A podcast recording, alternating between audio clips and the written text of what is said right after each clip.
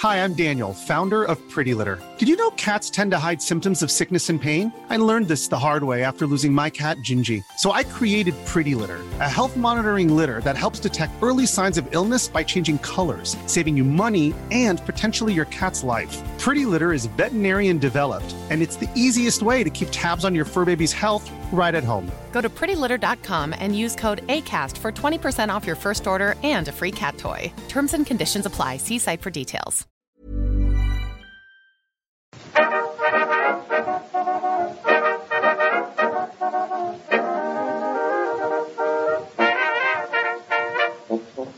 Muy buenas, amigas y amigos. Bienvenidas, bienvenidos una semana más al podcast Reload, programa sobre videojuegos que hacemos desde anightgames.com. Empezamos el programa de esta semana saludando a Víctor Martínez. ¿Qué tal, Víctor? ¿Qué pasa? ¿Qué tal? Buenas, buenas. ¿Qué tal? ¿Qué tal el 15 de diciembre? Estamos grabando 15 de diciembre, mediados de diciembre, el último mes del año, últimos días de 2023, 15 de diciembre. Esto se publica el 18, 16 en patreon.com barra Night Reload. Aprovecho aquí, no la locura no me impide eh, meter la cuña. Y al Hechos. final, ¿no? Hechos. Todo lo que has dicho hasta ahora, como dicen los jóvenes, hechos. Facts, facts, Factores. Factores. Factorizando, factorizando. todo La gente que dice eso, Todo verdad. factorizando, has Sí. factorizado.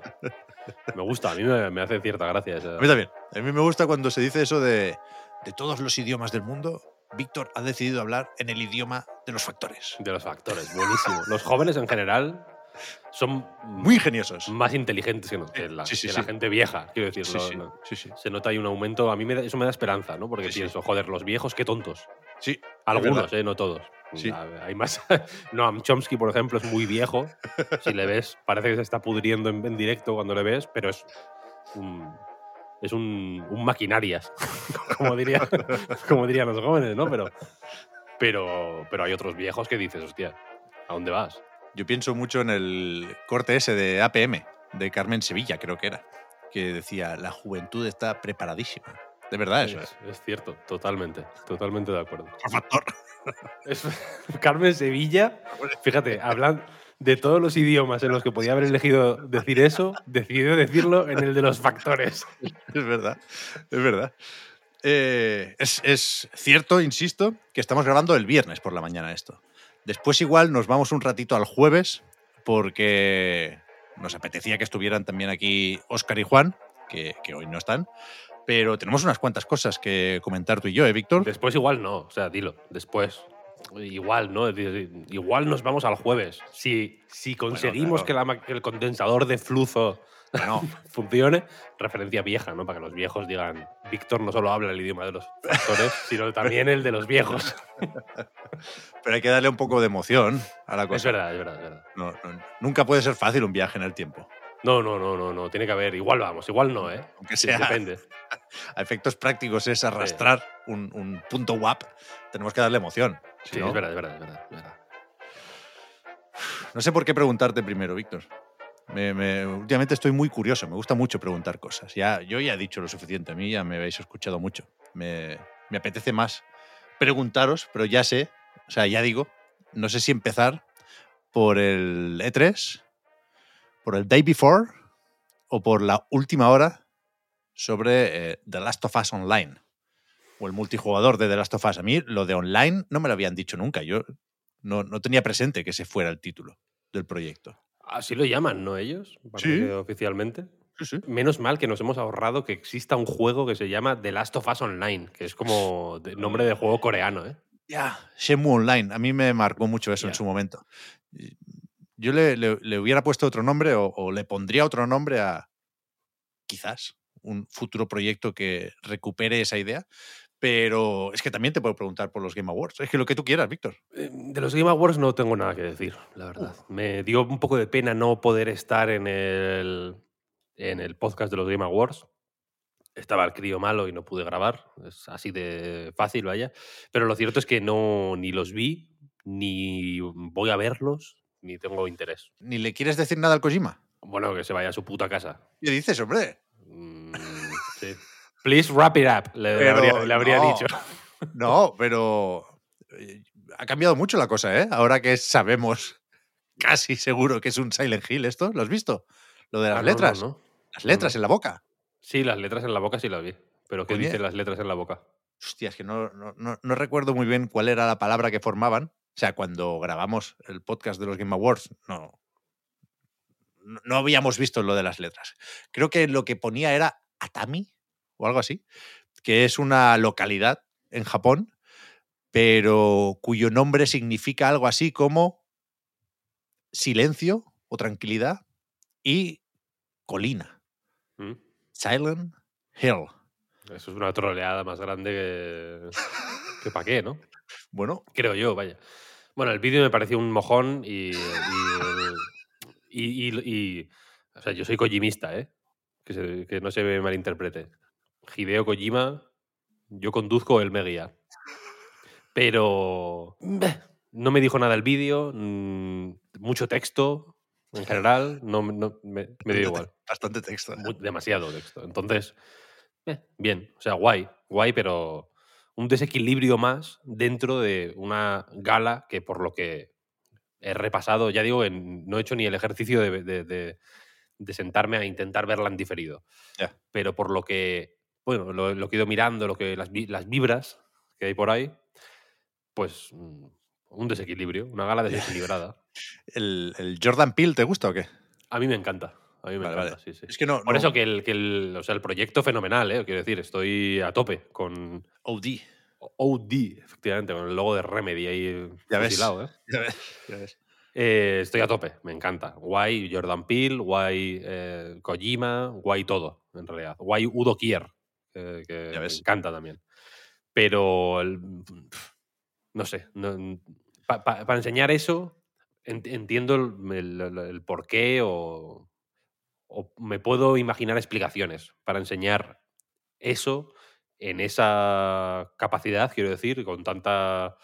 de manera tan profusa en una gala como los Game Awards, que necesita o, o saliva por la posibilidad de que cualquier actor pise siquiera la- la- las escaleras por las que se sube al escenario. Pero desequilibrio, desequilibrio, no me, no me, ni, me ni, ni fu ni fa. Los Ya. trailers en general, ni fu ni fa, Ni fu ni fa. ni fu ni fa Estoy de acuerdo, ¿eh? no me, o sea, no me molesta, no estoy enfadado, ¿eh? no me molesta, no me, no me pareció mala la, la- la- el planteamiento ni la propuesta. Supongo que igual es una actitud un poco derrotista, un poco criticable también hacia mí, quiero decir, el, el ya, dar Bueno, por, no. ya dar por hecho que, que no hay premios, que no son unos premios, sino que son una un faranduleo. Pero, pero me la, como me la pela, quiero decir, no le quiero dar a Geoff Keighley el, esa legitimidad de ser él el que tenga que dar los premios. No des premios. El año que viene quítalos. No hace falta ni que cambies el nombre. Llámalos de Game Awards y no des ni un premio. Si es que dan, dan igual, quiero decir.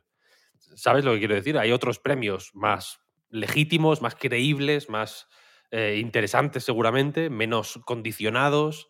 Los premios son una puta desgracia de, de primer nivel. ¿eh? El, Mario Wonder, eh, mejor juego familiar. Baldur's Gate 3, mejor multijugador. What the fuck? Porque siempre. Eh, es, un- es un, eh, es una ceremonia, quiero decir, que puede rebajar The Legend of Zelda Tears of the Kingdom al barro del Best Action Adventure.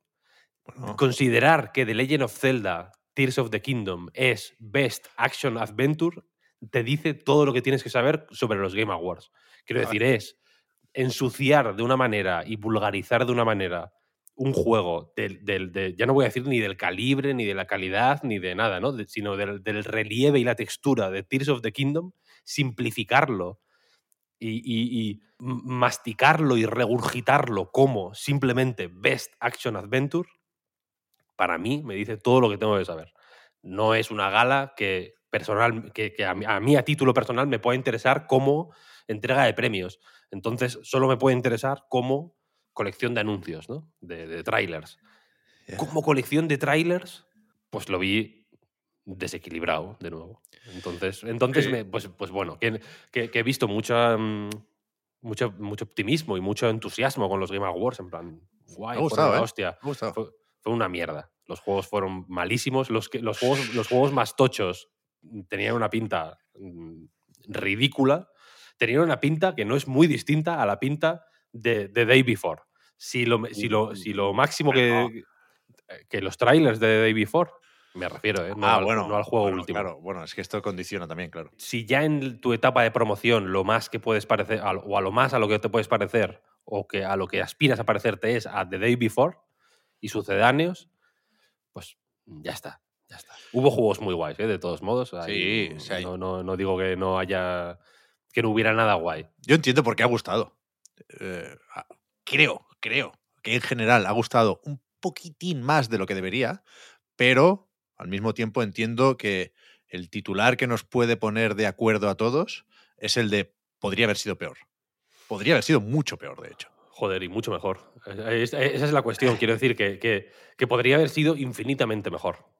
No sé si debería haber sido infinitamente mejor, pero hay tantas, al menos tantas, eh, la- o, o- o la distancia hacia la mejor versión posible de los Game Awards que hay con- en esta gala y la peor es la misma. ¿Eso sabes cómo se llama? Mediocridad. No, no- no sé si estoy de acuerdo, ¿eh? Yo creo que el, el- el pozo, el fondo del pozo, queda un poco más lejos, ¿eh? Pero bueno, Hostia, no sé. Tiemp- no sé. Yo tiempo, creo, tiempo habrá, ¿eh? Para volver a hablar de Jeff Keighley. Por Yo suerte, creo que por desgracia. El- el- el- el fondo del pozo, claro, no lo conocemos. Tenemos, es Sí. una- es una- Uy, sí, lo conocemos. sí. no, no lo conocemos, no lo conocemos eh, porque no, no- no lo hemos visto todavía. ¿Tú te decir. acuerdas el juego de piratas de los del ARC? Eso existe, ¿eh? Eso se presentó en los Game Awards. Como el juego más grande de todos los tiempos o algo así. No lo sé, no lo sé. No recuerdo el nombre, pero, pero tengo ese momento muy presente. Bueno, que lo hemos visto en momentos más bajos, quieres decir. Pero muchísimo más, Sí. con, eh, Total. con el total. Gillette y toda la pesca. Sí, sí, eso es verdad, eso es verdad. Pero también deb- deberíamos aspirar un poquito más que esto, creo Por yo. supuesto, Vaya. por supuesto. Entonces, eh, aquí también quiero que, que la gente tenga en cuenta, ¿no? Porque habrá gente que diga, pues, tal, no sé qué, no sé cuál. Quiero que tengáis en cuenta que vamos a pensar que hay dos grandes familias criminales en, el- en esta recreación del padrino. Entonces, está la ESA Uy, y está los Kili, es verdad, ¿eh? los Kiletti. Entonces, eh, est- estamos viendo una tragedia shakespeariana en, delante de nuestros propios ojos. Y, y yo no quiero señalar culpables aquí. Bueno, Pero si tuviera que hacerlo, lo haría. y no me temblaría el dedo. Bueno, es que uf, hay muchísimas capas. Se está, se está complicando la trama de, de este podcast. Antes, por cierto, me, me- me reía porque me, me ha cruzado eh, la cabeza un pensamiento que era que no sé si es mejor o peor para este podcast, viendo que te estabas calentando un poco, Víctor, Me estaba calentando, sí, sí. recordarte lo del Best Ongoing Game. No, Que me ha- parecido que lo tenías ya olvidado. No, no, no, no, no. mira. Hay un episodio de South Park que mm, en las, en las. Tú sabes que en Estados Unidos, mm, creo que solo ocurre en Estados Unidos, o principalmente en Estados Unidos, en las, en las. en los bricks de leche ponen fotos de niños desaparecidos. Sí, O, los, o lo ponían. No sé si es Sí, una cosa sí. que pasaba antes. en pelis lo hemos visto, sí. Sí. Pues en South Park hay un capítulo que, como broma, Carman pone un culo. Una foto de un culo. Y pone Missing Kid. Y, como que lo pega en, no sé exactamente cómo es, pero como que lo pone en los cartones de leche. Consigue colarlo en los cartones de leche como prank. Y, y entonces un día llaman a su casa, pim, pim, abre la puerta y hay un matrimonio, un hombre y una mujer, con la cara de culo. Como compungidos, en plan, venimos a- Hemos visto en el cartón de leche que tienes información sobre nuestro hijo, tal, no sé qué, no sé cuál. Porque su hijo tiene la... ca- O sea, son culos, son personas con, con un culo en la cabeza. Sí, sí. Y su hijo es, pues, es un niño con un culo en la cabeza, ¿no? Y, están, y Carman chifla ahí en ese momento y, y pierde el sentido del humor porque, hay, porque le hace tanta gracia que se le rompe el sentido del humor. ¿no? Eh, Simplemente, como la regla, ¿no? La, Sí, la ha- la ha doblado más, más de la cuenta. Ese no lo he visto yo, ese episodio. Pues a mí me pasó eso con el Beson Game. No, no, Ya no hablas del Cyberpunk, ¿eh? no es, no es que no, o sea, no, no siento nada. me, ha, me ha matado CD Projekt. Hostia. Ay. Vale, vale. Pues nada, nada. Esta es De- un de- poco la situación. dejamos, dejamos este tema al, al margen y, y- y volvemos a, a la guerra por el dominio de la primera o segunda semana de junio, que es cuando se solía hacer el E3. De las calles Ahora- de Los Ángeles, pensé que ibas a decir. Un poco Bueno, también, es verdad, es verdad. Eh, se hacía el E3, llevaba un par de años eh, sin aparecer la ESA y efectivamente Jeff Keighley había querido o se había propuesto rellenar ese hueco con su Summer Game Fest. Parece que la cosa va a seguir así un tiempecillo porque eh, la noticia de esta semana es que la ESA anunció el miércoles, quizás, que, que tiraba la toalla ya con esto, que no iba a organizar más E3s, que se acabó la feria de los videojuegos en Los Ángeles, el que había sido desde hace casi 30 años. Ellos decían más de 20, pero son realmente casi 30. Creo que el primero fue en el 95. 95. sí, sí. Y, y eso era el encuentro más mítico de la industria y también estando, eh, estando en casa eh, para los aficionados del videojuego. Entonces, yo estoy preocupado con esto. Ya, ya no porque no tengamos E3, que es algo que veníamos suponiendo desde hace ya un tiempecillo.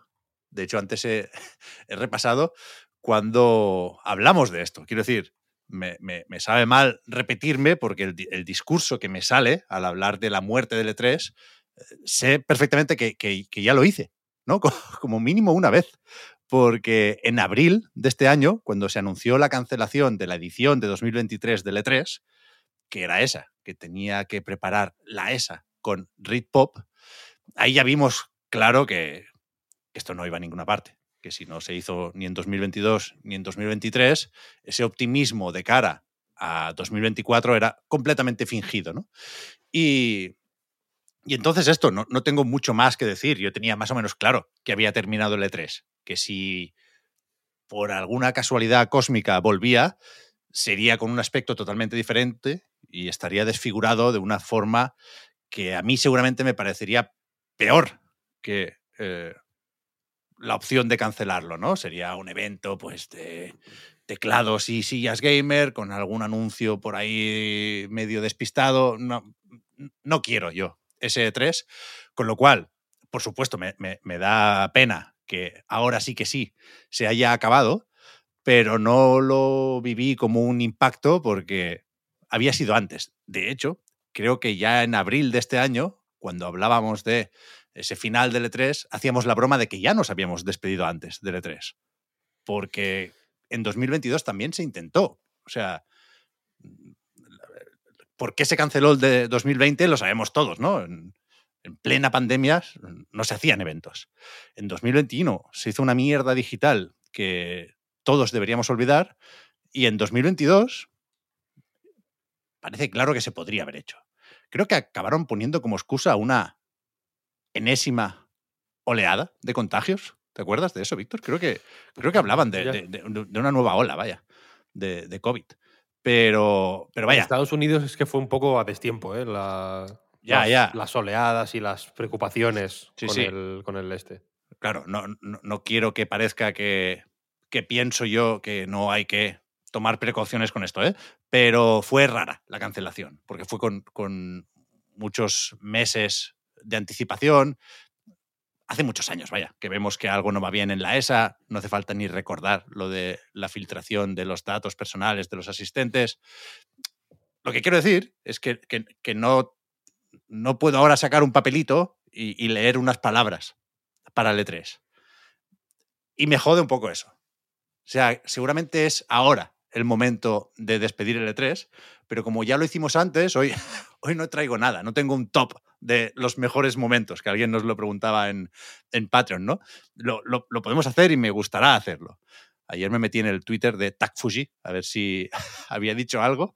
Casi nadie ha reaccionado, casi nadie de la industria, quiero decir, o, o casi nadie eh, con, con- con una posición muy, muy destacada en la industria, ha reaccionado a- al final del E3. Ayer bromeábamos con, con el tweet de Peter Moore, que ese sí que sí se lo pasaba, se lo pasaba teta en Los Ángeles Vaya.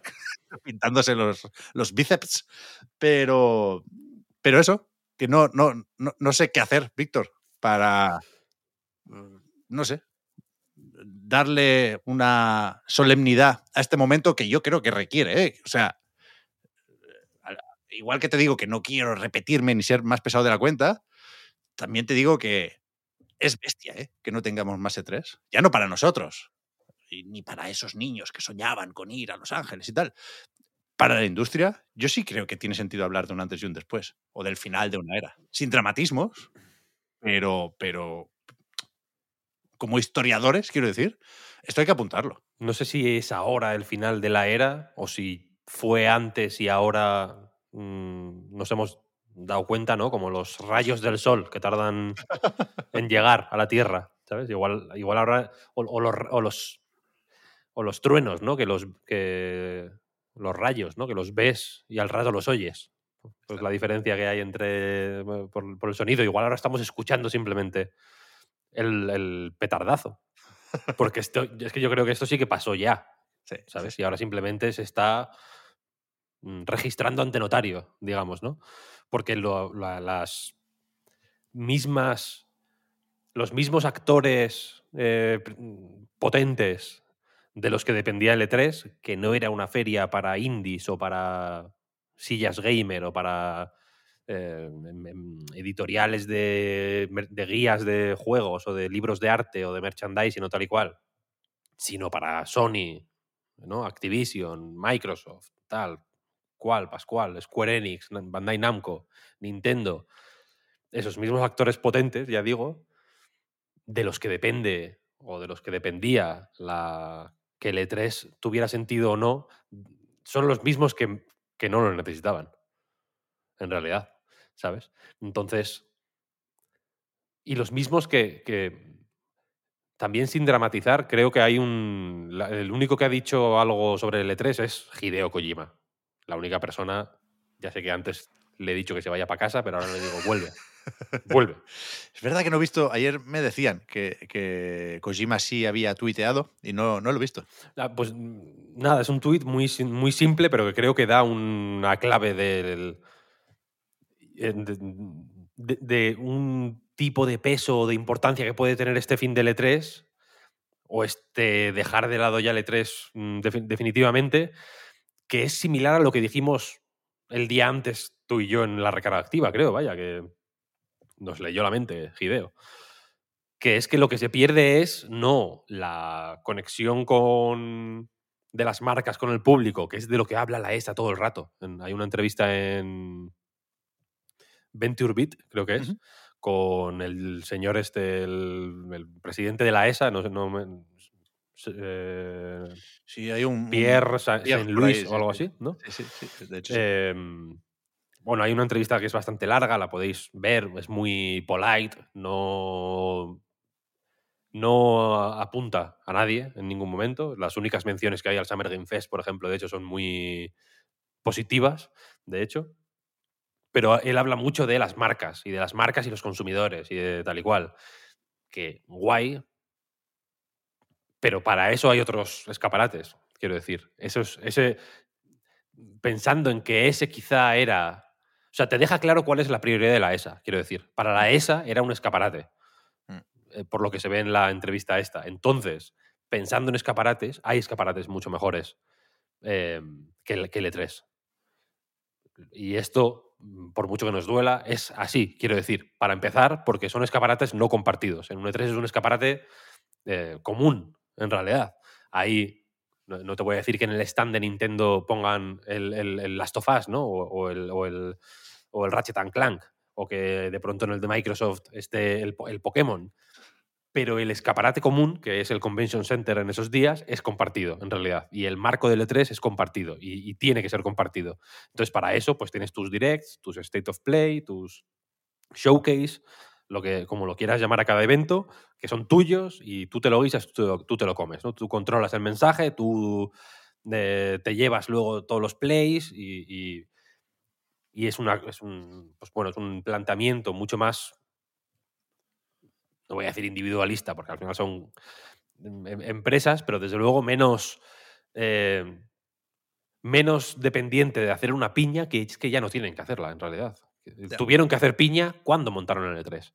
Cuando la industria tecnológica en, en general no se tomaba en serio los videojuegos y- y- y existió esa necesidad de, joder, sí que podemos montar esto, en realidad, ¿sabes? No somos un- una sección de, somos una industria eh, pues en- en- en- eh, hecha y derecha, quiero decir, ¿no? Y en ese momento, pues la ESA, es que el mundo ha cambiado mucho. En ese momento la ESA tenía Sí. la posibilidad de hacer el E3 y de demostrar fuerza haciendo piña, insisto, porque la ESA, aunque todas estas compañías parezcan eh, la- la- la- las, las facciones del Age of Empires, ¿no? que, que solo saben relacionarse tirándose flechas y lanzas, la ESA es todas las compañías. Quiero decir, Claro, a- en claro. algún momento se reúnen, no sé, no sé, supongo que no todos los días, pero una reunión al año por lo menos tienen que hacer y se tienen que ver las caras. Y son Activision, y son Microsoft, y son Sony, y son Bandai Namco, y son etcétera, etcétera, las que he listado antes. Y No, y- y todo esto, Víctor, en el contexto norteamericano, que ahí eh, este tipo de asociaciones funcionan como eh, esos famosos lobbies, ¿no? Y, sí. y- y allí sí, sí tenía sentido en ese momento el, el- el hacer presión, ¿no? Claro, Con los videojuegos, claro, porque su penetración en el mercado, su aceptación cultural o social era muy distinta a la de ahora. Y es, Claro, eso- es, verdad que han, han ido cayendo, ¿no? Como las fichas del quién es quién, eh, los motivos como mínimo iniciales para justificar y montar el E E3. Eh, Eso, eso es lo que iba a decir luego, claro, después de, la, de esta validación como industria propia está también efectivamente la presión política y social. Eh, eh, Es un lobby la ESA al final. Y entonces, igual que tuvieron que gestionar el... Es, ¿Cómo es? eh, ¿SRB? En, en- Sí. O E ESBR, SRB RB. creo que es, ¿no? Rating Board. Yo me acuerdo solo Rating de, Board, del. Rating Board. El PEGI americano, para Ahí está. entendernos. Ahí está. Es al revés, la relación, pero bueno, eh, eh, está, está este organismo de clasificación por edades que es de la ESA porque es un mecanismo negociado por la ESA, supongo, en su día, como mecanismo de autorregulación, ¿no? En vez de mm, pasar por un, por un eh, comité de censura, digamos, ¿no? O, o- o- suena, suena feo decirlo así, ¿no? Porque suena como de pronto de- de- de- de- del franquismo. Pero, Bueno, por- sin- para que no te regule el gobierno, te regulas tú. Hay en mercados realidad. en los que sí funciona así la cosa, vaya. El más evidente es China, pero también hay puntos intermedios, vaya. Sí, sí, desde luego. en- en- eh, y, y el- y la, y la presencia mm, gubernamental o oficial en, en esas cosas es distinto. En Alemania, por ejemplo, es muy distinto al resto de Europa o en Australia, Australia, por ejemplo. Eh, entonces, pues joder, es que todo eso está pasado. O sea, lo- la- la- de vez en cuando hay, yo qué sé, repuntes que nadie se toma en serio y que son casi más material para memes del TikTok o para, o para, mm, reírse de esa gente en Twitter o lo que sea que otra cosa. Pero en cierto momento, pues bueno, Mortal Kombat pues tuvo su... O sea, se habló mucho de Mortal Kombat y no por los motivos Claro. adecuados, en realidad. Jack Thompson de- no, hace tantos años, vaya. De todo eso. de- de- se habló de Doom, se habló de, GTA, creo que la última vez fue por el GTA, ¿no? El que- la- hay una película incluso de, ese momento con Harry Potter en el papel de, de Sam Hauser. Un Hauser, sí. Y ahora ya no lo necesitan, insisto, todo eso. Entonces, el E3, pues pierde sentido para los grandes. Pues, ¿Puede existir la marca E3 con los pequeños y con Rift Pop organizando? No lo sé. Pero Kojima, que es a lo que iba antes, lo que decía era que se perdía el, su, el- que él echaría de menos su contacto con la gente que hacía juegos. Que es cierto que se puede dar de otras maneras y eh, pues en el año 98 no existía Twitter, por ejemplo. No había... igual no, había, no teníais ni email en casa. Yo desde luego no lo tenía. Eh, pero. Pero ese punto común en el que forzosamente todo el mundo se mezcla, o se podía mezclar, joder, pues. eh, eso los Game Awards o, o- o el Summer Game Fest o, o todos estos eventos norteamericanos no lo tienen, ¿sabes? No lo- no- y, y- y- y no parece. Y, ni, ni, ni, tienen motivos para quererlo. ¿Para qué coño lo van a querer? Para nada. ¿Sabes? Pero- ¿Dónde ocurre eso? Pues en la Gamescom igual, en, en, Sí, en la el. Tokyo Game Show, En la GDC, en la GDC puede pasar también, pero es otro, también es otro formato. Mm. Hay, hay- hay otros contextos en los que puede pasar todo esto. Pero con el push que tiene, al final, que, al final entiendo que es una cuestión de quién tiene the goods, ¿no? Como dicen lo- los, eh, los americanos. Y los goods lo tiene la ESA, porque son las grandes compañías, evidentemente. La, la- el- o sea, la Gamescom es guay, ¿no? Y la Gamescom, eh, genial. Viva la Gamescom. Viva Europa.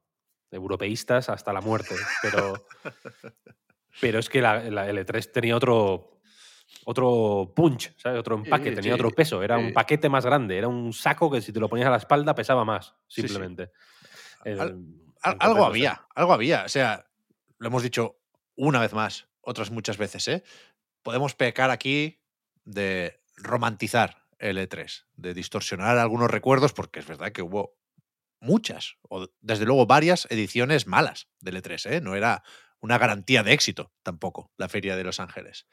Pero, pero creo que, que es fácil también, porque lo hemos visto, pecar de lo contrario, de, de- de negar, ¿no? Hay negacionistas del E3. Sí, sí, y- y yo creo que tampoco es eso.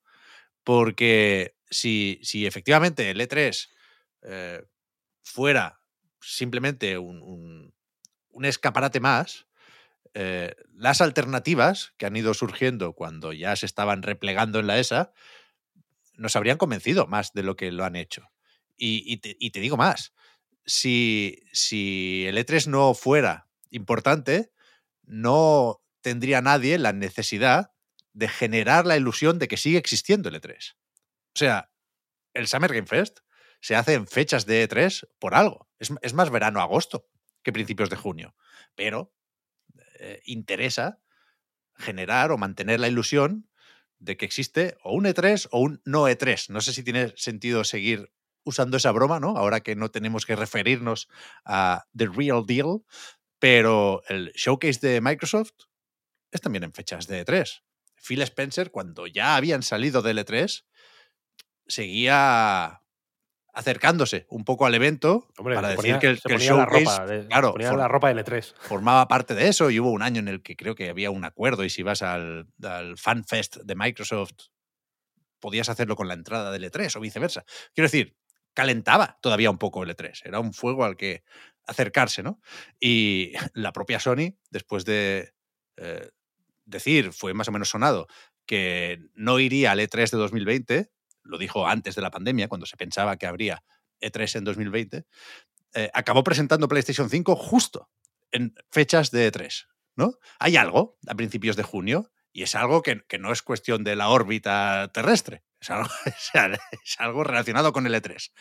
Entonces, no, no sé qué va a pasar a partir de ahora. Sospecho que seguiremos viendo muchos años lo que hemos visto en 2022 y 2023, que es el no E3. Es, a falta de la feria de Los Ángeles de toda la vida, o de los últimos 20 y muchos años, pues eso, una serie de eventos digitales, movidas cada vez más ambiciosas de Jeff Keighley.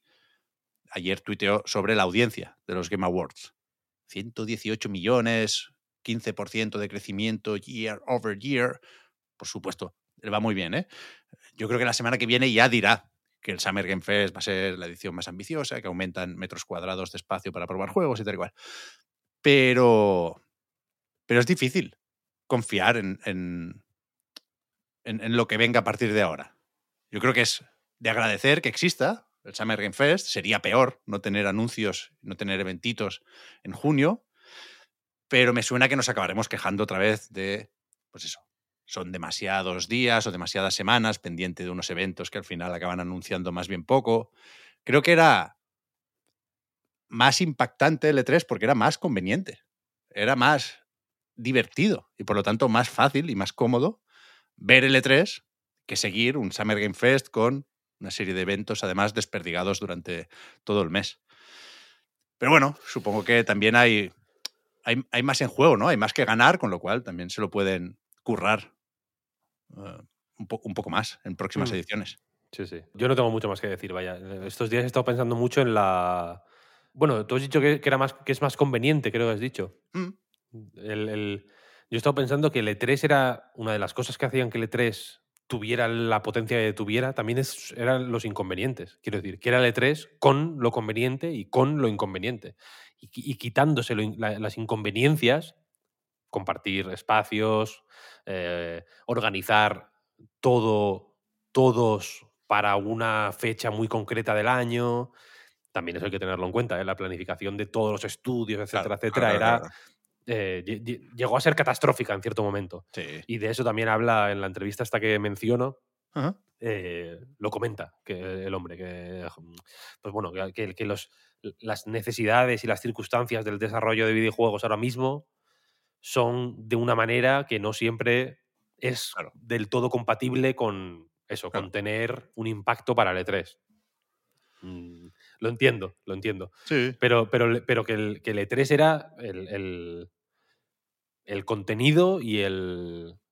Y, no sé cómo decirlo, y, la- y- y la- y- y las partes vacías, quiero decir. O sea, que era lo, lo positivo y lo negativo. Hay, hay que- Claro. A, la hora de optimizar o de intentar optimizar estas. em, estos eventos digitales y cómo presentar los juegos y, cómo dispones, pues ya digo, esos escaparates para presentar tus proyectos y cada compañía tiene uno y tal y cual, creo que son más convenientes para ellos, pero no para la gente, porque lo que has dicho de los eventos, eh, de, que hay- de, de- de que se alargan mucho, de que hay demasiados, etcétera, etcétera, el mismo día que se anunció lo del E3, en Rock Paper Shotgun publicaron un artículo que era que venía a decir que, que iba eran hicieron varios era como I will miss E3 because of o sea voy a echar de menos el E3 por y cada uno decía una cosa. Y uno era, eh, venía a decir que lo iba a echar de menos porque ahora íbamos a tener que lidiar con 500 eventos digitales al año, Desde luego. como ya estamos lidiando ahora, Sí, sí. que, que es, que es absolutamente infernal. Este año yo creo que ya hemos llegado a eh, punto límite.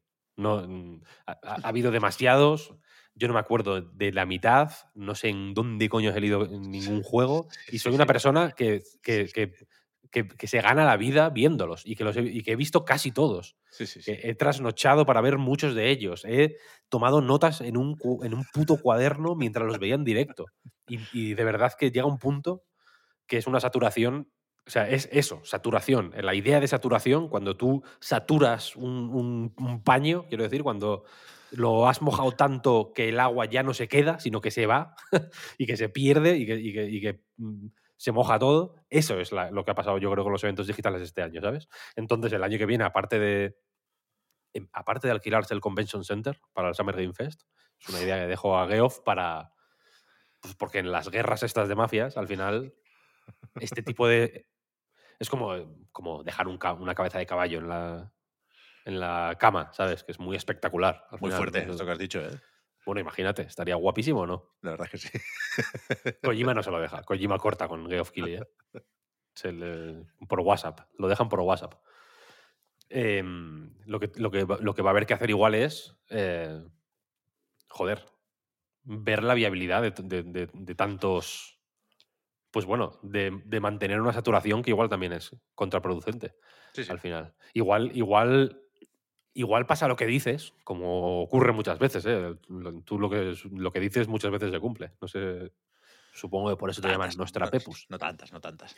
Pero Muchas yo- veces. Lo, lo de la conveniencia, Víctor, supongo que eso, ¿eh? que había pros y contras para las editoras. Pero yo lo decía pensando sobre todo en nosotros, en, en los que vemos el E3 desde casa. Yo, yo cuando pienso en el E3, lo primero que me viene a la cabeza no es ni, ni, ni eh, la situación de la industria, ni el hecho de poder ir a Los Ángeles para probar títulos y hablar con gente. Para mí, la, la primera idea que me viene a la cabeza sigue siendo el ver L3 como jugador en casa, ¿eh? Sí, ni sí. siquiera hacer directos ni pollas. La idea esta de quedar con amigos para verlo, hacer palomitas, eh, quejarte porque la conferencia de Sony es a las 2 de la madrugada.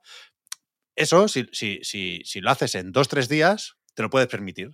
En un mes no. no, no puedes estar en el grupo de WhatsApp diciendo, venga, ahora que toca THQ Nordic Showcase, ¿quién trae sí, las sí. bebidas? Eso no va a pasar. Y- Total, total, total, y- lo y, por eso hablo de los efectos que pueda tener, que seguramente son poco importantes fuera de mi cabeza, ¿eh? Pero, pero mis pensamientos me llevan a eso, a preguntarme si puede cambiar la afición de esos jóvenes, esas nuevas generaciones por los videojuegos, que ya es muy distinta y que ya existe y es perfectamente sana y positiva sin L3, ¿eh? Pero, ya digo, por los mecanismos de pensamiento, yo todavía es a lo primero a lo que voy. Pero, pero bueno, e- e- eso era, lo de la conveniencia, perdón. Sí, no, no. yo también lo había entendido así, ¿eh? Y por eso digo que igual eh, nos trapepuseando ¿no? a plena potencia, a lo que nos lleva todo es a un. Pues a, yo qué sé, que todas las compañías ¿no? digan, hostia, es verdad, tenemos demasiados eventos digitales. Vamos a. Podemos condensarlos todos en tres, cuatro días.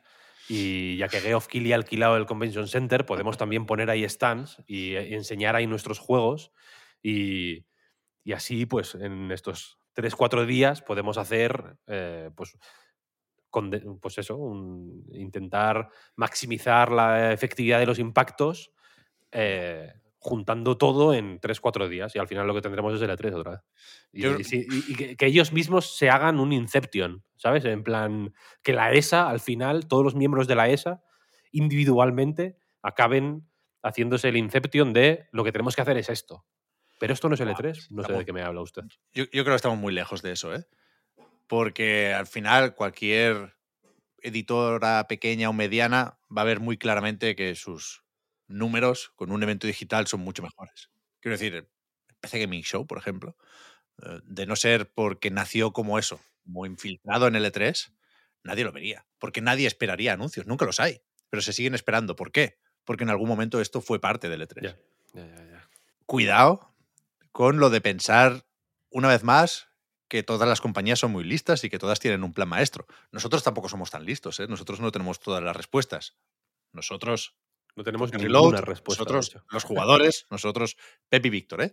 pero que, que pensar eso, que las compañías han hecho sus números y saben perfectamente que el E3 no renta y que su alternativa es maravillosa, eh, yo para creerme esto tengo que ver algo muy distinto al PlayStation Showcase, por ejemplo. Una vez más, ¿eh? Que, que cuidado con lo, con lo de los escaparates propios, que el tiro te puede salir por la culata ahí también, ¿eh? Yo, yo creo que no. Bueno, que, que no es tan evidente que tengan una alternativa mejor para esas propias compañías. Pero Ya, ya. Sí, sí. también, también por eso digo que les va a tocar mejorar a la hora de hacer sus eventos, porque tienen que ser eventos, tienen, tienen que convencernos de que pueden hacer eventos mejores sin E3 que con E3. Y de momento, yo creo que no han convencido a nadie. ¿eh? Cierto también que el E3 tenía su lado oscuro, que el hecho de tener que estar sí o sí te puede obligar a enseñar algo que no es verdad, the day before, o a enseñar algo que no deberías haber enseñado, el artwork del multijugador de The Last of Us, que no fue en un E3, pero nos entendemos. ¿eh? Se ha cancelado, ¿eh? se ha paralizado el desarrollo que hasta esta noche lo teníamos on ice o en la nevera.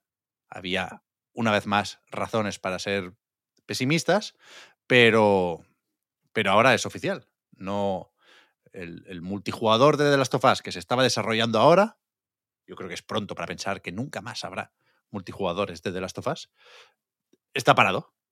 Y Naughty Dog sigue trabajando en como mínimo dos proyectos, más de uno dicen, single player. Y es una decisión que han tomado, explican en un comunicado. ¿Lo firma alguien? El comunicado, Víctor, no me, no, no me he No. fijado. ¿Es, es. Neil o es ND? Es Naughty Dog. Naughty Vale. Dog. dicen que eh, llevaban un tiempo, por supuesto, trabajando en esto, que en cierto momento tuvo que ser el, multijugador de The Last of Us parte 2. ¿eh? El, primer comunicado en Twitter fue para decir, eh, The Last of Us parte 2 no tiene multijugador, pero lo que queríamos colar aquí como eh, equivalente a factions, a las facciones del primer juego, lo publicaremos de forma independiente más adelante. Vale, venga, tranquilos. pues eso, que en preproducción pintaba todo muy bien, pero cuando pasaron a producción se dieron cuenta de que el estándar actual de los juegos como servicio requiere mucho tiempo, muchos recursos, mucho trabajo y para poder cumplir con su idea, para llevar a cabo su visión para este multijugador de The Last of Us, Naughty Dog tenía que convertirse en un estudio de juegos como servicio. O sea, todos los equipos de la desarrolladora tenían que ponerse a hacer temporadas y pases de batallas y eventos y, eso, a generar contenido para este The Last of Us. Con lo cual, han tomado la decisión, o así justifican eh, la decisión, de seguir siendo un estudio, sobre todo de juegos single player, ¿no? Es, es difícil enfadarse con esta decisión, ¿no? Sabiendo que Naughty Dog es el estudio de Jack and Daxter, Uncharted, de Last of Us, ¿no? O sea, si te dan a elegir juego como servicio o single player, casi todos vamos a elegir single player y vamos a, si no aplaudir, porque no va a ser una cancelación, sí conformarnos con esta decisión, ¿no? Yo el primero. Mm. Pero yo quería de Last of Us multijugador. Yo no me alegro de esta cancelación. Yo puestos a pedir, sí me alegro. quería de todo, claro. Pero a mí no me aterroriza en absoluto la idea de asociar The Last of Us a un pase de batalla yo sigo pensando que se pueden, que ya hay buenos juegos como servicio, que se pueden hacer buenos juegos como servicio, que, que, los juegos como servicio no son un cáncer que eh, destruye todo lo que tocan y que lo que llegamos a escuchar sobre el multijugador de The Last of Us o este The Last of Us Online pintaba muy bien. O sea, yo un, una aventura cinematográfica con, continuidad asociada a las partidas multijugador más o menos tradicionales, por supuesto.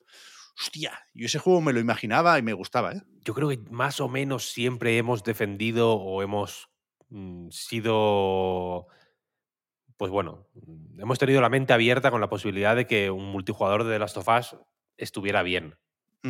Por aquí, ¿no? Creo, tengo la sensación. Actions estaba bien. Yo, yo no creo personal, o sea, no me creo del todo la explicación de que. Yo tampoco. Eh, bueno, es que al final o, lo uno o lo otro. Porque. Eh, porque una. Porque está este peligro de que la necesidad de estar nutriendo de contenido y de. y de movidas durante años a un juego multijugador eh, se les enquistara y les y joder, y, fuera una, y acabara siendo una losa que los hundiera del todo, la, la, lleva sugiriendo, la hemos dicho aquí, está, está grabado, quiero decir, y, la ha dicho mil gente de todo el planeta Tierra en todos los idiomas, incluso el de los factores, eh, desde, desde que se supo el, el tipo de proyecto que era este.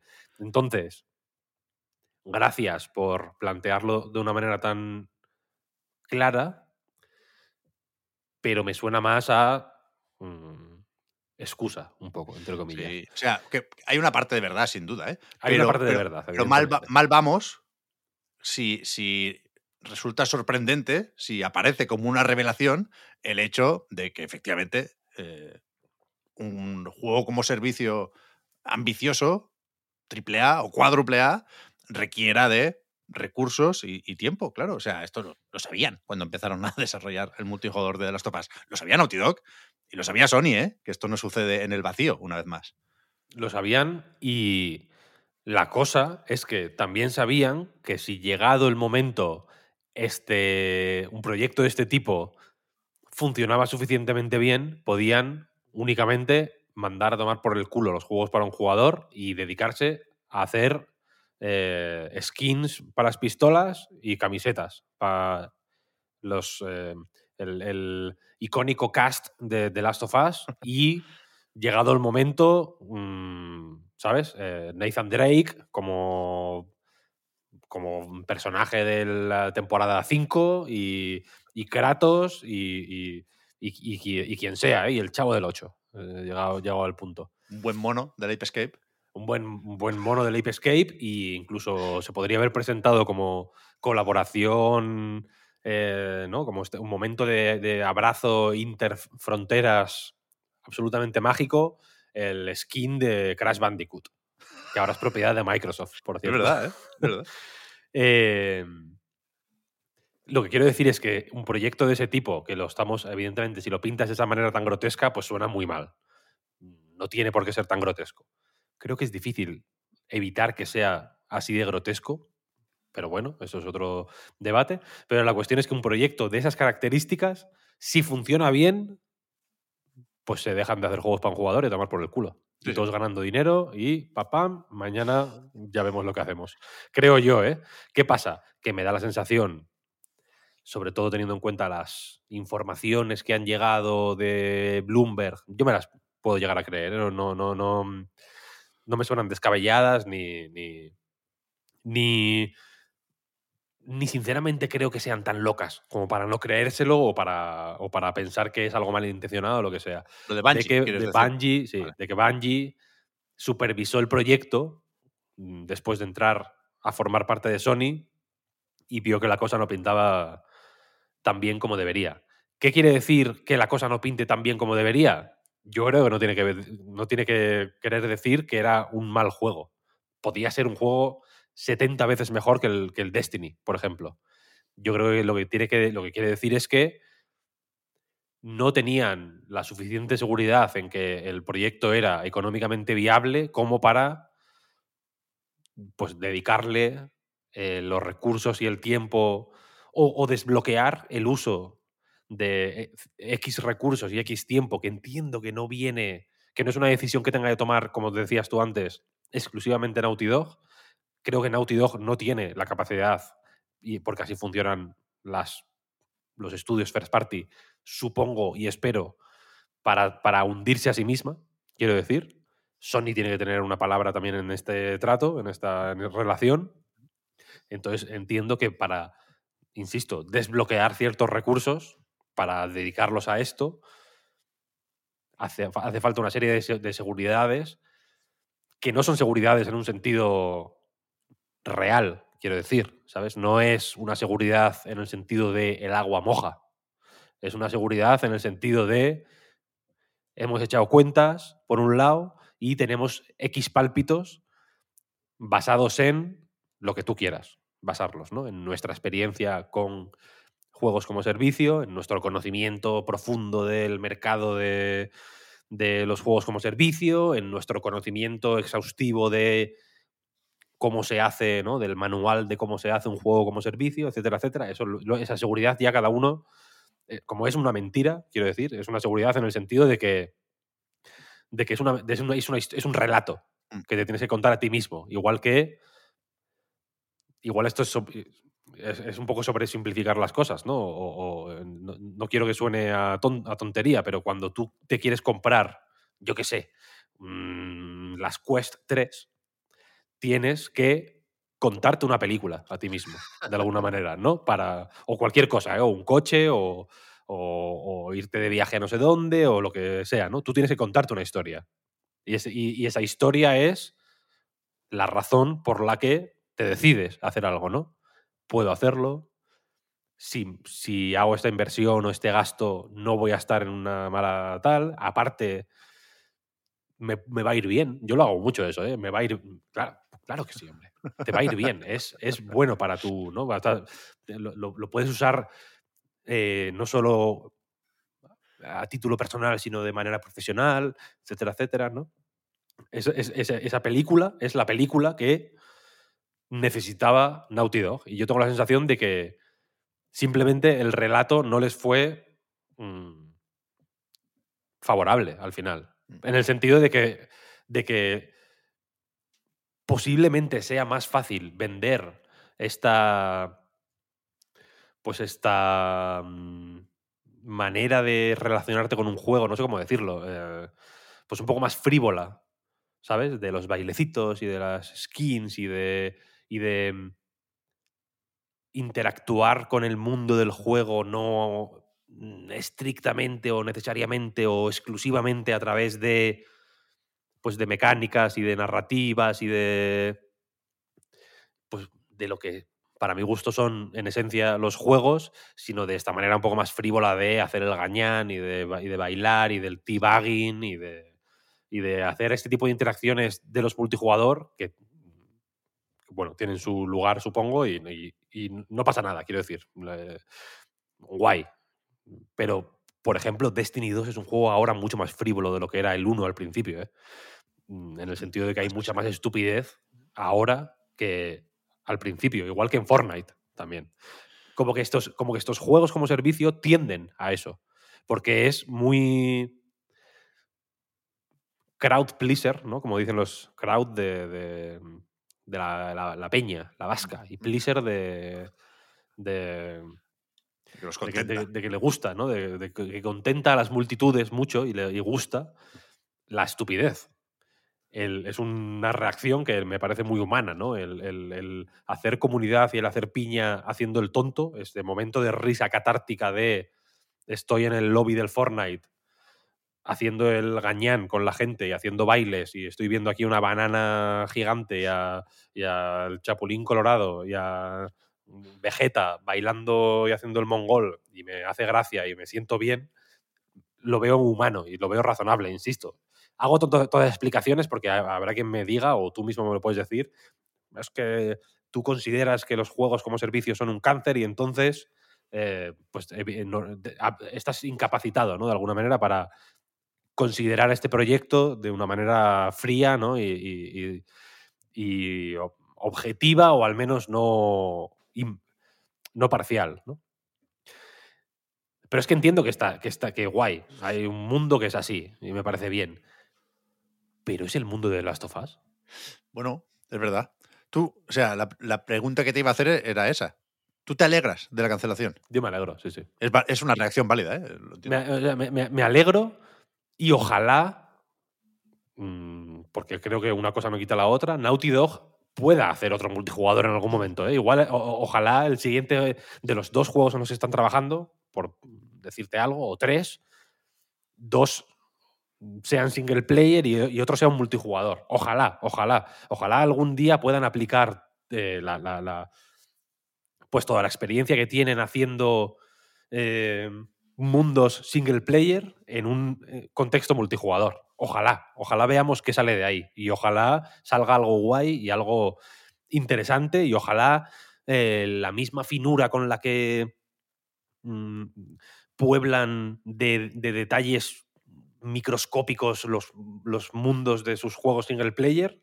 Cualquiera que haya jugado al. El otro día estuve mirando capturas de pantalla de Last of Us Parte 1. Que me, me lo. No, no- no sé, en un USB las encontré o, algo así. Y, y saqué decenas y decenas de capturas de estanterías, escritorios, mm, una el suelo al lado de una cama. Y, y el, el nivel de, de- de detalle. Y que ya no es simplemente poner mierda en el suelo, que al final eh, mm, te, te puedes quedar con eso y, y- y te la puedes sudar y ya, ¿no? Y es como, vale, han puesto basura en el suelo. Es la, la- la- la intención con la que colocan cada unidad de mierda en el suelo.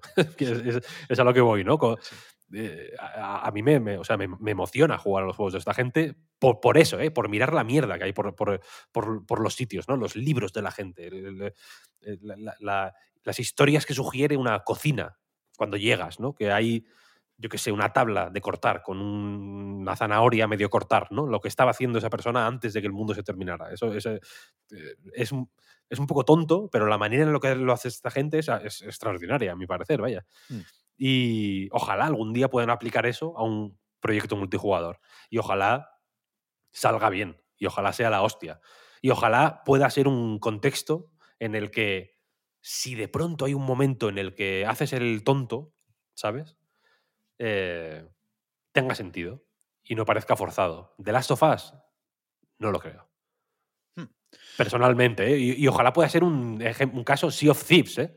que el Sea of Thieves es un juego que, que tengo la sensación de que mucha gente no tiene en mente, por motivos perfectamente válidos, pero es un juego en el que, o sea, para, para mí es el, el multijugador en el que de manera más digna y más em, coherente y más potente se ha mezclado lo serio o, la, o los objetivos pues más reglados y más cerrados y más eh, y las interacciones más em, no sé cómo decirlo de- deportivas o sistematizadas en el sentido de que, de que responden a unas normas y unos objetivos ¿no? y unas reglas del juego.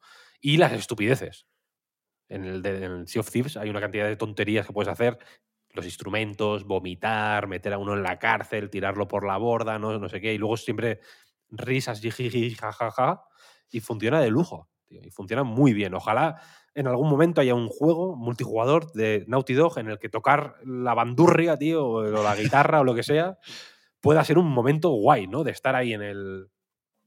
Que, que entiendo que por ahí se puede imaginar lo de las tofas, ¿no? Estar en la base en un momento en el que no haya un objetivo todavía y juntarse alrededor del fuego a tocar eso, la pianola y el, y, el- y la guitarra. Guay, perfecto. Ojalá se, se pueda hacer eso. Pero creo que en, en el universo de The Last of Us la cosa pintaba mal. Puede ser, puede ser. Cuidado, yo creo que aquí es importante tener en cuenta cómo se ha ido anunciando todo esto. Me explico. Yo tengo la sensación de que ha sido un proceso especialmente penoso y, y- un poco humillante por distintas razones que, que- escapan un poco ah, del control de, la propia Naughty Dog. ¿eh? Pero ya digo, sin, sin tener que pensar en la información de Jason Schreier, que por cierto yo creo que hay que creerse, ¿no? Ahora más que nunca lo de Bungie. Es, es muy complicado pensar que eh, Jason Schreier acertó con los problemas en el desarrollo, con el hecho ese de, tenerlo on ice, de reducir muy mucho el tamaño del equipo eh, que estaba desarrollando el multijugador. Es, es- difícil, decía, pensar que acertó con eso, que esa información era correcta, pero lo de Bungie se lo inventaron, ¿no? Sus fuentes. Yo, creo que todo tiene sentido. Pero que, sin pensar en eso siquiera, eh, ha sido la historia de este desarrollo una historia muy de, pues eso, disculpas en Twitter, ¿no? E- Empezó así, el, mu- el multijugador de The Last of Sí, Us sí, parte 2 tal y, cual. y- y de ahí no se ha movido más allá de un par de artworks que también son bastante penosos, porque, porque no, no llega a ser la, la unidad mínima de anuncio ¿no? de, de un juego, ni siquiera un teaser, un artwork. Hostia, bien, pero, pero, pero ha sido un proyecto que se ha estado arrastrando por el barro desde que nació hasta que ha muerto, ¿no? Y, y eso nos, nos- nos puede distorsionar la visión de la situación del estudio. Parece, por, cómo ha sido todo lo relacionado con este multijugador, que Naughty Dog eh, lleve instalada en el casi muertismo 12 años. Y no es así. O sea, The Last of Us Parte 2 es un juego de 2020. Es una barbaridad de juego. Eh, de The Last of Us Parte 1 es muy fácil olvidarse por una serie de razones, eh, entre ellas el port de PC, pero es un juego bastante serio también, ¿eh? como remake, dentro de las posibilidades de un remake. Entonces, no, creo que esté en la mierda Naughty Dog, a eso voy. Pero es verdad que, que- que- lleva mucho tiempo viéndose en, en- una situación que no le es cómoda y que no es la suya, que, le- es, de hecho, muy desconocida, porque estaba en una élite eh, de las desarrolladoras. Creo que sigue estando ahí, ¿eh? Pero se entiende, ¿no? Que estaba muy- especialmente fuera de lugar Naughty Dog con los comunicados en Twitter. No es propio de, ¿no? Y, y ahora, pues eso, estamos en una situación en la que tiene sentido preguntarse si veremos juegos nuevos de Naughty Dog en PlayStation 5. Es que, o sea, es, es- es serio esto. Ya. Yo ya, creo ya, que ya, sí. ya. Yo creo que por los pelos, para 2026 puede salir algo, ¿sabes? Eh, Cuando ya estemos pensando en PlayStation 6, insisto, ¿eh? Eh, tanto The Last of Us, el primero en Play 3, como el segundo en Play 4, salieron cuando ya conocíamos perfectamente la sucesora del hardware que tocaba. ¿eh? Y, creo que, en- que esta ocasión habrá ese lanzamiento y ya está. Ya digo, juego nuevo, ¿eh? Parte 1 y parte 2 remastered. Pueden contar o no que cada uno decida qué apunta en su libreta. Pero, pero bueno, es, es bestia. Y creo, por cierto, que ese juego va a ser The Last of Us parte 3. Que no, El- que no están para puede. experimentos. El, el- el siguiente. O sea, au- aunque haya dos en desarrollo, yo creo que primero, por la serie, por la necesidad de hacernos olvidar lo del multijugador, creo que toca Last of Us antes que otra cosa. Pod- podría ser, podría ser. No voy a. Esto ya es un poco el día de la marmota. También entiendo como la, la broma de los, estos sí. 10 años haciendo el mismo juego, tal, pero. mm, Creo que ya dije en su día que, el- que no hacía falta de Last of Us parte 2 porque. ¿No? Sí, porque era suficientemente bueno, bla, bla, bla, bla, bla, y, No, no. y me callaron la boca de una manera Dámelo. absolutamente brutal, vaya. Dámelo en ven a mí, el parte 3, ¿eh? Momento Entonces, claro, sí, sí. De, de- de empezar a sudar, Víctor, cuando se anuncie el juego eh, con un teaser en no sé dónde, en un PlayStation Showcase. El 2 se anunció en una PlayStation Experience, pero eso, de eso ya no hay. Pero el, el de IGN, al que le toque hacer la primera entrevista con Neil Druckmann después del anuncio, momento preguntarle si tiene multi, ¿eh? El, el micro temblando ahí. Sí, sí, la risita, ¿no? Que saldrá ahí. Sí. Es que imagínate en el multijugador del Last of Us, y, y si quieres dejamos ya de darle vueltas a este tema. Pero tú- tú imagínate el día que en el multijugador del Last of Us, por llegar al nivel 75 del pase de batalla, te dieran como recompensa arma legendaria, palo de golf. Un sofá, tío. Que no, que no, que sería horrible, que no, que no. Venga. Vamos a hablar del. vamos- hablando de. Vamos a hablar de. mm, Si, si quieres hablar de juegos multijugador, eh, posapocalípticos, etcétera, etcétera, de, de Day Before. Sí, sí, ya salió el de Last of Us multijugador. ¿Tú crees? Un poco sí, ¿no? Ya salió y ya se fue. Se fue. ¿eh? ¿Ves qué rápido? Han liado una buena, ¿eh? Estos de Fantastic, la desarrolladora de este hypeado juego. O sea, yo no lo esperaba, desde luego, pero mucha gente sí, ¿eh? La bola se hizo gorda, entre otras muchas razones, porque era uno de los juegos que estaba en más listas de deseados de Steam. No sé si en cierto momento llegó a ser el que más. Y, y bueno, de nuevo, no, no lo digo en tono, te lo dije, ¿eh? pero sí es verdad que para muchos la cosa pintaba mal. Ahí estábamos teniendo poco cuidado a la hora de confiar en este juego y, bueno, después de muchísimos retrasos y alguna que otra excusa más o menos loca, salió en acceso anticipado, como, se había anunciado, y a- aquello era un desastre, estaba todo por hacer. eh, pero cuando todavía estábamos riéndonos de los bugs, van y anuncian que no había vendido lo suficiente el acceso anticipado cuando habían pasado cuatro días desde su lanzamiento y que por lo tanto la desarrolladora cerraba y aquí os quedáis. El juego, por supuesto, no, no puede tener ningún tipo de recorrido porque iba a ser un MMO, ya no se puede comprar, los servidores funcionan, pero supongo que será cuestión de días. Y, y- y, por supuesto aquí hay, creo yo, dos preguntas ahora. Primero, ¿hasta qué punto eh, podemos hablar aquí de estafa?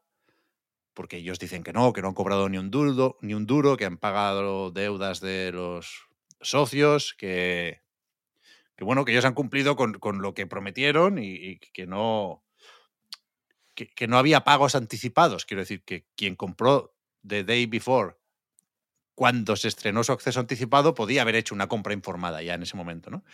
Eh, siendo esto cierto, yo, creo que ha habido mala intención en varios momentos del desarrollo y del marketing de este juego. Y no sé, Víctor, si ha habido novedades con el tema de las devoluciones.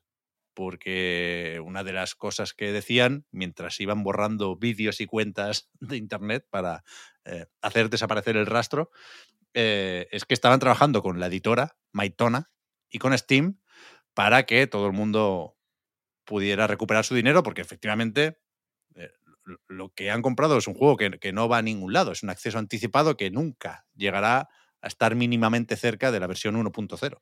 Que no anticipa nada. Exacto. Y bueno, no sé si hay mucho que contar aquí. Insisto, yo creo que es un poco como, como lo del E3 y, y lo de, de Last of Us Online, ¿eh? que es, eh, es algo que se veía venir. Eh, Es un accidente de estos a cámara lenta. Y ahora, pues bueno, se oficializa o descarrila esto del todo, pero yo no tengo nada nuevo que decir. Y si acaso, creo que va haciendo falta una hot take, Víctor, yo me alegro de que haya pasado esto. Cuidado, me alegro solo si todo el mundo recupera su dinero. Pero creo que puede venir bien como aviso a navegantes. El, desastre este, la estafa, yo sí voy a llamarlo estafa, vaya, hasta que me convenzan de lo contrario, del The Day Before. Porque creo que tampoco tenemos que pecar de eh, un cinismo absoluto, ni tenemos que dudar de todo, ni tenemos que eh, poner la incredulidad por delante, pero sí es evidente que hay mucho jeta aquí, como en todos los lados, ¿eh? Y es evidente que nos intentan engañar constantemente, a todas horas y desde todos lados. Y insisto, tampoco es cuestión de decir que todos los tráileres de los Game Awards, por ejemplo, son mentira, pero sí va bien recordar que hay cosas que son mentira. Y, creo que, llevamos un tiempo quitando la importancia al downgrade, por ejemplo, ¿no? Y pensando que, bueno, son cosas del desarrollo, ¿no? Porque tú señalas a dónde quieres llegar y después ya veremos. Vale, esto es así. Pero no, pero no es bueno que, que así sea, ¿sabes? No sé si, a ver, no sé si equipararía el caso de un downgrade a lo que ha pasado aquí. Evidentemente no. Estos se, han, pasado de la raya ¿eh? muchísimo, sí, Sí, sí, muchísimo. hostia. Muchísimo. Eh, sí, sí, sí. Si, fuera ¿no? frenar antes del precipicio, estos, estos, vaya, pegaron el acelerador. Y de hecho es un movimiento patético a, muchísimos niveles. Y, no, es habitual esto, ¿eh? No digo que todos los juegos que tengan downgrade sean una estafa, pero sí que, bueno, creo que va bien lo de, pues por ejemplo, esperar a leer alguna review. Si va bien tener esta idea de, hostia, si están escondiendo este juego puede que sea por algo. Puede que no, ¿eh? Pero puede que sí. Bueno, es, el caso de Day Before es, es un caso tan grave que no se va a olvidar. Y eso, eso es lo que me parece positivo, que no se olvide este en concreto. La cuestión es que es un movimiento muy, muy chungo porque yo no sé si dijeron lo de, las, lo de que no han vendido lo suficiente de manera explícita en el comunicado. Sí. Cuando dijeron que no. Dicen que no, hablaban... que no fue un éxito financiero o algo así. Sí hablaban del dinero. Sí, sí, sí. Quedaba claro que cerraban porque no habían vendido copias suficientes o porque se habían devuelto muchas más de las que esperaban. Yo, o sea, yo espero que, se pueda sacar una, em, un aprendizaje de esto.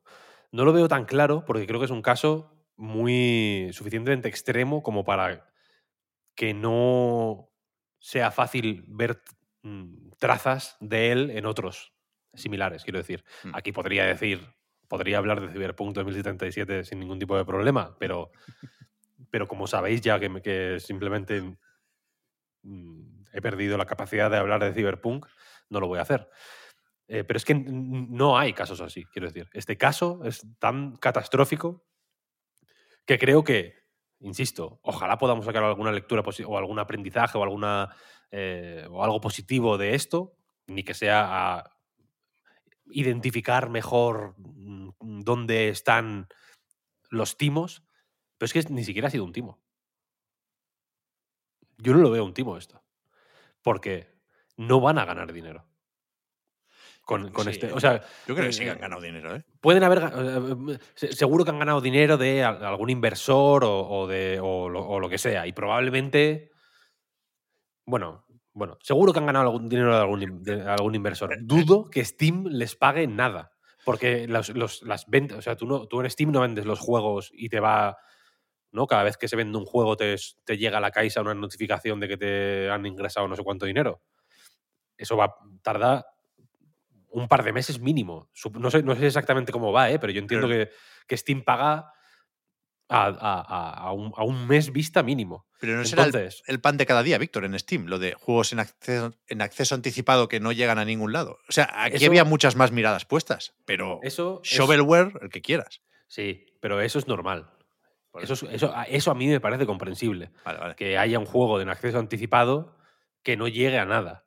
Si Naughty Dog no tiene claro que pueda sacar adelante un juego que tiene que durar 3, 4, 5, 8 años imagínate un estudio de cuatro fulanos de Filipinas que, que- que lanzan un RPG eh, con una campaña de 150 horas en acceso anticipado. Coño, claro que no va a salir. Quiero decir, no pasa nada, es normal. No creo que, que tenga que, o que tengamos que asociar en todo momento, y a eso voy también con esto que estaba diciendo, el acceso anticipado mm, fli- flipado o que no llega a ningún lado con la mala intención. A veces simplemente es entusiasmo de más. Por eso digo que lo de, lo de este caso puede que nos ayude a afinar la vista, pero también puede que nos haga eh, excesivamente recelosos con ciertos formatos de mm, publicación que, joder, que cuando funcionan, funcionan bien. Pasó con, con el Kickstarter. Yo entiendo, no, no sé exactamente Kickstarter cómo está ahora, pero yo no me fío nunca de un Kickstarter ahora y creo que es, un, creo que es una manera de financiar un proyecto estupenda. L- Lo digo sinceramente. Los accesos anticipados me los miro con mucho más ojo. Sigo jugando juegos en acceso anticipado, ¿eh? me gusta bastante hacerlo.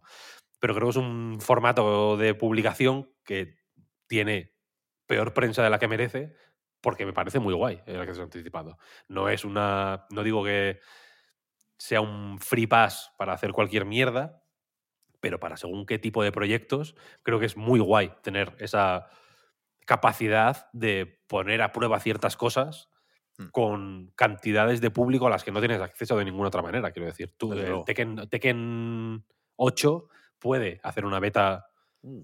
eh, online y puede tener mm, el, el- el test gratuito de 550.000 personas.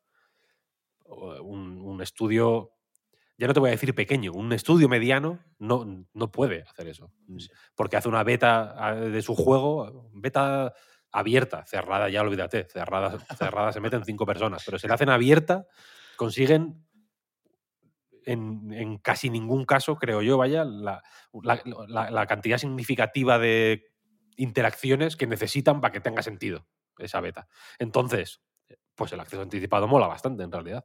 Los estudios que han hecho buenos accesos anticipados a mí me han dado experiencias eh, genuinamente eh, eh, extraordinarias. Mm, Uno de mis juegos favoritos de todos los tiempos lo era más cuando estaba en acceso anticipado. Hablo de Nuclear Throne. Fue un acceso anticipado que vivimos tú y yo como, como, como bestias, vaya, como fans de Justin Bieber eh, encerrados en una jaula eh, que está en la habitación de hotel en la que está durmiendo Justin Bieber.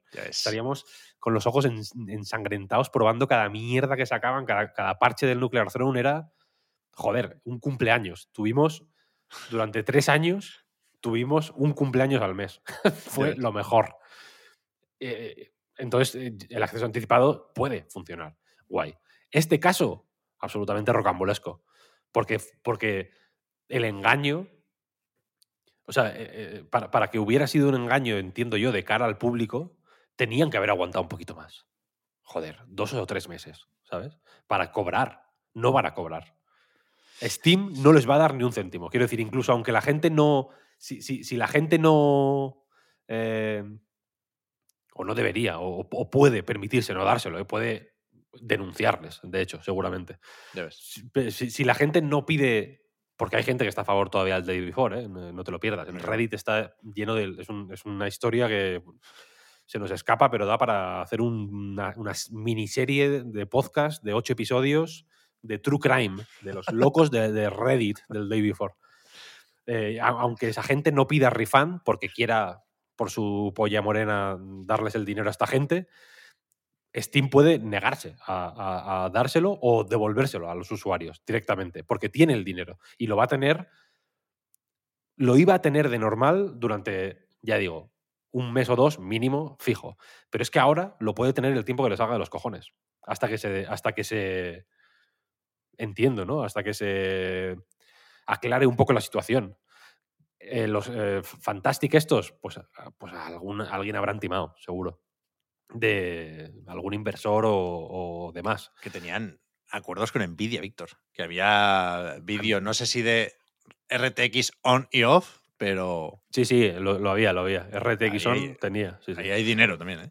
Correcto. Pues Nvidia. mm, les puede meter una colleja fuerte también, o, o- o- o debería hacerlo, entiendo yo. Ese es el tipo de consecuencias que a mí me gustaría que hubiera, no de cara, no, no- o no tanto de los usuarios. Los usuarios, insisto, pues bueno, mm, es que los que hemos visto el PC Gaming Show desde sus inicios, yo creo que este es el.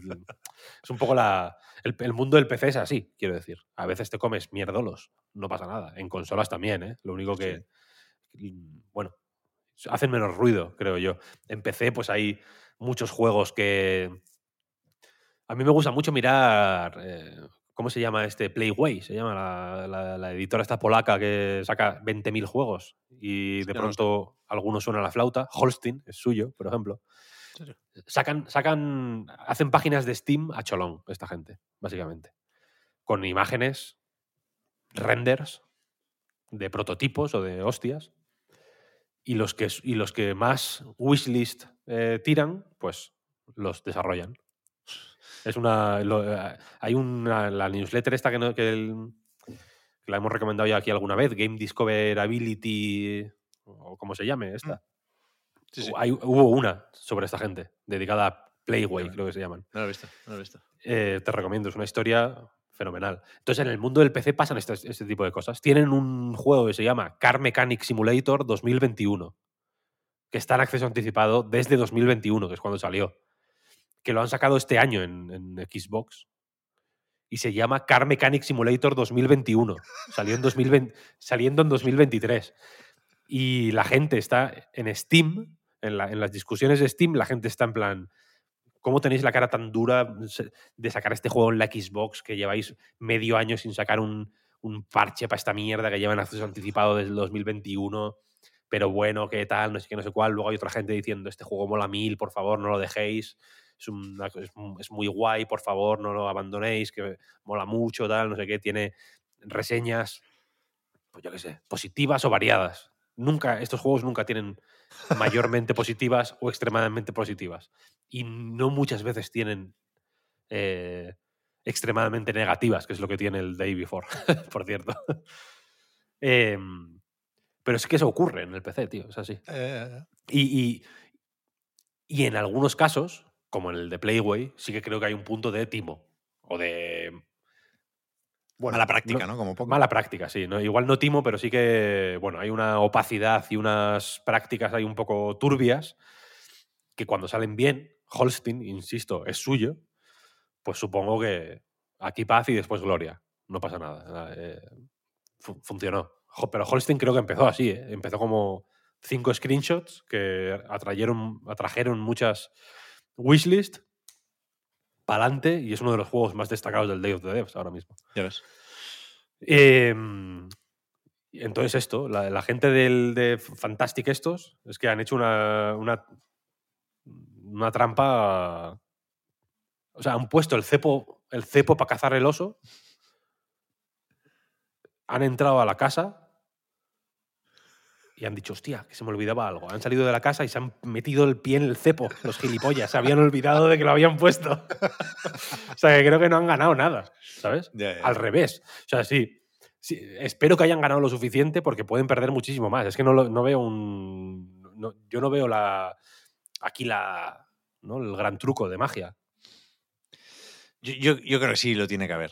Yo que son muy O- mal pensados, sí, ya lo no, sabéis. no, oja- y y yo ojalá, creo que ojalá, ¿eh? Maitona está en el ajo y que, y que no se van a hacer las devoluciones y que sí acabarán cobrando de Steam. Ojalá, Pero no ojo- ojalá en algún momento se explique, quiero decir, y efectivamente haya habido un timo de, de dimensiones épicas. Simplemente por. en- pues, no sé, por entenderlo, ¿sabes? Por no decir, joder, es que simplemente eran tontos.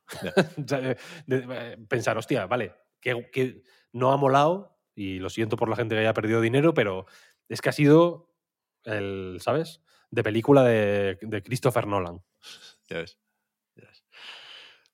¿Y a todo esto has jugado a- algo, Víctor, o qué? Déjame que te diga, vamos a ver.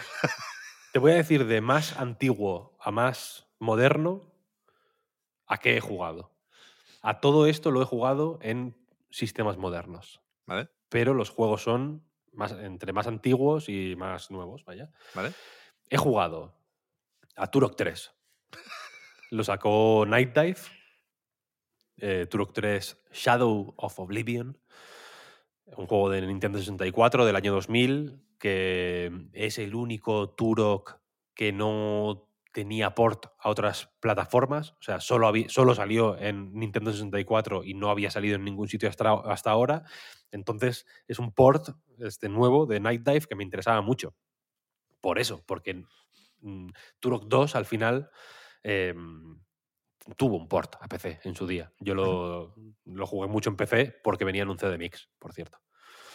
Y Turok 3 no, sin embargo. Turok 3 ni siquiera sabría decir si lo jugué en su momento. Me suena que sí, pero primero salió, si recordáis la, secuencia, Turok 1, Turok 2, Turok Rage Wars, que era un poco el Last of Us Online de Turok, que era solo multijugador, ¿no? Tenía como desafíos single player, pero era para jugar multijugador, nada más, el Rage Wars. Y luego sacaron Turok 3. Ya en el año 2000, entonces como que bueno, creo, creo que malinterpretaron el interés que existía por Turok en su día y se pegó una hostia monumental, absolutamente, este juego. Fue un fracaso eh, absolutamente épico y si no acabó con el estudio que lo desarrollaba, Iguana se llamaban, eh, pues lo dejó tiritando, básicamente.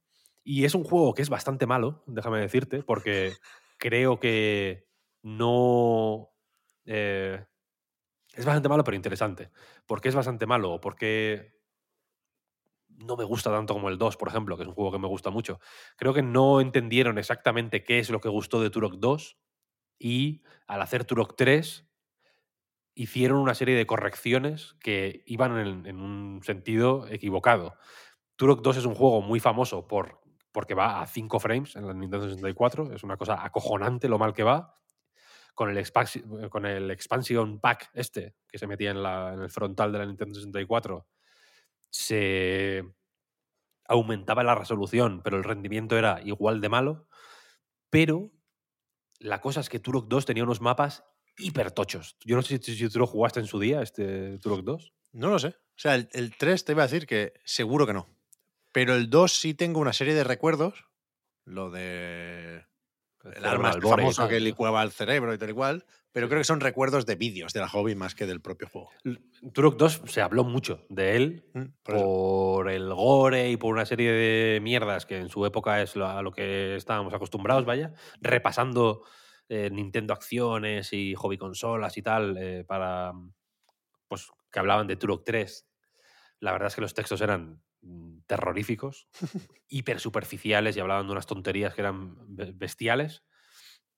En la, en la Nintendo Acción, de hecho, creo que era, el, una, en, el análisis del Turok 3, una de las cajitas que había así como con información extra del juego, ¿no? De los gráficos, las armas, tal, no sé, no sé cuál. Uno era los jefes del juego, incluido el último. O sea, como con imágenes, ¿sabes? De todos. Spoiler, cabrón. Em, y la cosa es que los niveles del Turok 2 eran súper tochos, súper amplios. Iban muy mal, pero eran muy grandes los niveles. Muy complejos, muy laberínticos. Eh, jugaban con el backtracking de una manera muy, muy, muy exhaustiva.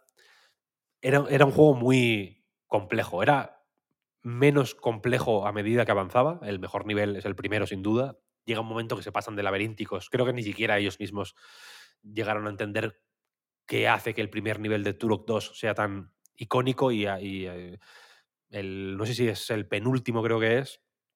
Es directamente un laberinto que es mm, prácticamente intransitable.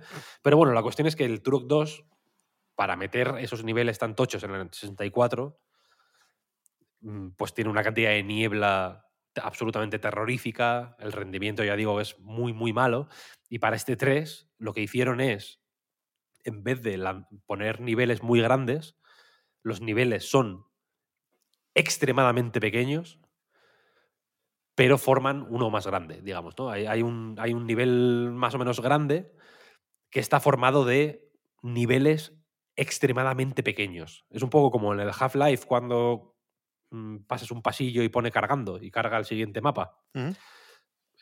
Pasa así en el Turok 3. Lo hicieron en parte para no tener que, que recurrir al, ex- al expansion pack en su momento. Y, y entonces el juego es rarísimo porque tiene un tono muy raro, tiene un ritmo muy raro. Cuando digo son muy pequeños los niveles, son muy, muy, muy pequeños. Estás cargando el siguiente mapa cada, cada tres minutos. Es acojonante lo pequeños que son a veces. Pero luego es un juego hiperambicioso porque el primer capítulo, por ejemplo, es una ciudad. Y es una ciudad que, que quiere ser mm, San Andreas, de pronto, ¿sabes? Es una, es una movida acojonante, pero está formada de mapas microscópicos unidos entre sí por... Claro, tampoco puedes desde un mapa mirar otro. Entonces, pues de pronto mm, tienes que meterte por un agujero de la pared y sales a otro lado, o por una alcantarilla y subes a el siguiente mapa. Entonces, un, en tu cabeza quieres ser una gran ciudad, pero a efectos prácticos, y en este remaster igual se ve más porque está en HD, básicamente, son micromapas conectados eh, de aquella manera a veces entre sí. Y luego tiene mil armas. Es un juego con, de cuando los. Ahora los juegos tienen como ocho armas bien hechas, ¿no? Como que todas son la hostia. En, en la época, en el año 2000, tenías que tener 50 armas. Aunque, y, y de esas 50 armas, tres eran buenas. El resto eran una puta mierda que no tenían ningún sentido. Y este es, es, es un, eh, es un poco ese tipo de juego, ¿sabes? Ese juego un poco vasto del año 2000, que era cantidad sobre calidad en todo momento. Eh, es una cápsula del tiempo preciosa para volver a una, a una época y a una manera de hacer juegos que, que es que ya no se hacen. Y, y- y- y no lo digo como algo malo, ¿no? No es en plan, ya no se hacen juegos como los de antes. Lo digo como, ya no se hacen juegos como los de antes, gracias a Dios. ¿Sabes? Menos mal que ya no se hacen juegos como estos, porque este Turok 3, joder, en su día fue también muy famoso. ¿eh? Esto lo sacaba Acclaim, era un semi gran lanzamiento. Llegó en un, ya digo, en un momento un poco raro y se pegó la hostia, pero, pero era un señor Turok 3, quiero decir, que no era un, un juego, un, un indie, que no Ya, ya, existía ya. en, aquella, en aquellos momentos. Eh, Entonces me parece guay que Night Dive se haya comprometido con Turok hasta el punto de sacar este, que mm, es absolutamente innecesario, ya digo, nadie lo conoce particularmente bien. Estadísticamente nadie lo ha jugado, porque no vendió, porque creo que vendió eh, 120.000 copias en todo el mundo, una cosa así, ¿eh? O sea, fue una hostia muy grande. Y, y sin embargo me gusta, ya digo, que Night Dive se comprometa con Turok, ya sacó el 1 hace unos años y luego el 2, se comprometa lo suficiente para sacar el 3 también. Y tenerla, me gusta, tengo un Steam, la trilogía completa, y me, y me da gusto, aun siendo posiblemente la peor de las tres remasterizaciones porque, bueno, mete, tiene, tiene ideas buenas, tiene un simulador de CRT que está bastante apañado, mm, a nivel de usabilidad, digamos, es... eh, pues bien, como tiene que ser, quiero decir, no, no se le puede poner pegas, pero por ejemplo el audio es el de la Nintendo 64, entonces Mm. se escucha fatal. Las, vo- las voces son catastróficas. Y es un juego con muchas voces, porque tiene un montón de cinemáticas. Se piensa en esta gente que, es- que eran Naughty Dog y es como, cabrones, que son malísimas. La historia es malísima, las cinemáticas están súper mal hechas, los personajes son terribles, porque son un tío que se llama Joshua Turok, coño, que, que- va disfrazado de indio, y su compañera, porque hay dos personajes además. Otra cosa que hacen es que hay dos personajes. Turok tiene visión nocturna y la otra que se llama Daniel, creo, tiene un gancho. Entonces los, los niveles son los mismos, pero en al- algunos puedes, pues hay zonas oscuras que, que puedes ir con con la visión nocturna o hay zonas con el gancho para engancharte con la otra y tal y cual. Y, y es una idea eh, extremadamente ambiciosa que tampoco llega a ningún lado, la verdad. No, no la, no la ejecutan particularmente bien. Pero tampoco es un juego muy largo, son como 6 o 7 horas y me lo pasé muy bien, la verdad, jugándolo. Esto es uno de los que he jugado estos días. ¿cuán- ¿Cuántos hay? 5. Vale, vale, Voy rápido, voy rápido, venga. Vale. Voy rápido porque uno no, de uno no voy a hablar. Vale. Este juego, este juego Turo que era de 2000, 2000 Ujú. 2000 en punto. y el que voy a hablar ahora es de 2000, iba a decir 3, pero creo que es 2002, que es Dodonpachi Dai-O-Ho. Dai-O-Ho. Dai-O-Ho. Dodonpachi Blissful Death Reincarnation. Se ha llamado ahora porque ha salido otra vez en, en Switch y en PlayStation 4. Solo en Japón. mm, Así que he tenido que comprar yenes para comprarme este puto juego. Y es un port de Dodonpachi Dai-O-Ho, Dai-O-Ho, no sé cómo se pronuncia, que salió, en, ya digo, en el 2002-2003, que es estrictamente el tercer eh, Dodonpachi, es el segundo de Cave, porque Dodonpachi 2 no lo desarrolló Cave, y este port nuevo es de M2, que son estos genios del porting de juegos de naves, que tienen una serie que se llama Shot Triggers, creo que es el nombre, que van relanzando clásicos de los juegos de naves. Sacaron el Battle Garega, sacaron el eh, Dangun Fiberon, por ejemplo, que es un juego de Cave también que a mí me gusta mucho. Creo que escribí un artículo para Night una vez sobre este juego y todo. Eh, pero que no es de los más conocidos de, de Cave y aún así sacaron un port que por lo visto está muy guay. La mayoría no han salido fuera de Japón, es el caso de este Dodonpachi. Pero bueno, eh, salió y es. eh, pues no voy a hablar mucho de él porque entiendo que no le interesará a mucha gente, pero para fans de los juegos de naves creo que es una buena referencia porque tiene todas las, pues todas las virtudes de estos relanzamientos de M2, y una cantidad absolutamente abrumadora de eh, maneras de personalizar la interfaz para que te aparezca exactamente la información que quieres sobre tu partida, ¿no? Los mm, puntos, las cadenas, la, cantidad de abejas, que son unos coleccionables que puedes encontrar por el mapa, el- su posición, eh, la- la puntuación de la sesión actual en relación con otras sesiones que has hecho. En fin, es una, un- una- tiene una cantidad de movidas de ese estilo eh, alucinante. Las el menú de opciones es absolutamente abrumador. No solo porque esté en japonés entero y no sepa absolutamente nada de lo que hago cuando lo toco, sino porque hay muchas opciones. Cualquiera diría que en un juego de este tipo, pues con que, con que haya un, ¿no? Activar y desactivar dos cosas y subir y bajar el volumen de la música y de los efectos de sonido, vas, vas mm, funcionando, ¿no? Pero para que te hagas una idea, en el menú de opciones de sonido tiene un ecualizador Pero y- para, para subir y bajar los, los, los graves, los agudos y tres medios. O sea, no, ya, no, ya no solo tres, un ecualizador de tres bandas, es un puto ecualizador de cinco bandas.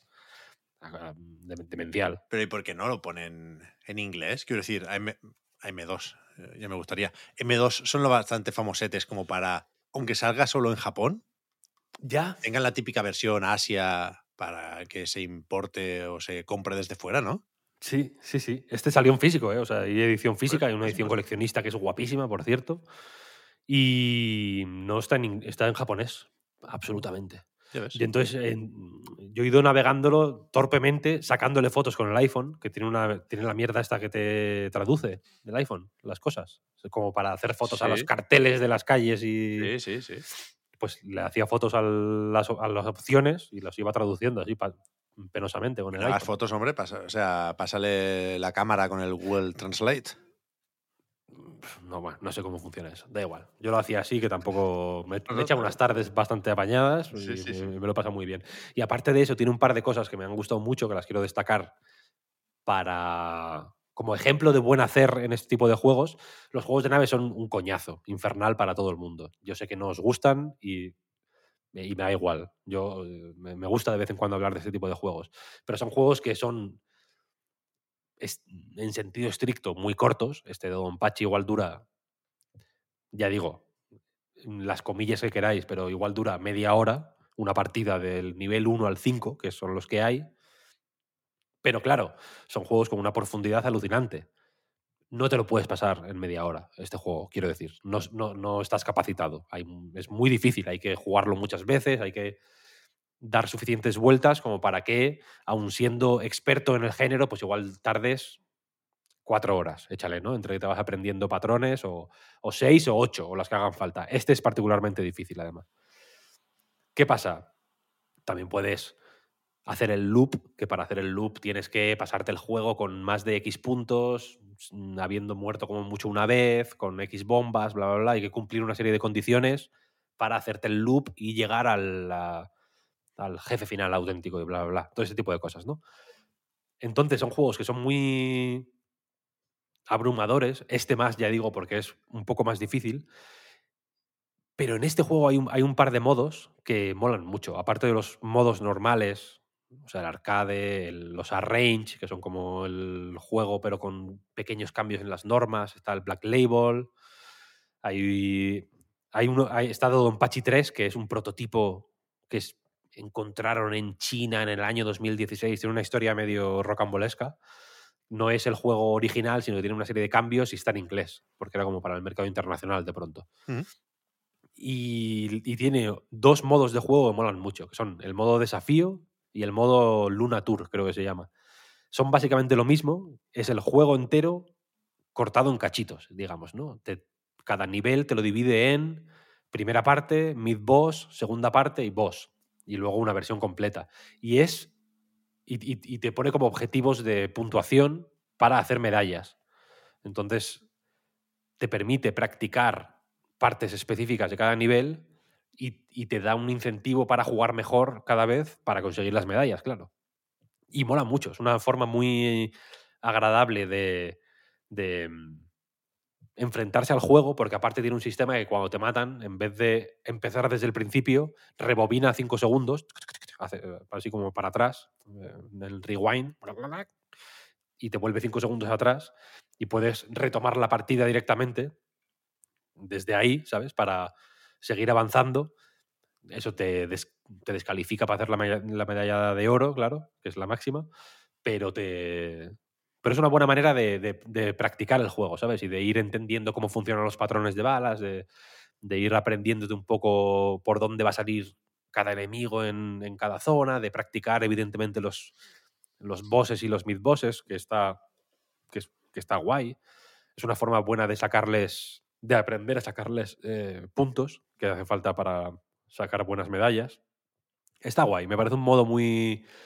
eh, que me ha sorprendido mucho, no sabía que estaba y me ha gustado mucho y creo que es un interesante. No desconozco si está ya en otros shot triggers, porque creo que este es el primero que... Creo que tengo el de Battle Garega, puede ser, pero creo que ahí no está. Pero no sé si en algún otro de los que hayan salido desde entonces eh, hay un modo de este estilo, pero me ha parecido muy guay. Recomendable. Muy, muy guay. ¿Sabrías volver al modo este, Víctor? Navegando por lo menos. Sí, hombre, sí, sí. Vale, vale. Es por lo- eh, lo- los nombres de los modos están en inglés, por Vale, vale, suerte. vale, ok, ok.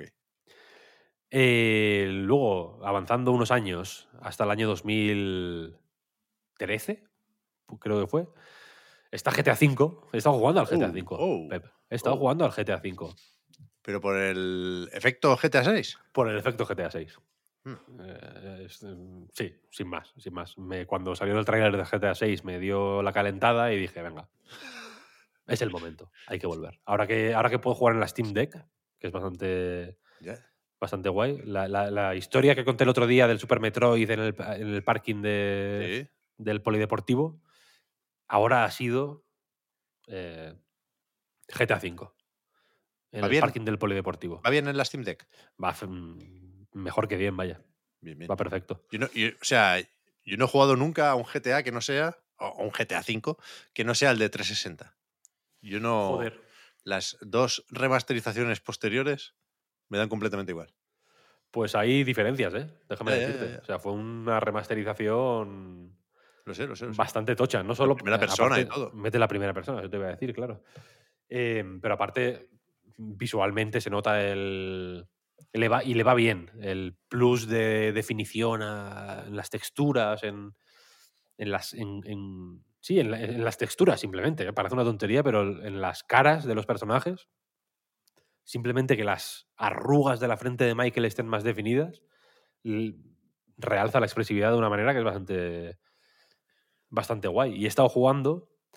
Hice ayer el primer atraco. Tampoco he jugado muchísimo.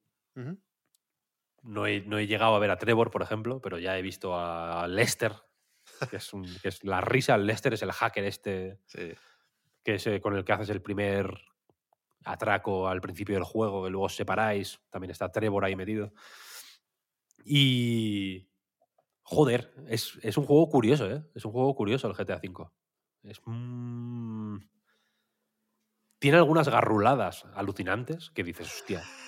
Pero luego tiene otras garruladas que dices, joder, me reí. de esta me reí. Y luego tiene una serie de ideas. Quería hacer, mm, sin entrar en consideraciones de, de qué garruladas son mejores que las otras, tiene algunas, tiene un par de cosas que me han parecido muy inteligentes en el diseño de misiones, por ejemplo, que, haz- que- que hacen pensar en... Bueno, me han provocado nostalgia al recordar cierta filosofía de diseño de misiones de- muy de esa época, ¿sabes? De finales de Play 3 y 360, que jugadas ahora, joder, tienen, tienen una efectividad eh, guay. Son, un- es un tipo de diseño de misiones, una filosofía de diseño que, que puede ser más eh, hermana de, yo qué sé, de la, de la del Tíbet, del Uncharted, o de la de, o sea, del, del Nepal, del Uncharted, o de, o, de, o del, es- de la- el fósforo blanco del Spec Ops, o cosas así, que se nota también un poco en GTA V el momento en el que estaba y que no me importaría ver desarrollado un poquito en GTA VI. Pienso, por ejemplo, en las misiones al principio del juego, en GTA V, eh, empiezas con Franklin. Franklin es, vive en un barrio negro, eh, está, ha estado involucrado con bandas y quiere dejar de estarlo, pero claro, sus amistades son gente que, es, que, que- son un, que, se meten en, líos y lo hacen mal. No, son, un, son un puto desastre. Son gente que quiere vivir una vida como de gángster, pero que en realidad son unos inútiles. ah, completos. Son gente, la mitad están en la cárcel, los que están fuera no es porque lo hayan hecho mejor, sino porque han tenido más suerte o son más tontos directamente, como su mejor amigo. Eh, y entonces todas las misiones que hace Franklin son mm, golpes de, baja estofa que salen mal. Al principio eres... eh, básicamente requisas coches para Simenón, creo que se llama, que es un, el dueño de un concesionario que se dedica a vender coches a- con, con, hacer préstamos para vender coches con unos intereses altísimos y robarles los coches de vuelta cuando no pueden pagar a la gente que lo compra, que así conoces a Michael, porque su hijo, el hijo de Michael, hace eso. Eh, y, todas las misiones de Franklin son eh, golpes de gángster, digamos, ¿no? De, con armas, con bandas que se pegan tiros, con robos de coches, con tal y cual, pero que todas salen mal, todas acaban mal, todas son... Claramente ves a los personajes queriendo ser lo que no son, ¿sabes? Y te da pena por Franklin, porque Franklin no quiere esa mierda, quiere mm, vivir tranquilo de alguna manera, quiere eh, estabilidad económica eh, y quiere olvidarse de, esta vida que él ve como falsa, en realidad. Quiero decir, él ve el que, es- que es de, de plástico, aunque sus colegas, incluso eh, hay uno que sale de la cárcel, Steve el Largo, creo que se llama, que mola mil esa, porque tiene como, él llega como, hablando de la cárcel, como si le da legitimidad en realidad, y lo primero que ocurre en, su primera misión es que os estafan y, os meten en un puto lío que, tenéis que, sa- que salís por, por patas de milagro. Llega la policía, o sea, es un, es un Cristo de- de primer nivel. Y luego las misiones de Michael son patéticas. Son cosas de- con tu familia, con de... Hay una que es de salir a ir en bici con tu hijo, que te la lía y luego te... que es la que acaba con una persecución en, en moto de agua porque tu hija está en un Así. yate de unos Sí, sí, sí, productores de porno y no sé qué. Eh, Momento de tirarse al agua ahí, lo recuerdo. el momento de tirarse al agua es bastante impresionante todavía hoy, ¿eh? Increíble. Cuando llegas, cuando te metes debajo del agua y ves todos los corales y toda la hostia, es increíble. Eh, pero son misiones como de, padre de familia. Y, o sea, de padre de familia, no de la serie, digo, de, Sí, de- sí, sí, de- sí. de recaos para tu familia, que son unos ingratos y unos hijos de puta y que, y que- y que- que no, no agradecen nada.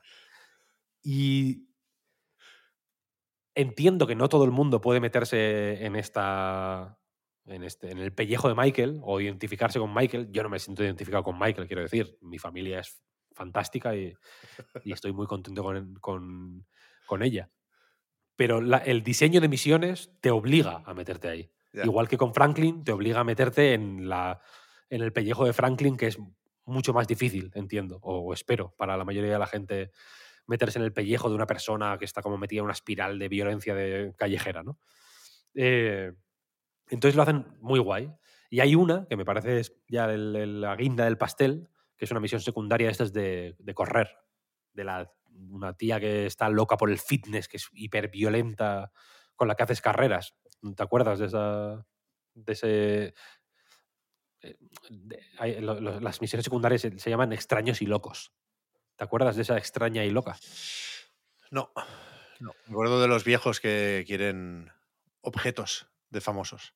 Uh, buenísima. La del Alien, la de los aliens, del que está a favor de legalizar la marihuana, que te fumas un porro y empiezan a llegar aliens, ¿te acuerdas? Y estás ahí con una metralleta matándolos.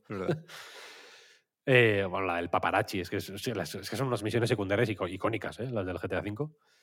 Pues la, la señora esta es una loca del fitness, que le encanta el, el ejercicio físico. Y entonces Michael, como se, mm, se pavonea con ella y tal, igual, y te reta una carrera. Y es una misión que es, mm, es tal, tal cual lo que estoy diciendo, es una carrera mm, corriendo. O sea, es de ir a un de un punto A a un punto B antes que ella. Pero en el GTA V, para correr tienes que pulsar el A mucho. Es como, no, no- no es un botón que pulses y corras, sino que para alcanzar la velocidad máxima tienes que pulsar muy rápido el botón A. Y entonces vas corriendo y si mantienes ese ritmo muy elevado, empiezas a perder salud. Llega un momento que cuando se te agota la resistencia, eh, empiezas a perder salud. Puedes seguir corriendo a velocidad máxima a costa de perder vida. Y la única forma de pasarse esa misión de, la, de cuando conoces a la loca del fitness es llegar muerto a la, a la- a la línea de meta. O sea, llegas con un píxel de vida, ¿sabes? Tienes que darle a la A mientras Michael va perdiendo vida y vas viendo la barra de, de salud bajar, bajar, bajar, bajar. La tía, mientras tanto, ahí insultándote, gritándote al lado, corriendo también a toda hostia. Y cuando llegas al final de la misión, estás, ya digo, con nada de vida. Si hubieras estado corriendo a ese ritmo un segundo más, te habrías muerto. Y llegas al final y Michael, eh, en la cinemática del final de la misión, está Michael con la mano en el pecho, en plan, eh, sin, sin aliento, en plan, madre mía, me voy a morir, te pero te he ganado, pero tal, como vacilando a, la, a, la, a la tipa, pero al borde de la muerte, en la cinemática también, ¿sabes? Sí, sí, sí, sí. Y, me- y- y- y hay una coincidencia ahí entre este correr tú, ¿sabes? Con el botón A hasta casi matan a Michael y Michael medio muerto pavoneándose con ella en- de que ha ganado y tal y cual. Luego la tía coge una bici y se pira y es como, "Eh, que te den por el culo, tal. que, que, que mola mil, porque aparte, claro, luego tiene ese tipo de cosas de diseño en el GTA V que esta misión te deja en a tomar por el culo porque acaba en un parking en, en medio de Venice Beach, con la autopista al lado, sin coches cerca, para tienes que robar luego un coche si quieres irte y tal y cual, o, o- o llamar a un taxi o lo que sea. Eh, simplemente por pavonearte con una persona a la que no conocías de nada. Dice mucho de Michael, quiero decir, de la- del, del tipo de tara mental que tiene Michael, que es una persona in- insatisfecha, absolutamente frustrada, que vive una vida que no le gusta, y, y- y en la misión siguiente, o, o- creo que es la misión siguiente, sí. Eh, creo que se lo dice Franklin en cierto momento. Es la, o Lester se lo dice, creo. Es la primera vez que te veo.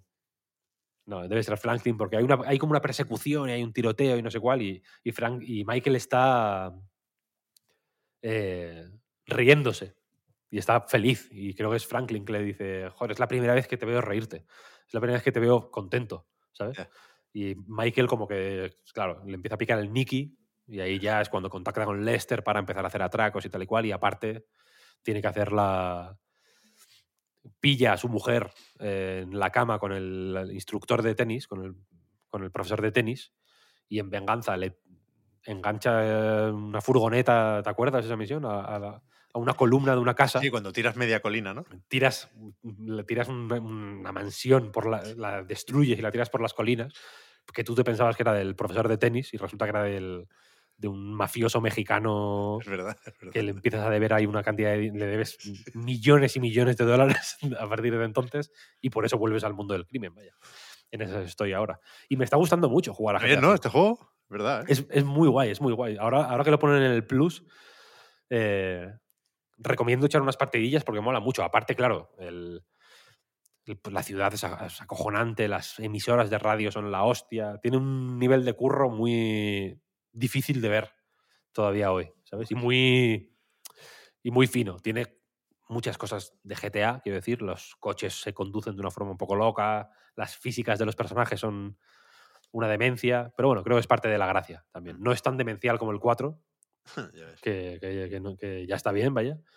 Y luego me gusta que Dead. no hay viaje rápido. O sea, hay- puedes llamar a un taxi, esperar al taxi y luego omitir el viaje, que te cobran más por hacerlo, verdad. pero no puedes meterte en el mapa y decir, quiero ir aquí, ¡pam! Ya, Entonces, mucha. La mayoría del tiempo estás conduciendo por la ciudad, yendo a sitios. ¿Sabes? Entonces acabas teniendo una relación con la ciudad muy cercana por eso. O sea, en ¿sabes? GTA 6, desde ya hacemos el pacto, ¿eh? Prohibido hacer viaje rápido. Prohibido, prohibido. No, no, no, no. Patético hacer viajes rápidos. Espero que no haya, de hecho. O sea, un, un mundo abierto es bueno si no haces viaje rápido. Esto es la prueba del algodón más vieja y más evidente que, que tenemos aquí. Sí, sí, total. Al online, ¿has entrado alguna vez, Víctor? ¿Al GTA Eh, Online? O sea, entrado no de darle al botón para ver cómo es, ¿eh? Entrar de meterte ahí. En serio. Jugué en su día, no, no, no hiper vale. en serio. No me llegó a enganchar. Pero en esta, ahora es- esta vez tengo el. Al principio tienes que elegir si empiezas en el online o en el single player o si quieres pasar por una pantalla inicial de selección. Yo tengo puesto que single player y ya, no, Vale, vale, vale. que no me calienten la cabeza. Y yo creo que, que ya, porque ya he hablado demasiado. Quería hablar un poco de Dusk HD, pero no lo voy a hacer. Y, y- también quería comprometerme a el año que viene comentar tres juegos. Que no lo voy a hacer ahora porque no tengo tiempo ni ganas, sinceramente. Pero sí que quiero hablar de ellos el año que viene. Uno es Data Garden, que puede que Juan lo mencione luego. Sí. No lo sé, ¿eh? Tengo, la, tengo un pálpito, tengo la sensación de que luego lo va a mencionar.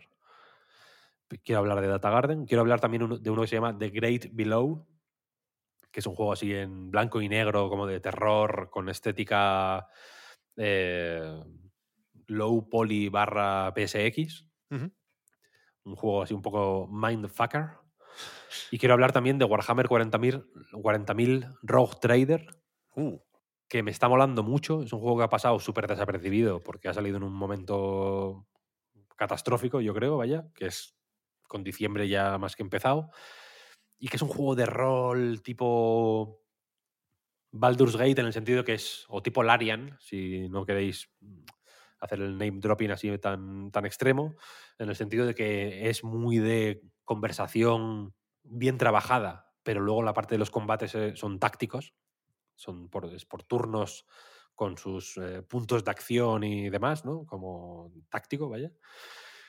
Y es un juego muy sorprendente. Me gustaría hablar de él cuando volvamos de las vacaciones, que aparte pues, habré jugado mucho más y, y podré decir cosas más pertinentes.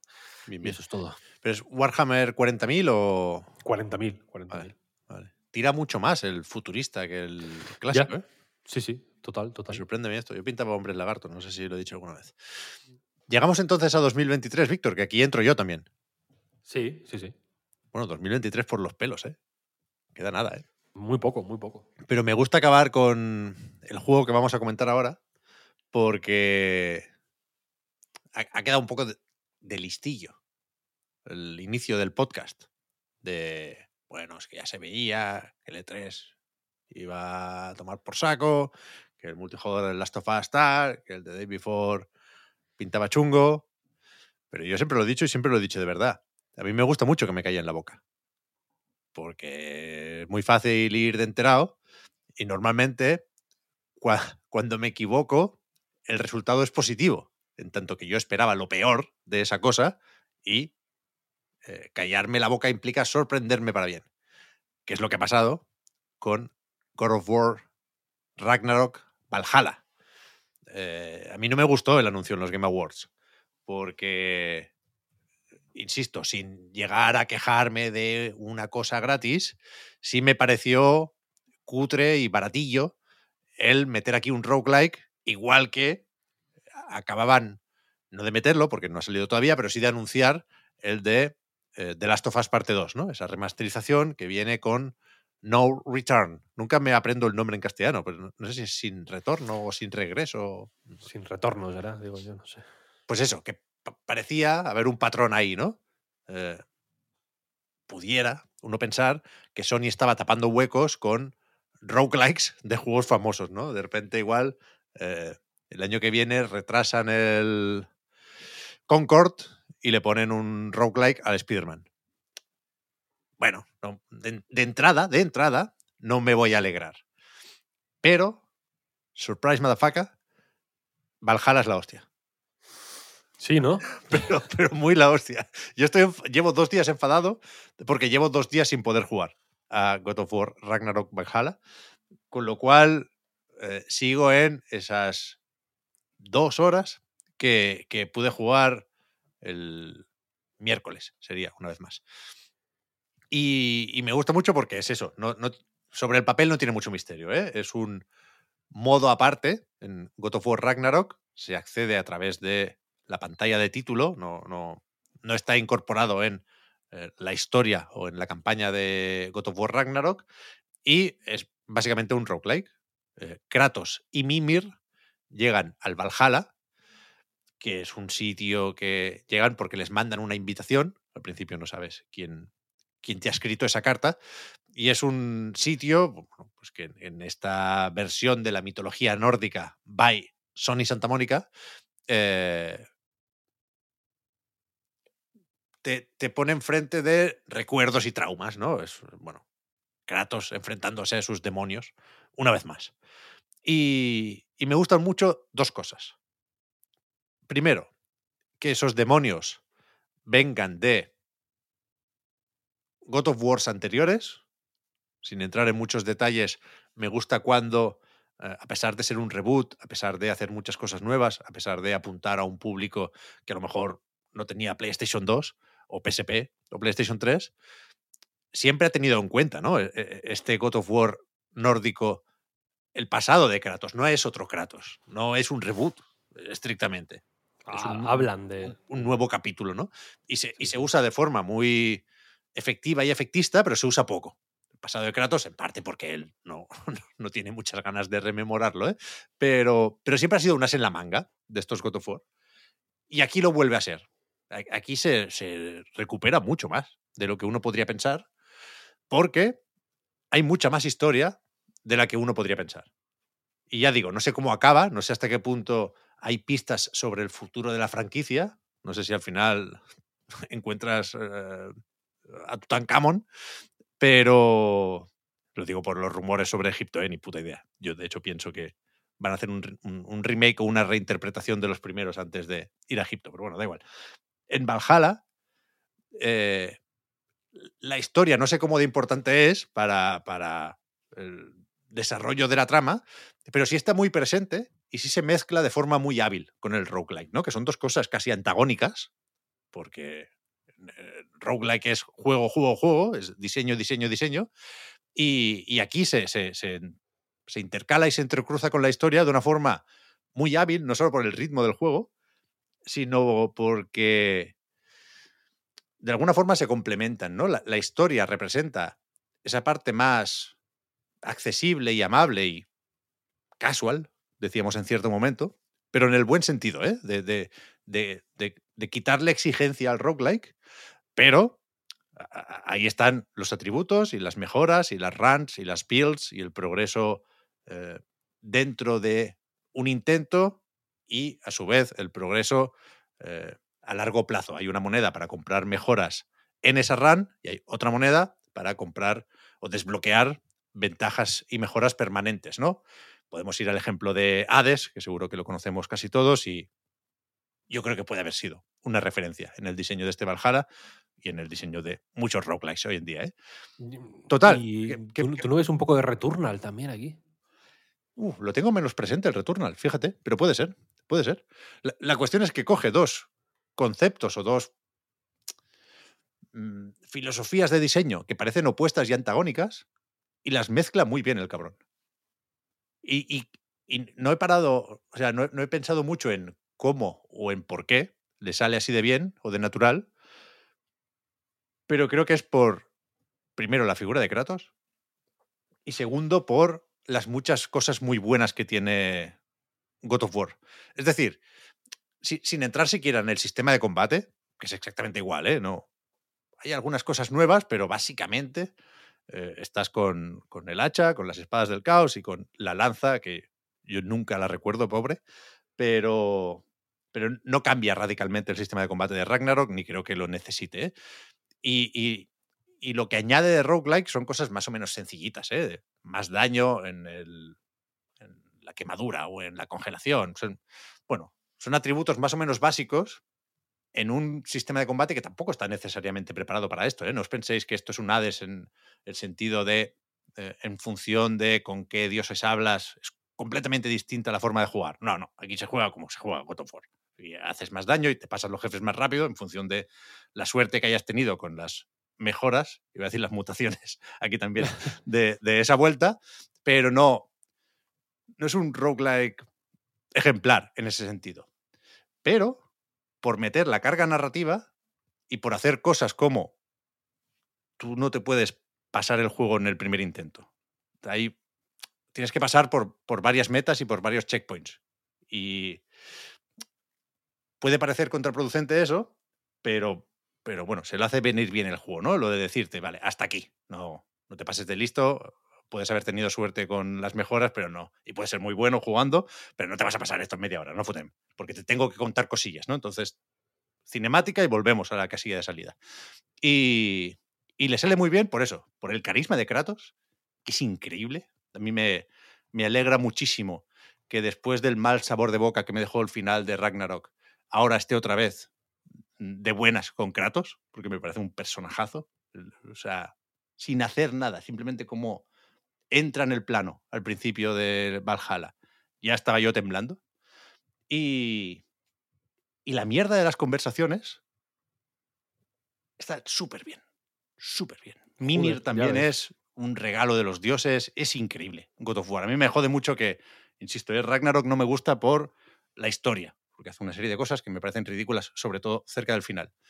Pero, pero el valor de esta franquicia me parece incalculable ahora mismo. Yo no soy tan hater de Ragnarok. De hecho, de hecho, te diría incluso que tengo la sensación de que os centráis demasiado en el final. Sí, Que- es cierto. Que- es que bien, o sea, es cierto que no es la parte más inspirada del juego, pero sí creo que antes de eso hay muchas cosas que son la hostia ¿eh? en, Ragnarok.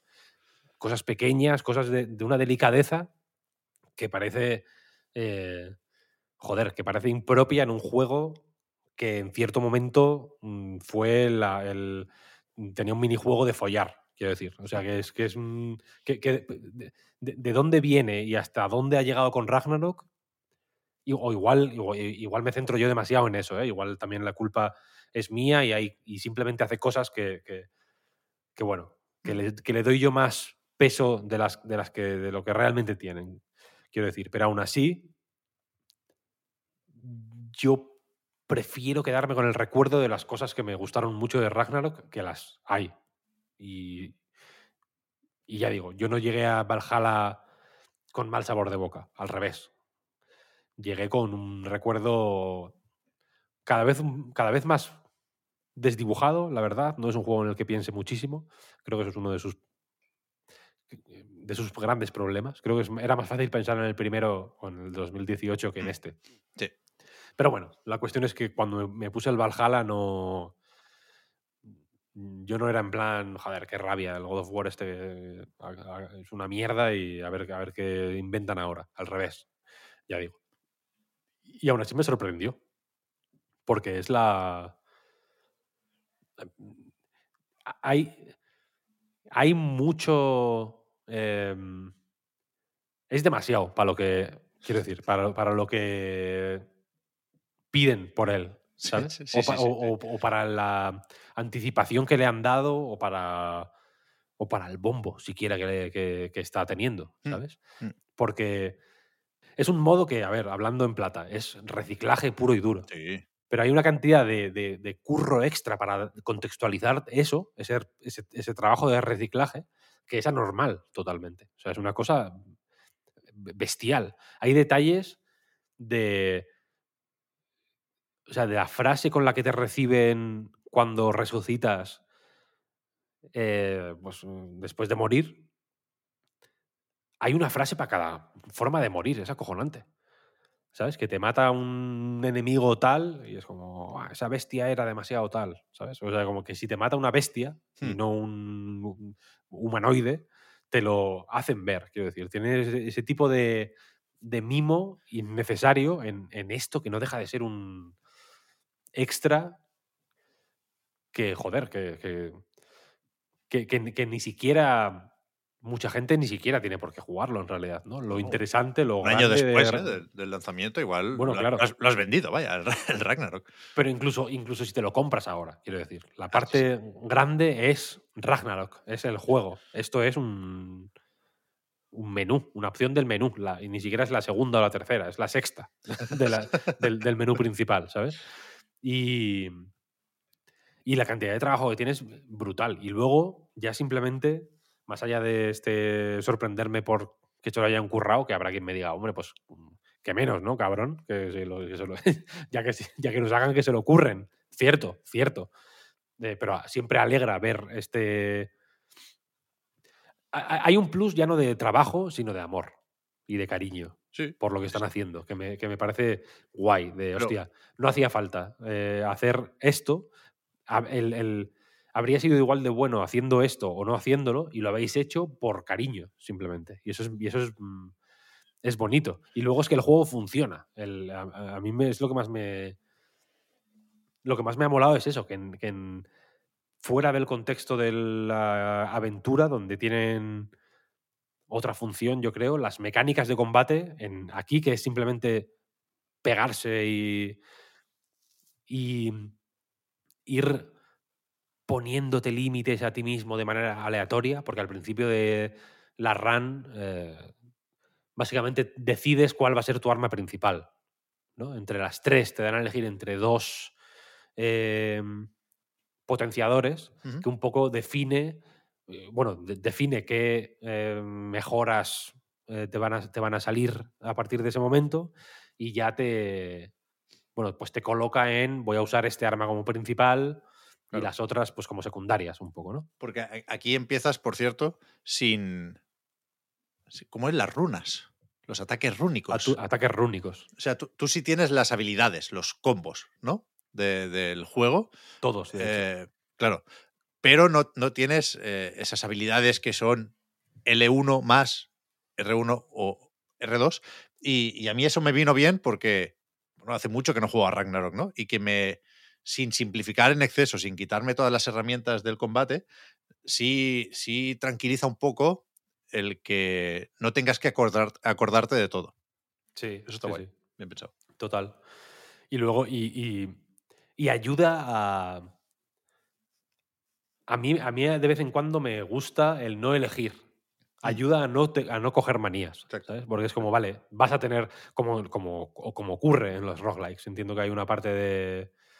De mm, forma de ser del, del formato roguelike, ¿no? Que es como, vale, tienes que saber trabajar con lo que te venga. Y si no te viene lo que te gusta, mm, pues o reinicias o te jodes y bailas y lo intentas hacer lo mejor posible, ¿no? Y entonces te obliga a... eh, primero te, te obliga, entre comillas, a jugar de maneras que igual no son la, eh, pues la que más te gusta. God of War Ragnarok no es bayoneta tampoco, quiero decir, no es un juego en el que cada arma o cada eh, ataque rúnico tenga unas posibilidades y una profundidad y unas Mm. capacidad, una capacidad de expresarte en combate eh, ¿no? que, que pueda durar que, que puedas en- encontrar nuevas maneras de jugar 500 horas, 500 horas después de empezar. Entonces, por ejemplo, en mi partida de Ragnarok, igual que en la del God of War de 2018 más o menos, mm, yo me... con- No, no te, no te voy a decir ni que me acostumbrara a una habilidad o a, o a un arma que me gustara más y, y sudara del resto. ¿eh? Yo si no, si no había... eh, o sea, si no había un motivo para no hacerlo, usaba la hacha siempre. Hacha y escudo. O sea, yo no. Me la sudan las espadas, me la suda la lanza, me la sudan las- los ataques rúnicos. Sí, sí, sí. Eh, o sea, que, que no, que no profundicen mucho en eso porque el juego tampoco lo necesita, creo. Los combates, los, eh, eh, en, en- en el- en la, digamos, en la rama principal. Luego, a medida que vas yendo a, a las zonas opcionales, el combate sí que, o las exigencias de los combates sí que te permiten, eh, pues bueno, o te dan más oportunidades para buscar eh, los Mm. puntos ciegos de según qué enemigos con según qué Mm. tipos de ataque o, o si hay un, pues bueno, los, si hay grupos de enemigos grandes, ataques que, que sean más de, de- que tengan más rango, otros si hay solo un enemigo, pues ataques que se focalicen en uno, etcétera, etcétera. Eso en el juego mm, normal, digamos, principal, se explora menos. Pero aquí es solo eso. Entonces es bastante la hostia. Me está gustando mucho. eh, no sé si te voy a decir usar por primera vez, pero casi a muchos de los ataques rúnicos estos. Y casarme con ellos, ¿no? Y decir, vale, en esta run tengo que usar esto y tengo que buscar las, los contextos y las oportunidades para aprovechar lo que la suerte me ha dejado caer, ¿sabes? Y la mayoría funcionan mucho mejor de lo que se esperaba. En aquí, ¿sabes?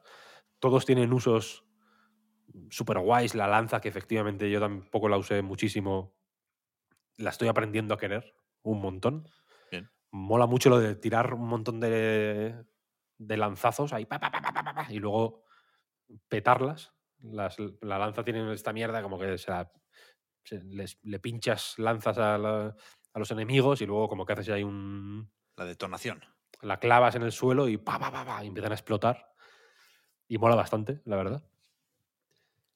Y, y- y como cada partida es semi diferente, tampoco son juegos distintos cada vez que empiezas, vaya, pero los grupos de enemigos son distintos, los tipos de enemigos con los que te encuentras son diferentes, unos te exigen eh, una aproximación al combate y otros otro, tal, pues mm, joder, te van te, te vas encontrando de manera mucho más ágil con una parte del juego que en la, que en la campaña está ahí, evidentemente también, pero tiene otro ritmo y otros pesos, simplemente, ¿no? Porque hay más mm, diálogo, hay más cinemáticas, hay más. La exploración tiene un peso que aquí es mm, inexistente prácticamente. He dicho prácticamente porque, porque estaba pensando como en, el- en los momentos de buscar algún cofre aquí o allá, pero bueno. es Sí. inexis- si, me- si- si queremos quedar en que es inexistente, mm, lo es, quiero decir, Y y no- hay, y no pasa hay nada. como, hay como unas zonas de descanso. En los Yo ahí, que- sí, bueno, y en los niveles mismos. Ahí es donde veo más la parte que me ha recordado un pelín a Returnal. Vale, puede ser. Que tiene este rollo de, hostia, hay, una, un- hay aquí un, una medio cueva, ¿no? Un- Una, una apertura en, este, en esta pared y entras y hay un cofre de pronto. Como en Returnal, que pasaba también un poquito así. He querido ver ese- esa influencia de Returnal igual porque quiero darle utilidad a Housemark, ¿sabes? Que es como, hostia, para un estudio bueno que tenéis, cabrón. Tienen muchos estudios buenos Sony, pero Housemark eh, es auténtica devoción lo que hay en, en este pueblo por Housemark. Y, y luego, y luego, pensando en la, en la constante de God of War, del God of War de Santa Mónica Studio, del God of War post 2018, tú sabes, en el Final Fantasy la constante sabes cuál es, ¿no? O sea, en, en la franquicia, ¿quieres decir? Sí, Hostia, no sé. Los cristales, las, guante, las guante. ¿Qué guante? el guante. Ah, de los menús. El guante de los te veo, menús. te veo, te veo. Esa es la, eso es la constante. Bien. Es un concepto que heredo de Lost. Está bien, está bien, está bien. En God of War es la, la cháchara, tío. No paran de hablar. Y, y, eh, aquí, si no, si no hablaran, en el God of War, hablan por los codos. Es una cosa acojonante. En el de 2018 ya hablaban por los, por los codos y en el Ragnarok yo lo recuerdo como el juego más con más cháchara de la historia de la humanidad. Sí, sí, Y toda, sí. y toda cháchara mm, buena, quiero decir. O sea, como que ah, Sí, sí, hay sí. mucho, hay, hay una cantidad de guion, quiero decir, ah, alucinante. Eh, Y es brutal que aquí también. Sí, sí. Aquí, por supuesto, toca tirar mucho de ese recurso que no sé si la primera vez que lo vimos fue en Uncharted 4 o ya se había hecho antes, pero el rollo este de eh, en mitad de una conversación pasa algo y dices, hablamos después, porque toca combatir, ¿no? Y, y GTA, GTA 5 pasa eso, ¿eh? así ya. Pues aquí, pasa todo el rato, constantemente, porque hay pocos descansos, ¿no? Pero, pero es verdad que, que molan mucho esas conversaciones, porque, no sé, todo, todo parece importante en, en God of War. Y, y- fíjate que en Ragnarok no todo lo era al final, ¿eh? Pero, pero a mí me presto mucha atención a las conversaciones, con las Valquirias y todo.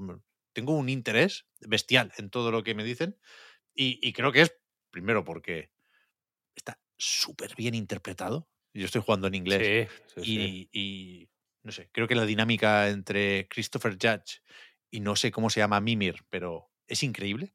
Y, y precisamente por eso, Víctor, porque hay tanto diálogo, me cuesta creer que, que hayan traído de vuelta a Christopher Judge para grabar todo esto, ¿sabes? No, no creo que se grabara en verano de 2023 esto. Me, me- me puedo llegar a imaginar que en cierto momento estaba previsto meterlo directamente en Ragnarok o sacarlo poco después y por los motivos que sea ha acabado saliendo ahora.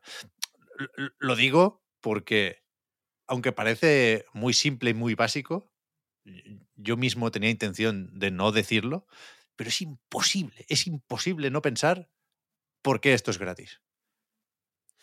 Es sorprendente, curioso, ¿eh? muy, muy sorprendente. Porque lo que decías, Víctor, del reciclaje es la mitad de la historia. ¿eh? O sea, sí que hay enemigos y situaciones y localizaciones de Ragnarok, pero también hay muchas cosas nuevas. ¿eh? Mucho Sí, enemigo nuevo, sí. mucho jefe final nuevo, mucho curro, mucho curro. Y, y- y nos, nos han, entre todos, preparado para lo peor. Cuando algo es gratis, mm, no creo que pecara yo de nada al, pensar que, bueno, sería poca cosa, ¿no? Al, hacerlo de menos. Y, en este caso, error, al revés. Eh, muy, muy sorprendente que sea gratis. En fin, es una buena oportunidad para matizar el sabor agridulce de boca que comentabas al principio, que creo que sí que es cierto que lo, lo motivó eh, Ragnarok. Y de pronto este regalito es cierto que dices, hostia, de- pa- ¿por qué? Sí, sí. ¿Cómo, O sea, yo, ¿Cómo puede ser? yo tengo más ganas de God of War ahora que al terminar Ragnarok. Es que, claro, claro, cualquier. Es cierto que cualquiera puede. Cualquiera diría que si te pueden vender algo, no te lo van a regalar. En e- y, y menos en, en- en este contexto de un, una superproducción, triple A, etcétera, etcétera. Pero. Pero es que es cierto, es cierto que parece de pago, sí, sí. Hiper recomendable. O sea que Sí. si, si alguien. Si alguien tiene o tenía la sensación, entiendo que, que poca gente quedará con esa sensación ya porque se está mm, aplaudiendo mucho con motivos Valhalla, ¿eh? Pero si alguien tiene la sensación de no ni le voy a prestar atención porque eh, no, no es nada, ¿sabes? Eh, creo que merece la pena recalibrar esa sensación, ¿eh? Porque al revés. Muchas ganas, muchas ganas de acabar con Valhalla, a ver si efectivamente esa importancia que parece tener la historia, aunque puede imaginar que será autoconclusiva, a ver si, si da pistas sobre el futuro, porque ya digo, me, me- gusta especialmente que haya renovado mis ganas de Kratos, que no, aunque se le notan mucho las arrugas y, y la barba está cada vez más canosa, eh, no se puede jubilar este señor. Como no. Julio Iglesias. Sí, no, no, no estamos preparados para que ceda el testigo a nadie. Yo, yo quiero más Kratos durante muchos años. ¿Quieres más roguelike también? Bueno, ¿qué, qué- me ofreces? Hombre, ahora es que es- o sea, ahora So- Sony es la, el- la- la compañía de los roguelikes, de pronto, ¿no? Han, han querido quitarse la etiqueta esta de la aventura cinematográfica con padres e hijos y ahora, ahora les ha dado por, el- por el roguelike. Ahora están los que hacían, los indies que hacían roguelikes, están haciendo historias de padres e hijos Es verdad, ¿eh? y, y Sony al revés. ¿no? Lo digo por el Last of Us, ¿eh? que el Last of Us ya lo has mencionado antes, pero tiene este sin retorno, creo que se llama, el modo roguelike que viene con The Last of Us 2 remasterizado y que no, voy, no puedo decir nada de él, pero yo ya estoy jugando, por cierto. Vale, vale, vale. vale. Me, me- me- me sorprende que se pueda mencionar siquiera, porque falta mucho, ¿no? Que sale el 19 de enero. 19 o 16. 16-19, Mm, tengo la misma duda. mm, Por ahí, por ahí, pero ahí. sí, sí. Pues nada, te preguntamos a la vuelta entonces de, Sí, de Navidades. os contaré, os contaré. Lo dejamos aquí, esta primera parte, como mínimo. Tú te, Aparte- ten- Ahora, te tendrás que ir, digo yo. Podcast Reload Part 2. Hey, I'm Ryan Reynolds. Recently, I asked Mint Mobile's legal team if big wireless companies are allowed to raise prices due to inflation. They said yes. And then when I asked if raising prices technically violates those onerous two year contracts, they said, What the f are you talking about, you insane Hollywood ass? F- So to recap, we're cutting the price of Mint Unlimited from $30 a month to just $15 a month. Give it a try at mintmobile.com slash switch. $45 upfront for three months plus taxes and fees. Promo rate for new customers for limited time. Unlimited more than 40 gigabytes per month. Slows. Full terms at mintmobile.com. Hi, I'm Daniel, founder of Pretty Litter. Cats and cat owners deserve better than any old fashioned litter. That's why I teamed up with scientists and veterinarians to create Pretty Litter. Its innovative crystal formula has superior odor control and weighs up to 80% less than clay litter. Pretty Litter even monitors health by changing colors to help detect early signs of potential illness. It's the world's smartest kitty litter. Go to prettylitter.com and use code ACAST for 20% off your first order and a free cat toy. Terms and conditions apply. See site for details.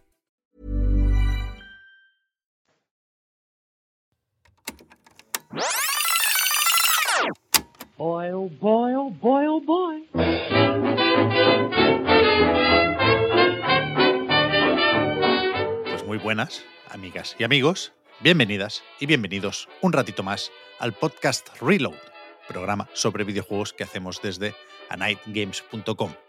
No penséis que esta semana toca también fantasía, ¿eh? eso es cosa de Víctor, pero bueno, me ha salido así el saludo porque estamos grabando esta segunda parte del podcast en otro momento y mm, no se me ha ocurrido una manera mejor de saludar a Juan Salas y a Óscar Gómez. ¿Qué tal estáis? Hola Pep, ¿qué tal? Hola, hola. ¿Qué tal, Pep? Quería hacer un poco como dos mini podcast esta semana, ¿no? Porque lo, lo- lo normal, lo que hemos hecho otras veces sería empalmar aquí como si nada eh, esa parte que habíamos prometido de las demos del Day of the Devs, un evento previo a los Game Awards que estuvo muy bien y que no tuvimos tiempo de comentar la, la semana pasada o en el último programa.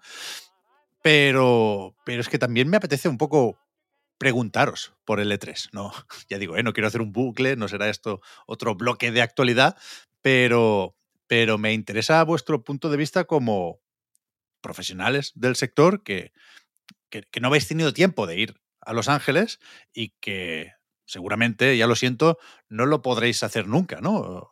Vi varios mensajes de esos en Twitter, por ejemplo, y me dieron especial penica. Quise dar uno de esos abrazos virtuales a, a los que se lamentaban porque no podrán cumplir ese sueño.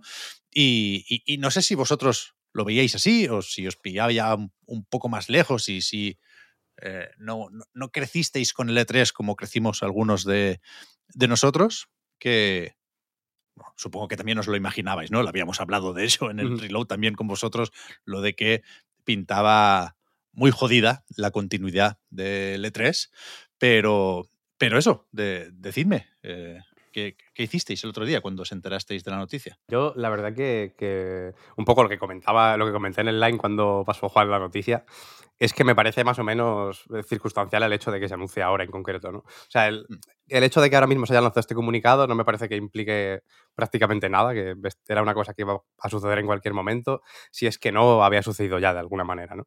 Si no lo dábamos más o menos por hecho. A, a mí es verdad que eh, me da pena el, el hecho de no ir, sí que lo he seguido, a lo mejor no me ha pillado en, en tantos años de mi vida, ¿no? A lo mejor fue más a partir de la adolescencia o así cuando empecé a estar un poquito más pendiente.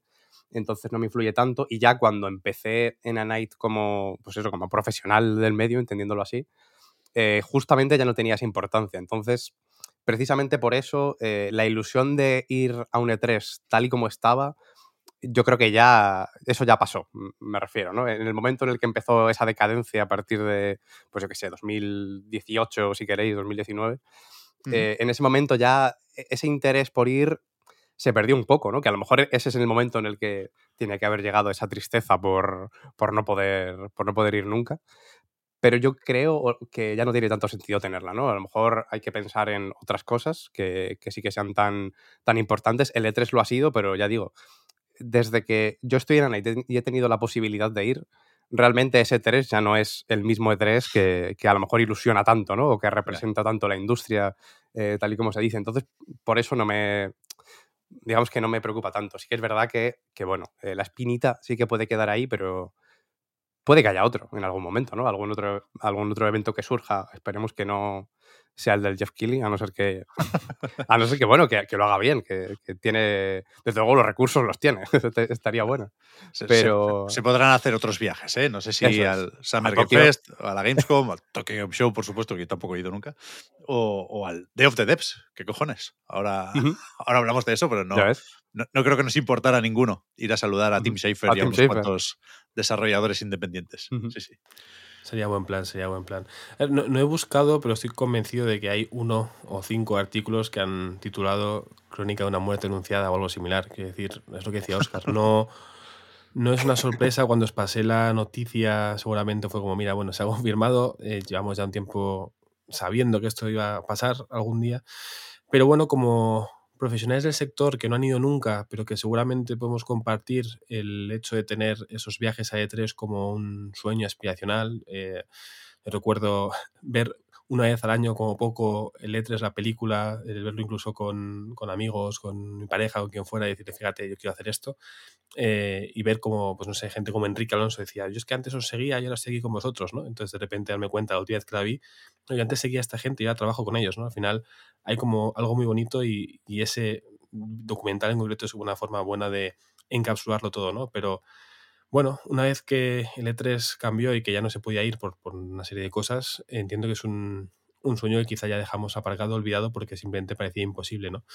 Por eso quizá no, no me ha entristecido tanto, no es que me haya roto la ilusión de decir, vaya, no voy a ir, porque es una cosa que ya sucedió antes de que pudiera trabajar en, en esto, pero a la vez es una cosa triste. O sea, creo que leía a Eva a Dayo, a mucha gente que ha ido o seguido mucho el E3, Decir que aunque había criticado mucho E3 durante años, o que ya llevaba mucho tiempo con pues un nivel mucho más bajo o desaparecido, sigue siendo triste porque muchos recuerdos y muy buenos de nuestra afición hacia el videojuego están ligados con el E3. Yo recuerdo uh -huh. en su día comprar la hobby consola, así que ver el DVD con los trailers de E3 cuando era un crío. Ya, ya, no te digo la época de YouTube de verlo con distintas personas, que mi mejor amigo, compañero de la moderada me dijera, oye, pero yo lo veo con esta gente Eurogamer, mía, lo que está muy bien, ¿no? Y a partir de ahí, bueno, pues unas cosas han llevado a otras y de Eurogamer a conocer a Night y de a Night a, a trabajar en a Night, ¿no? Entonces creo que para mí el E3 siempre será algo fundamental, lo recordaré con mucho cariño. Lo que suceda después, seguramente en nuestra cabeza seguirá siendo el no E3, eh, y eso yo creo que dice mucho ¿no? de, de, lo que ha sido. Se le puede coger cariño al no E3 también, ¿eh? Sí, sí, sí sin duda. si, si, se mantiene de alguna forma. Es que es verdad que, que, que para. Eh, darle esa importancia que sin duda creo que tiene al E3, hay que tirar de recuerdos, ¿eh? porque el de 2019 ya estaba un poco cojo y, y, y con la pandemia se jodió de mala manera, ¿eh? Quiero decir, hubo ese en 2021 que podemos discutir si fue o no un E3.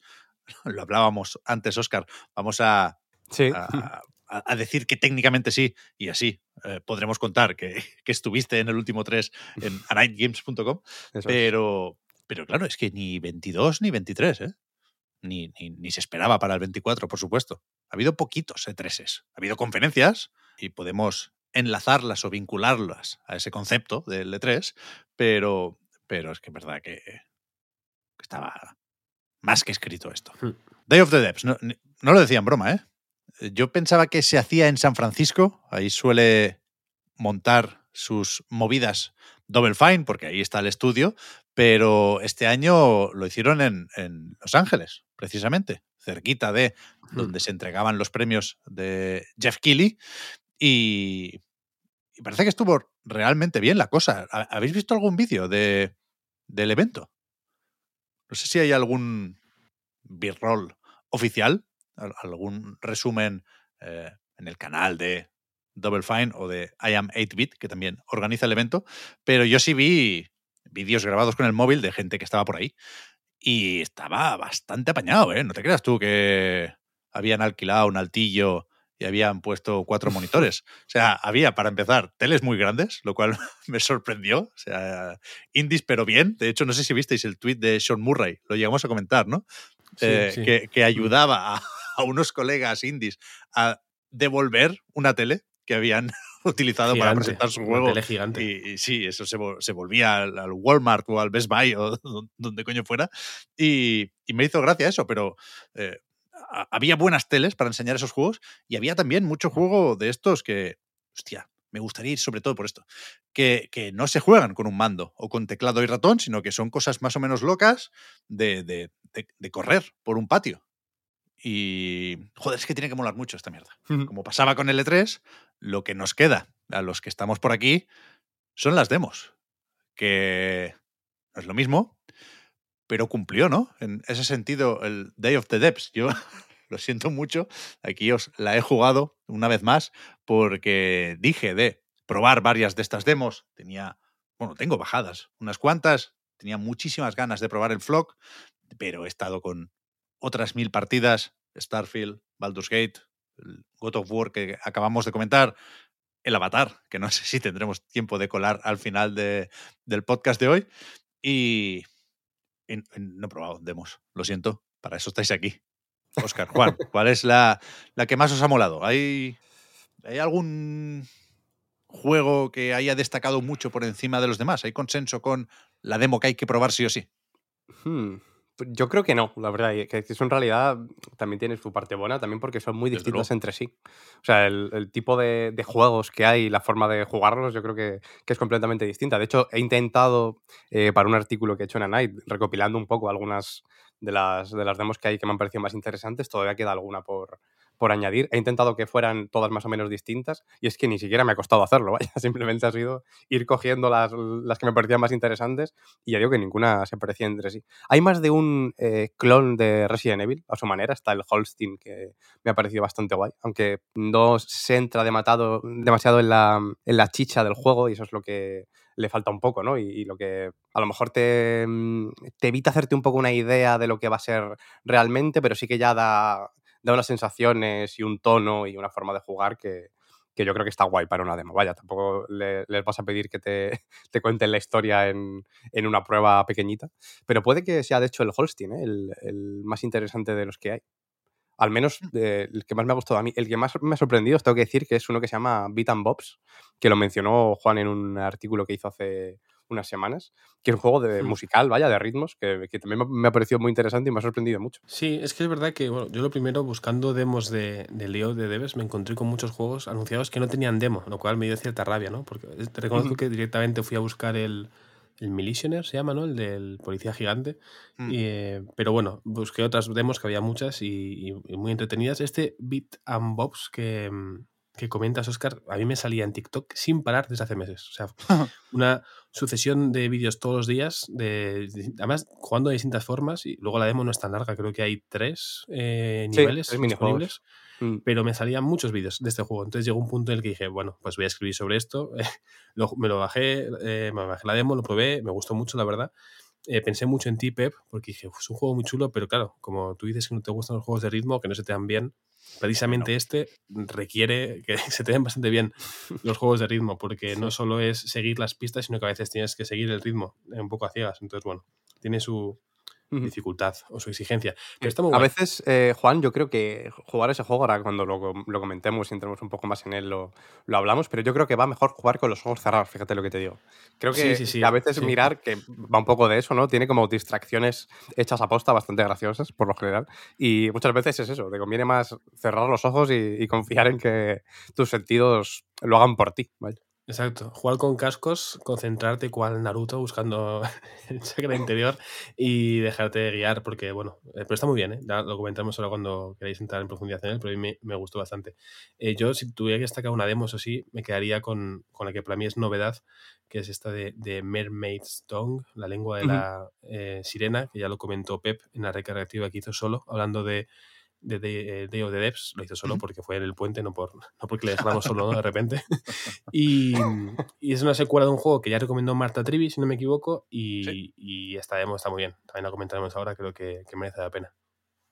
Dejadme decir, por si luego no me acuerdo, que para encontrar fácilmente estas demos eh, hay una página en Steam que reúne, si no todos, casi todos los juegos que Mm. se pasaron Mm, por el sí. Day of the Devs, que por supuesto, si buscáis en Google Day of the Devs Steam, os saldrá.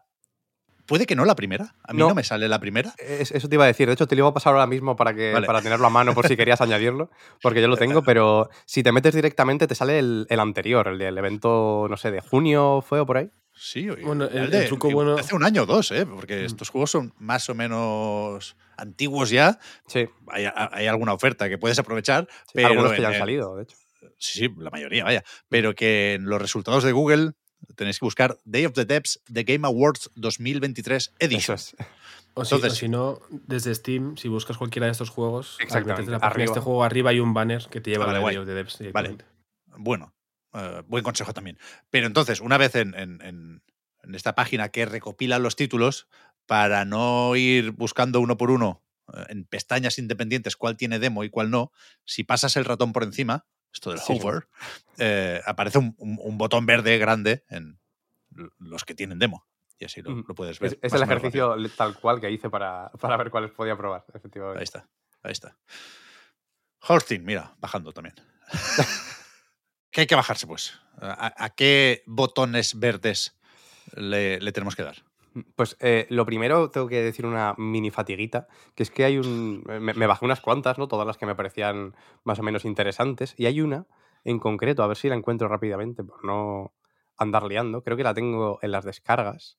Ah, el Go, Go Mechaball, que es un roguelike que pinta bastante guay, la verdad. Es Ujú. de estos de doble stick, eh, pi- pinta bastante resultón, se mueve muy bien, es un 3D como muy cartoon, muy chulo y me- es una de las, que, de las tantas que me bajé. Eh, las jugué entre el martes y el miércoles, la mayoría. Y el tema es que todas se pueden jugar, pero esta justo se dejó de estar disponible en la mañana que me lo bajé, entre que me la bajé y me dio por empezarla, ¿no? Porque empecé Joder. jugando a otros y justo esta la, la quitaron. La sacaron y me, me parecía muy interesante. Una pena porque ya digo que pintaba muy guay.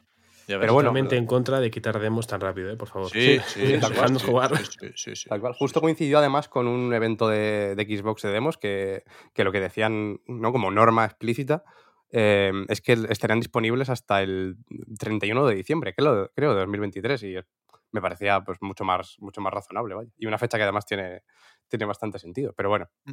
eh, entrando un poco en materia, eh, de hecho creo, puede que lo comentaras, Pep, en, el, en aquella recarga que hiciste a raíz del, del evento, el Holstein, que, que te interesaba especialmente, ¿no?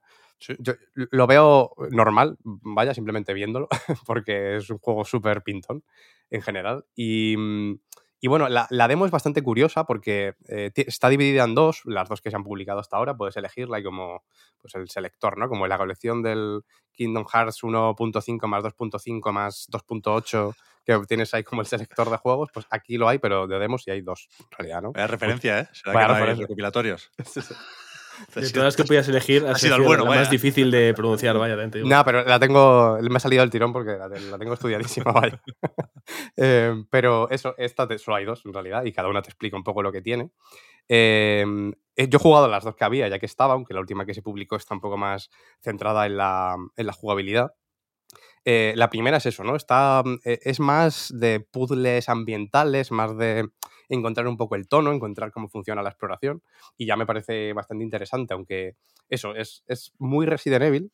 Eh, por supuesto, la- las referencias están claras y también juega mucho con la luz, que me parece bastante guay, ¿no? Eh, Tiene un poco de Alan Wake, si queréis, eh, en, en la demo también.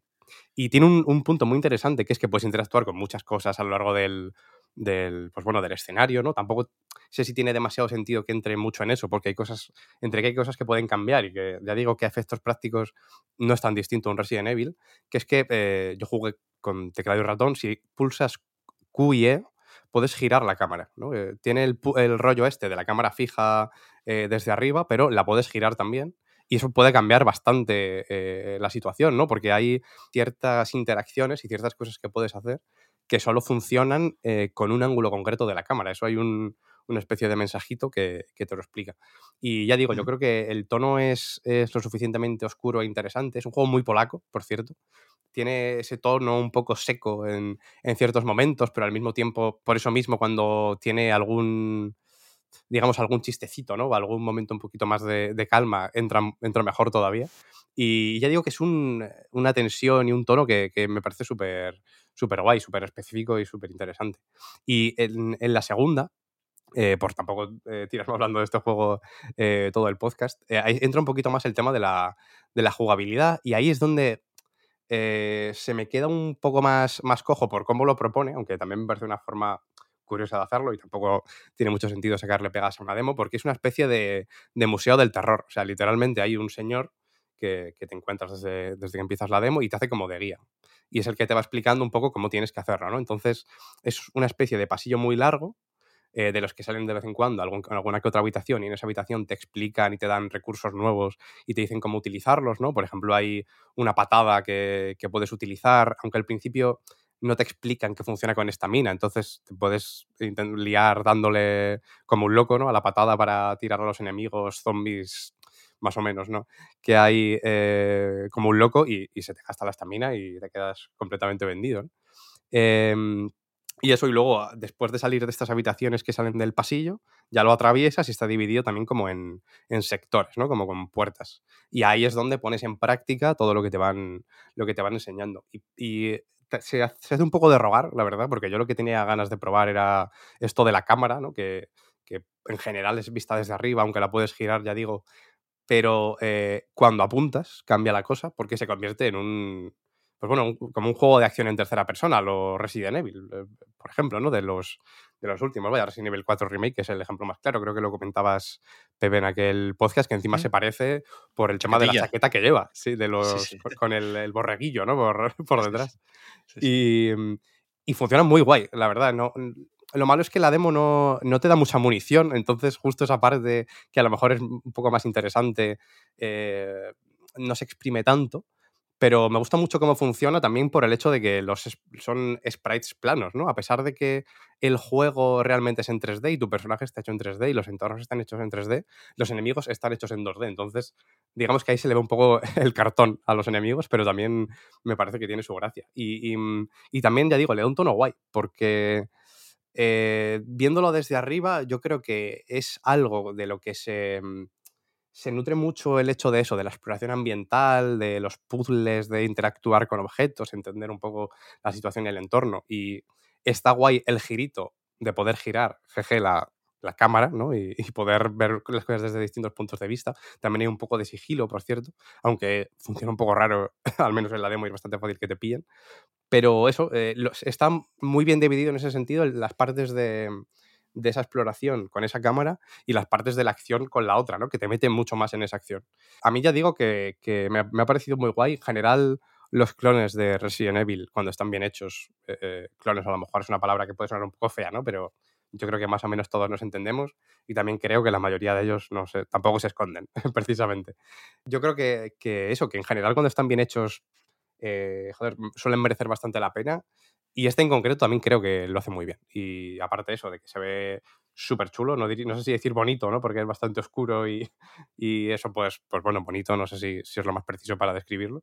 Pero es un juego que se ve súper pintón, súper guay. Hay un rollo que, que falta un poco descubrir, ya digo, del tono, pero la demo sirve un poco más como para que veas con qué herramientas luego se va a enfocar en la forma en la que se enfoque, que ese es el tema que no, que no conocemos, pero va a ser a, través de todas estas herramientas que te da el juego. Y las herramientas que te da y las que te enseñan en la, demo me parecen súper guay y súper interesantes. Un poco antes del Day of the Devs ya empecé a interesarme por Holstein al verlo. No sé si se había anunciado o visto antes en el PC Gaming Show, Most Wanted. Fue uno de los no tantos que me llamaron la atención ahí. Y, y efectivamente estaremos atentos a ver cuándo eh, se concreta la fecha de lanzamiento. ¿Qué más? No sé si quieres comentar alguno, Juan, o, co- o comentamos uno los dos, el de, de Mermaid Stone, por ejemplo. Vale, podemos ir con ese que lo hemos jugado los dos, sí. Venga. Pues este es de los que de los nuevos que he podido probar yo, porque las seis demos creo que hay en tu artículo ahora mismo, Oscar. eh, yo he probado tres. Este de Mermaid Stone, la verdad que me llamaba la atención simplemente por su eh, apartado gráfico, la verdad. eh, muy llamativo. Los dos personajes protagonistas, por lo menos, me parece que tiene un diseño muy chulo, muy llamativo. Este que te acuerdas y por lo menos hace que destaque entre. Cuando sigues al final el videojuego día a día, llega un punto en el que hay tantos juegos que a veces cuesta acordarse de, de todos, pero este destaca fácilmente, no, no te vas a confundir. Y la demo está muy bien porque a mí me gustan las versiones de prueba que, que funcionan un poco en sí mismas, ¿no? Es un capitulito, pero que Ujú, tiene tal cual. un final concreto. Además, no sé si te pasa a ti, Oscar, pero al llegar al último escenario, por probar le di a, a- a desplazarme, ¿no? porque te vas desplazando como por distintas escenas, y me dijo, no, no, no puedes ir para atrás porque la demo es hasta aquí, ¿no? Como aquí termina, no investigues más que no hace falta. Vale, vale, gracias. Eh, pero eso que me gusta, una demo contenida que te explique cómo se va a jugar, qué vas a poder encontrarte y a partir de aquí ya tú decides luego si lo quieres jugar o no. Y aquí está muy guay porque en vez de tener un con el cursor, puedes elegir en objetos determinados, el cursor te permite moverte por toda la pantalla y tú eh, decidir dónde pinchar un poco. En vez de en el taburete, pues en este taburete o el de al lado o el de aquí o entre los dos, como que puedes pinchar en todas partes. Luego todo corresponde a una zona concreta y te va a hablar de ese taburete y no de todo, pero quiero decir, deja como más libertad a la hora de buscar pistas en el escenario en vez de simplemente que te marquen claramente los objetos que puedes, con los que puedes interactuar. Está guay el ir buscando pistas, el, el- las voces de los dos protagonistas me parece que está muy bien, aunque sean en inglés, tienen cierto carisma, la verdad. El Me parece de lo más chulo. Sí, sí. Sí, voces. sí, sí. También ayuda mucho a, a que les cojas cariño y te acuerdes de ellos, vaya, pues son voces eh, interesantes, estas que, te- que aunque leas más rápido que, que ellos, dejas que hablen porque mola, ¿no? Escuchar lo que te tienen que decir. Em, casi siempre hay mucho texto leído, pero hay mucho texto hablado que yo creo que ayuda a que la Sí. experiencia sea mejor. El dibujo de cada escenario me parece muy chulo y al final aquí básicamente tenemos que investigar un crimen eh, de un capitán que luego aparece en un submarino y está ahí como el resto, ¿no? De, de su cadáver, la ha marcado con tiza y tienes que ver qué ha pasado aquí, ¿no? Entonces, bueno, vas encontrando objetos, interactuando con ellos, eh, buscando pistas, intentando ver qué ha podido pasar aquí. Hay un puzzle, creo, el de como unas cuatro eh, circulitos que tienen unas piezas con una serie de, de lados para poder abrir una válvula, encontrar un objeto. Y, mm, y no sé, me pareció genial. O sea, es el típico juego que, que yo estaré encantado de jugar cuando salga porque creo que, que funciona muy bien. Te tiene que gustar, evidentemente, el género, ¿no? Pero, pero tiene muy buena pinta, por lo menos por lo que se ha podido ver en, en esta demo. Sí, a- además, eso de- del género, ¿no? Del point and click, juego de aventuras, investigación, digamos que cumple todos los checks, ¿no? De, de alguna manera. Es muy. Hmm. O sea, es muy fácil hacer la comparación con, con Monkey Island, precisamente, que, que, bueno, es el ejemplo más evidente, pero también, por supuesto, no hay más que jugar dos minutos para, para ver que claramente han jugado bastante Monkey Island ¿no? en, en, SB en SFBB Games, que de hecho me sorprendió porque buscando información un poco sobre, sobre el juego no recordaba que estos son los que hicieron el Sniper Clips, que es este juego que salió en, en Switch de, de lanzamiento, ¿no? que iba de un poco a sacarle el partido a los a los Joy-Con, ¿no? Lo de tenerlos por separado, jugar con alguien, podías recortar con un personaje al otro para poder encajar en sitios y hacer eh, mini puzzles. A mí me pareció un juego bastante simpático, pero también me gusta Sí. este juego como ejercicio de podemos hacer un juego de verdad, digamos, ¿no? Porque era simpático, pero no, al final no dejaba de ser una forma de, No, eh, de bueno, de probar cosas que se pueden hacer con la Switch, ¿no? Eh, en, en ese momento. pero anda que no, me cago en la leche, Oscar. ¿Cómo, ¿Qué cómo? te ha pas- ¿Qué te ha pasado aquí, eh? Como que ¿Con no qué? va a ser de verdad el Sniper Clips. Bueno, hombre. Goti, hazlo tú. No, hombre, pero quiere decir que, que al final está hecho con, sí, está, está hecho con la idea de, de, joder, de aprovechar cosas de la Switch. Sí, sí. No lo digo porque yo lo piense, ¿eh? ni mucho menos, por supuesto. A mí, de hecho, me gustó bastante, me, lo- me compré el puto juego. Esta muy guay. recogida, esta recogida de cable no te va a librar de la funada tremenda que te va a caer, Oscar. Vas a ser No, o sea, de- no, no, no, no, no, no, no quisiera ya, yo ya, ya. eh, que, que esa fuera la consecuencia de la aclaración, pero creo que sí que es, joder, que está muy bien el Sniper Clips. Y, y- y al mismo tiempo, tampoco los de eh, Tangle Tower o The Mermaid Stone son de repente Red Dead Redemption 2, ¿sabes? Que no, no, no veo un. Siendo juegos distintos, por supuesto, no veo un salto bestial. Sí, bueno, lo, lo digo más pensando, de hecho, en, en Tangle Tower, ¿no? Y, y lo que se ha hecho Vale, después. vale. Al final, pensando en eso, en, en lo de juego de verdad, no son palabras mías, ¿eh? O sea, entiendo que haya podido sonar así porque lo he dicho literalmente yo, pero lo digo pensando en pues, la sensación que puede haber con este tipo de juegos, ¿no? Que, Vale, vale, de vale. aprovechar eh, características de consolas, ¿no? Igual que hay gente que lo puede pensar hasta del, yo que sé, del Astros Playroom y para mí es GOTY 2020 o 2019, ¿no? Cuando saliera. Eh, pero bueno, eso ya digo, me parece un poco una reafirmación de que pueden hacer cosas más allá de, de aprovechar características con una historia, con un, algo que contar, Vale, digamos, vale, más allá de eso. Vale, vale. No, o sea, no lo había, al final, culpa mía, ¿eh? No lo había interpretado como demo técnica, que te podría discutir que Sniper Clips también es más que eso, pero, pero vale, Ujú, claro. a- a- así sí te entiendo mejor. Vale, vale. Pero bueno, eso poco más puedo comentar que lo que ha dicho Juan en, en realidad. Porque bueno, es que es eso un poco, ¿no? Eh, tiene un poco todos los elementos que funcionan en un point and click. Me parece un juego súper gracioso, eh, la verdad, con lo poco que se ha visto. Y mantiene un poco el tono en realidad de Tangle Tower. Y me gusta mucho eso de, de la parte final de una investigación, lo comentaba en el, en el de, de la web, de aunar un poco todas las pistas que has tenido y transformarlas en, vale, esto es lo que ha pasado. Y me, me parece que es una cosa como que da mucha satisfacción, ¿no? El, vale, todo esto que, que he conseguido es información que ha, sido, que ha sido clave y he sabido interpretar para llegar a esta conclusión. ¿Habéis visto? O sea, salió también eh, de rebote o mencionado en el Day of the Depths, pero habéis visto que esta misma gente está haciendo como un Resident Evil, una vez más. Un juego de terror con gráficos o estética de 32 bits. No voy a decir Play 1 porque también estaba ahí la Saturn, me cago en la leche. Y que, que pinta bastante guay. Son un estudio chulo este. Crowd Country se llama el otro juego, que creo que no lo he dicho. Y juraría que tiene demo también. Pues si queréis, eh, podemos comentar un par más de, de las demos. Eh, ya que también has jugado al, al Beat and Bobs, eh, Juan, no, no sé si lo has llegado a jugar o solo lo has podido... Sí, sí, sí, no. Sí, ¿no? Jugué los, los tres niveles estos, el de las fotos, el de los clavos y el de los pájaros, ¿no? Son. Eso es. Pues si quieres comentamos este y luego comento yo uno más y, y- Perfecto. y vemos. Pues eh, bueno, este, este juego ya digo que yo no lo tenía tan ubicado. De hecho, eh, ayer Juan dijo, este juego que- que has metido ya, ya lo hemos comentado en Anite. Yo no recordaba que efectivamente lo habías eh, mencionado en aquel artículo de, de juegos virales. Y, mm, y- y me ha sorprendido mucho por eso, porque como juego de ritmos eh, es un poco todo lo que se le puede pedir dentro de, pues bueno, de, de que funciona en plan un poco WarioWare, ¿no? Si queréis, por, por cómo está dividido en minijuegos y la forma de hacerlos. Me ha parecido súper eh, disfrutable, ya digo, y mucho más interesante de lo que a lo mejor eh, puede parecer, ¿no? Porque he jugado un montón de juegos de ritmo que al final van de simplemente repetir o... ¿no? Y no hay un, un giro a mayores, ¿no? No hay algo que me, que me sorprenda un poco o que realmente aporte algo eh, dentro de los juegos de ritmo. A mí este sobre todo me parece muy simpático. Si quieres, eh, Juan, eh, comentamos los ejemplos concretos porque me parecen, me parecen chulos. El, el que más me gustó fue el que puse en... eh, de hecho, en la, en la web, en la, como Sí. imagen en, en este apartado, que es un- una conversación con, entre canarios, ¿no? Eh, tú manejas a uno de los dos canarios, manejas, digamos, solo hay un botón, en realidad, ¿no? son los controles que, que puedes utilizar dentro del juego.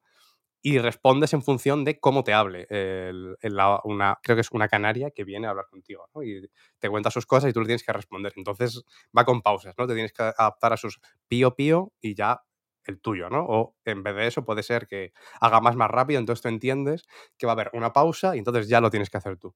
El caso es que cuando lo haces bien, eh, es cuando, pues, evidentemente, cuando realmente funciona y cuando pasan cosas, porque eh, al responder eh, ese canario tiene un bocadillo que le sale de, la, de la cabeza, ¿no? De la boca, y va contando una historia a, través de imágenes, ¿no? Pues básicamente es el, el, el canario cuenta, pues mira, estaba yo aquí subido en, en mi plataforma, tal, y em- empecé a escuchar cosas, empecé a pillar.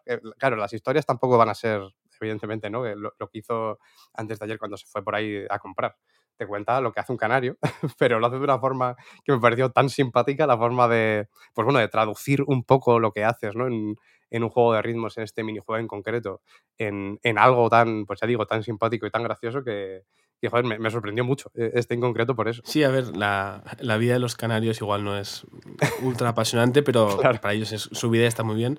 Y es justo lo que decías, es la clave, ¿no? Que si lo haces bien, te van contando esa historia con una serie de viñetas que parecen, pues eso, sacadas de un cómic, unos dibujos animados eh, mudos muy, muy interesantes, pero precisamente este es, yo creo, de los tres el más difícil, o por lo menos el que yo fallé más, y por tanto, si fallas, es un desastre porque la comunicación se rompe, ¿no? Claro. La, sí, la canaria que te visita te cuenta su historia, claro, muy bien, y tú empiezas a intentar hablar y, y es un desastre, ¿no? El bocadillo dice, no, por aquí no puedo ir, y no le puedes contar bien lo, lo que No. ha sido tu día. Pero Tienes que volver a empezar la historia. Claro. Un desastre. pero cuando lo logras sí que está muy bien porque al final, bueno, es ¿no? como el final perfecto, qué bonito, se han pasado muy bien contándose su vida, son muy felices, genial. Es seguramente el más difícil porque eh, requiere tanto acertar con el ritmo como saber leer cuando tienes que dar al botón y cuando tienes que hacer una pausa, ¿no? Es como el, en el Hi-Fi Rush, cuando tienes que aprender que hay tiempos donde no tienes que dar al botón porque hay ciertas acciones que requieren dos tiempos en vez de uno, pues es igual. Entonces aquí tienes que aprender bien, te lo explican claramente al principio, ¿no?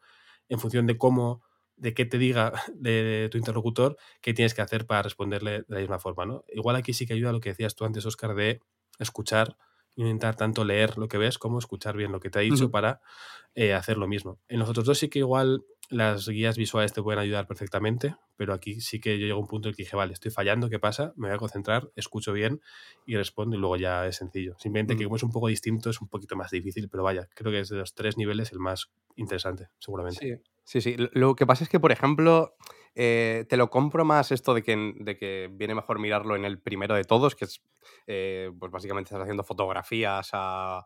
Entiendo que es una foca que está jugando una Sí, un león ¿no? marino, esto sí. Tienes que hacerlo como en el momento justo en el que entre en contacto con, con la pelota cada vez. Pero luego hay eh, el segundo, que es el de, el de los clavos, ¿no? Pues es simplemente es un martillo que tienes que darle a, pues, unos golpes a unos clavos, que en realidad no es, digamos que no es real, ¿no? Es sobre unas instrucciones de... eh, Del Ikea. del, del Ikea, ¿no? Entonces tú vas repitiendo un poco lo, que- lo que se ve ahí. Y hay varios momentos en los que realmente cambia un poco el tiempo en el que tienes que entrar, porque, eh, Sí. Claro, tú tienes que repetir el pam, pam, pam, ¿no? Ve- Ves los propios clavos que tienes que, a los que tienes que golpear, pero hay veces que, que esa pausa, aunque es exactamente la misma siempre, y ahí está la cosa, te da la sensación de que no, porque digamos que el sonido que tienes que repetir es más largo. Sí, Entonces, cuando tú entras, aún no ha acabado el anterior. Entonces se forma una especie de canon, más que, eh, más que concretamente repetir. Entonces, por eso hay que estar Claro. muy atento, ¿no? Igual que mientras lo vas haciendo, hay un momento, ¿no? Como que estás, ya digo, sobre las instrucciones y tú tienes un gato, ¿no? Entiendo, el, el personaje que en teoría supongo que, que manejas tiene un gato, entonces se va poniendo encima de las instrucciones, no ves bien lo que hay porque está como trasteando. Eso también me pareció, ya digo, el, el tipo de cosa simpática que le da un poquito más de. Bueno, como que marca un poquito más todo, ¿no? Y le da un poco más de sentido todo a, vale, estoy haciendo esto por algo, ¿no? Y, y en un contexto concreto. Que tampoco Sí. digo que necesariamente tenga que ser así, ¿eh? Y, y puede que menos en un juego de ritmos, pero siempre está bien aportar cosas y yo creo que esto es lo que aporta. tiene más personalidad, yo creo, hacer este tipo de cosas, ¿no? Es como un, un crossover con A Little to the Left, con el gato fastidiando todo. Pero es verdad que esa parte, la de las instrucciones y los clavos, está muy bien porque creo que es la que te lo pone más difícil, porque en el de los pájaros puede ser complejo en sí, pero el de las instrucciones te lo pone difícil precisamente porque de repente se gira o hay movimientos de la cámara, no vas a ver claramente, o sea, al final hay una mano en la parte izquierda que pone unos clavos y luego tú la parte derecha tienes que clavarlos con el martillo. Y a veces lo ves muy bien, muy claro, que ha puesto tres o cuatro y cómo ha sido y cuándo tienes que darle y cuándo no, pero luego hay una serie de cosas como lo que, que haya- eh, objetos en medio, que gire, que de repente veas de otra forma, que te pueden complicar. Pero a la vez es muy entretenido y hace que no lo veas como simplemente un juego de ritmo, sino como, uy, qué reto tan divertido, ¿no? A ver por dónde me puede sorprender ahora. Y creo que eso es un plus, vaya. O sea, a mí me pareció muy divertido en su, en su día. Creo que tuvo un Kickstarter hace bastante tiempo, no bastante tiempo, año y medio o por ahí, pero, pero bueno, ojalá salga en 2024, porque si estos tres niveles son así de divertidos y, y variados, eh, a ver con qué nos sorprenden, ¿no? Cuando haya, pues imagino que igual una veintena de niveles o sí. Sí, este, por cierto tampoco tiene fecha. No hay ninguno, casi ninguno que tenga una fecha concreta. El Overty, por ejemplo, que es uno de los que comentaba en el, en el artículo, que no sé si tiene demasiado sentido comentar aquí porque es muy visual. Este sí que tiene, por ejemplo, febrero de 2024, el resto no tienen fecha, más allá del de Mermaid Stone, que, que bueno, tiene 2024, ni siquiera además es, es fecha concreta, vaya, es una ventana bastante amplia. Y de las demos que te quedan por comentar, Oscar, alguna que quieras mencionar. Yo, por ejemplo, no la he jugado, pero ya creo que fue en verano cuando vimos este Simpler Times con una pareja de devs explicando de qué iba el juego. A mí me llamó mucho la atención, pero no lo he podido probar. No sé qué, qué tal está. Sí, no iba a comentar este, pero bueno, lo, lo menciono rápidamente. Este, de hecho, lo publica IAM 8 bit, o sea que tenían ahí un poquito de, de enchufe en el evento, ¿no? y mm, eh, bueno, la verdad es que ya digo, tampoco quiero entrar mucho en este porque entiendo que, que el tono del juego, este típico cozy, ¿no? De, de hogar, a mí se me parece mucho al. Joder, no, recuerdo el nombre, lo mencionaba en, en el artículo de ah, The Star Named Eos, creo que se llamaba. Es un comienzo súper parecido, ¿no? Por el hecho de tener tu habitación, ver un poco el contexto de, de, cómo eres ahora y por qué eres así, ¿no? De, todo a través de ver un poquito explorar lo que hay en esa habitación. Y ya digo que este rollo de juego como cozy, ¿no? Como juego de confort, eh, es, me parecen que hasta cierto punto muchos son muy parecidos. Justo lo que comento en el artículo es que Simpler Times tiene un poco de giro, sobre todo porque el resto, poniendo el ejemplo de, de, Star iOS, que, que tampoco está mal, pero sí que tiene como ciertas interacciones eh, por puzzlecitos y cosas que son como muy. se sienten un poco de relleno, honestamente. Se sienten un poco como que. Bueno, si lo que quieres es contarme cosas y enseñarme, no, no entiendo el punto en este juego en particular de tener que hacerlo a través de un puzzle. El Simpler Times en concreto a mí me gusta más porque es un poco más contemplativo en ese sentido, ¿no? Y, yo creo que, por eso funciona mejor. Pero ya digo, el tono, aunque me ha parecido interesante, no deja de ser bastante parecido a un poco todo este tipo de, de juegos cozy, por volver al, término. Entonces, me parece relativamente complicado de, de, recomendar al aire, al menos, ¿no? Si, es verdad que si te, te gustan este tipo de juegos, está guay que lo pruebes, porque puede que sea de los más interesantes. Pero bueno, este sí que yo creo que es de los que más necesita eh, esperar a ver qué pasa con él, ¿no? Porque en teoría se va a desarrollar todo el juego dentro de esa misma habitación, que es la habitación donde la protagonista ha pasado un poco toda la vida, y va a ser como a lo largo de 10 años, durante varias veces que estás en, la habitación, ¿no?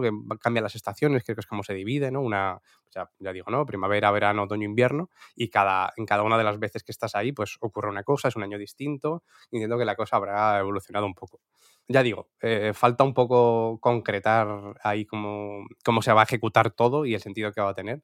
A lo mejor precisamente lo de no salirte de la habitación, pues a lo mejor es un poco demasiado, ¿no? Pero, pero veremos. Ya digo que de, de este eh, me cuesta un poco más recomendarlo al aire, porque al final es verdad que no solemos hablar tanto de recomendaciones, pero yo creo que justo con las demos sí que va un poco más por ahí la cosa.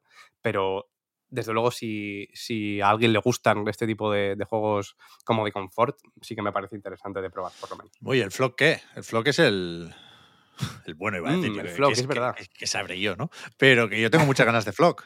Este de Hollow Ponds con Anapurna, que viene a ser un poco, no sé si sucesor espiritual de Hohokum o, Hohokum, o Hohokum en 3D, o las dos cosas al mismo tiempo. Pero yo tengo mil ganas, joder, y es que me da muchísima rabia no haber probado la demo. De hecho, la, la, acabo de abrir ahora. Digo, mientras habláis de otros títulos, me pongo yo aquí a, a volar un ratito y he visto que empieza con un editor o un creador de personaje. Eh, hay que elegir Corra, lo primero. Y, y, y, me ha empezado a hacer mucho ruido el ordenador y el cursor del ratón se me ha puesto con la mierda esta que gira y he dicho, quieto. Así que ya en otro momento lo, lo pruebo, pero eh, en una frase, Oscar, ¿tú crees que promete la cosa o qué? Uf, en una frase lo es más o menos complicado porque bueno, a mí dos. también el, el, casi me estalla el ordenador. Efectivamente no, no, no, iba muy bien. Es verdad que lo puse en alta o algo así, porque es un poco lo que me salía predeterminado, pero no acababa de ir del todo, bueno, ideal, digamos. Entonces tampoco puedo decir demasiado. Sí que es verdad que eh, al principio, perdón que no va a ser al final una frase, van a ser unas pocas más, eh, en un principio me da un poco de. Me, me echó un poco para atrás, porque parecía todo más o menos. Útil a lo mejor es una palabra muy fuerte, y ya digo que más aún en un juego que aún no está terminado, ¿no? Yo creo que tiene sentido que, que, que lo digamos todos. Al final es una demo, no puedes exigirle que esté terminada. Pero también al mismo tiempo, también creo que hay que hablar de que si tú la, la, sacas, pues en teoría es porque estás seguro con lo que estás sacando y porque quieres enseñar lo que tienes, ¿no? Y ya digo, tiene cosas interesantes. ¿eh? Eh, en un primer momento me, me, funcionaba regular, entonces creo que eso ha condicionado bastante mi, mi rato con él. Pero mm. tiene un, un, punto muy interesante de, pues eso, de, de, lo que es la vida silvestre de, de esta, de este universo de, de Flock y de cómo lo exploras, cómo interactúas con, con los distintos animalitos que hay por ahí, ¿no? Con, sobre todo las, las, ovejas tienen como un uso muy particular porque te ayudan a encontrar a, a otros que hay por ahí. Pero ya digo, es, tiene más de Pokémon, o al principio me, me dio la sensación un poco más de, de Pokémon de lo que me gustaría. Eh, no porque no me guste Pokémon, sino porque no es lo que le pediría a este tipo de juego. Pero yo creo que sí que puede salir bien, eh, la verdad. Creo que hay muchas cosas por, por concretar y por pulir los objetivos, lo que tienes que hacer no está como demasiado claro, eh, funciona, hay cosas de los controles que funcionan más o menos mal, cosas que a veces sí funcionan y a veces no. Entonces, eh, ya digo que me parecería un poco injusto eh, ser muy contundente ahora con, con Flock, porque efectivamente pi- pinta muy bien por todo lo demás. Ya lo habéis escuchado. Según Oscar Gotti 2024, este estare- estaremos atentos a, a la fecha definitiva, que además de PC sale también en PlayStation 4 y 5 y Sí. Xbox One Serie X, Serie S, en Game Pass, de lanzamiento también. con lo Segundo cual- trimestre de 2024, has dicho, ¿no? Ah, no, no lo he dicho. Creo que sí. Segundo trimestre o primavera, algo así. Es verdad que, que no hay un día para marcar ya en el calendario, pero, pero se empezó a, a dibujar esa ventana de lanzamiento. Es verdad, es verdad. Entonces, salimos de las demos y ¿dónde vamos ahora? ¿Habéis jugado alguna cosilla más? Yo he jugado unas cuantas cosas, la verdad. No quería, o no querría, mejor dicho, hablar de, de 8 Exit o de Exit 8, nunca sé cuál es el orden. El juego este que hay como un vacío de metro japonés que, de que hay que salir, básicamente. Ha escrito sobre el Victor Night, entonces creo que si no está él, mejor no hacerlo, pero os lo recomiendo bastante. Es bastante barato para empezar, son 3 o 4 euros y incluso yo, que soy un cagado de manual, que lo paso muy mal con los juegos de terror, no es de terror, es el típico juego inquietante. Eh, lo he pasado muy bien con este juego porque es entretenido, la verdad. Aparte de eso, jugué también a Data Garden, un juego que me recomendó Víctor, que creo que hay alguien que nos sigue o que conoce a Night, quiero decir, que ha estado involucrado en el arte de, de este juego. Creo que también participó en alguna portada de Loop, o sea que me refiero que es una persona, un artista español o, o afincado en España por lo menos. Eh, un juego muy cortito que está en Steam, pero muy chulo. Es eh, precioso, la verdad. Y se puede jugar simplemente con, el, con la barra espaciadora. Hay que pulsar de vez en cuando y de según qué manera, pero, pero merece la pena. También es un juego bastante barato que podéis encontrar en Steam y que salió hace muy poquito. Y mm, quitando eso, estoy jugando ahora al Chesarama, que salió creo que la semana pasada o esta semana. Eh, sé que hablamos de él en una recarga activa. Eh, si me tocó grabar este lunes, pues entonces igual fue esta semana. Si fue el lunes anterior, pues igual fue la semana pasada. Pero que es un juego en el que con las piezas del ajedrez y con el movimiento típico de las piezas de ajedrez, pues te propone distintas cosas. Hay un primer mundo en el que hay como una granja, entonces tienes que ir como sem- sembrando, siguiendo el movimiento del caballo, y si vas a una, una casilla, siembras y casi encima quitas lo sembrado, entonces hay como que hacer pequeños puzzles con el movimiento de las piezas para conseguir resolver cada, cada reto con unos objetivos extra, como hazlo en menos de X movimientos, o hazlo sin pasar por aquí, o cae, termina en la casilla D2, por ejemplo, eh, y así vas avanzando, ¿no? Solo he hecho dos mundos, el de la granja y el segundo que es de fútbol, es un cambio radical, pero tiene mucho sentido cuando lo empiezas a jugar, porque tienes que conseguir marcar gol siguiendo lo mismo, ¿no? Los movimientos del peón, el alfil y el caballo. Por ahí voy yo, de momento. Eh, y son como unos pequeños puzzles muy entretenidos, la verdad, de, resolver y muy pintones. Luego tiene otras cosas competitivas, entre ellas jugar online al ajedrez con la gente, que yo pensé que era jugar yo solo. Yo llevo muy mal la competición online. Es una cosa que no, no mi cuerpo no, no maneja muy bien. Entonces yo entré a probar el modo pensando que era jugar al ajedrez contra la máquina y de repente veo buscando partida. Y entré un poco en pánico. No, no quise salir por, por no dejar sin partida a la otra persona también. Dije, ¿por, ¿en qué momento este juego tan tranquilo y divertido se ha convertido en mi mayor pesadilla? ¿no? Y de repente una persona anónima con una puntuación además mucho más alta que la mía me desafiaba a un duelo y yo, bueno, eh, igual muero. Debo reconocer que gané. Tenía Uh. mucho menos tiempo que la otra persona. Toma. Tipo, me quedaba Vaya. cu- Toma. 30 segundos y a la otra persona le quedan como 4 minutos, pero, pero fue, fue una victoria aplastante. Me- es que me- lo, lo paso muy mal, pero luego a veces me va bien. Y, y quitando eso, solo dos cosas más. Estoy jugando todavía al Hi-Fi Rush, pero me queda mucho. He jugado un poquito por, por Qatar, uno de los mejores juegos del año antes de que termine. Jugué a Jam Talk, Ham Talk, de Eufrasio Depp, está en su Itch.io, un juego cortito muy chulo, la verdad. Y creo que nada más, aparte del Vanishers Ghost of New Eden. Sé que. Presentación, estuviste, ¿no? Avance. Estuve, estuve jugando en las oficinas de PlayOn, como cuando fui a probar el Dragon's Dogma 2. Y bueno, cuando nos llegó el, el mensaje, Víctor me dijo, a ver, es un juego francés, igual te interesa. dije yo, me conoces, Víctor, me conoces, me, me puede interesar. Es el siguiente juego de Don Not, todavía de Don Not Francia. Eh, hace poco hablamos, ¿no? Que Don Not Montreal ya ha echado a andar y que a finales del año que viene tendrá un juego, este Lost Records. Pero este Vanishers Ghost of New Eden es todavía de Don Not Eh, Francia iba a salir el 7 de noviembre de este año, pero se retrasó al 13 de febrero de 2024. Tres mesecitos que, bueno, pues les vendrá muy bien para pulir un poco más el juego y para evitar seguramente el, la saturación ¿no? que había en cuanto a, bueno, lo que fue octubre con Mario, Spider-Man, and Wake y demás. Imagino que esa es la principal razón de mover la fecha. Pero vaya, yo fui a probarlo después de haber visto muchos trailers donde ya nos indicaban pues cómo era la historia y cómo se iba a jugar. Me parecía llamativo. Pero después de probarlo reconozco que estoy muy dentro del barco de, de Vanishers Ghost of New Eden. Hay en Night, en anightgames.com, por supuesto, un avance eh, relativamente largo, no tanto como el de Dragon's Dogma, pero relativamente largo. Y mm, también una entrevista al director creativo, a Philippe Moreau, que es el director creativo también de Vampire o Vampire de 2018, em, que también fue analizado en su día, ¿no? En, y a Night, al final se nota bastante de dónde viene este equipo en cuanto a que, aparte de todo lo que caracteriza a Don Not, eh, en cuanto a sus historias, sus personajes y lo bien trabajados que están, en Vampire había una carga mayor de acción como tal y en este Vanishers yo creo que van un, paso más allá, ¿no? Eh, al final, pues hablaros un poco de qué va, por si no habéis visto nada, es la historia de dos personajes, dos Vanishers, de ahí el título, eh, un señor llamado eh, Red y una señora llamada Antia, escrito Antea, que básicamente se dedican a bueno, proteger un poco el mundo de los vivos, de aquellos muertos, aquellos espíritus que siguen vagando por aquí, ¿no? Se dedican a desterrar a aquellos muertos que están haciendo un poco la vida imposible a alguien o que, bueno, que no consiguen encontrar el camino porque se les ha quedado algún tipo de asunto pendiente todavía entre, entre los vivos. Lo curioso, el girito interesante, es que Antía, que es como la más eh, experimentada de los dos y la que más odia seguramente ¿no? a estos fantasmas, estos espíritus que, que no dejan que el mundo de los vivos esté tranquilo, por una serie de cosas que no sé, pero que pasan muy al principio, porque jugamos justo después del prólogo y ahí ya estaba muerta la pobre pues se acaba convirtiendo también ella en un, en un fantasma. Entonces aquí viene como el gran, o el primer punto de inflexión importante del juego, que yo creo que es uno de, las, de sus factores más importantes, de sus pilares, que es que estos dos personajes se tienen que, nuestros dos personajes y nosotros, se ven en, la encrucijada de decidir qué camino tomar.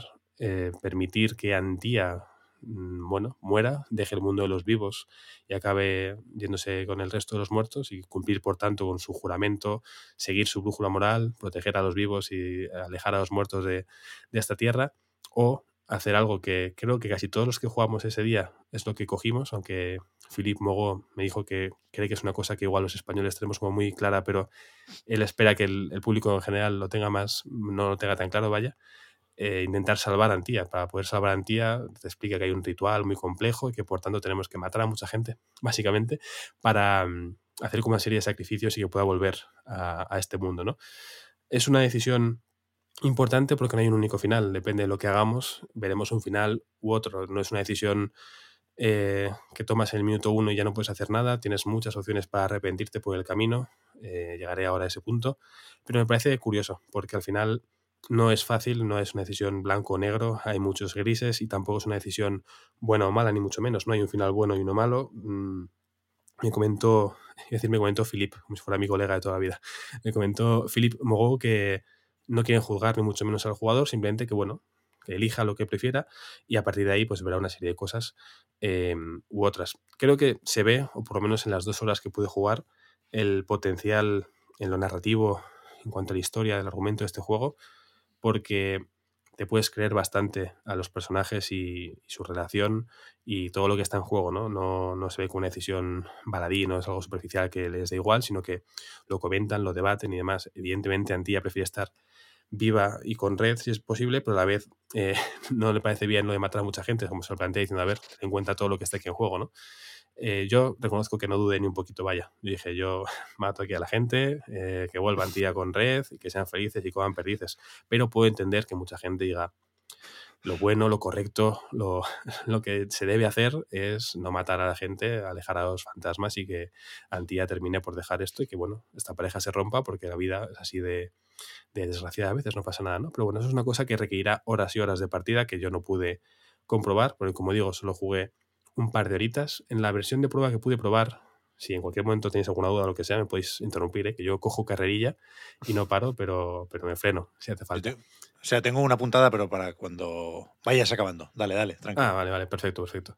En la versión de prueba que, que jugué, digamos que pude probar como dos partidas, ¿no? La primera era inmediatamente después del, del prólogo, había una primera misión, básicamente, con Red, la que tenía que encontrar a Antía, comenzar a enterarnos un poco de lo que había pasado y a partir de ahí, pues probar, ¿no? Lo que era estar con esta dupla. Es un juego en tercera persona en el que controlamos a uno o a, otro, es decir, vas con red al principio, pero luego puedes cambiar con un simple botón y controlar a Antía. Al tener Antía, pues ves más cosas, ¿no? Su visión espiritual hace que el mismo escenario tenga otra serie de elementos, eh, marcas en las paredes que no podías ver, eh, una serie de como telarañas extrañas que cubren cofres que no puedes abrir si no eres Antía porque es la única que puede verlas.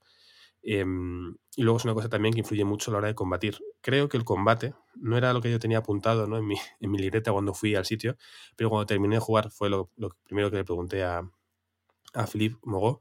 El combate creo que es de lo mejor o lo que más me gustó en, de esta prueba, ¿no? Tanto en la primera misión que jugué como en la segunda partida que estaba mucho más avanzada, que ya tenía todo el árbol de habilidades desbloqueado y era un, un desfase lo, lo, que podían hacer esos personajes después de horas, entiendo, ¿no? De, de juego. El combate creo que bebe bastante de, de, God of War, hablábamos antes del DLC de, de, Ragnarok.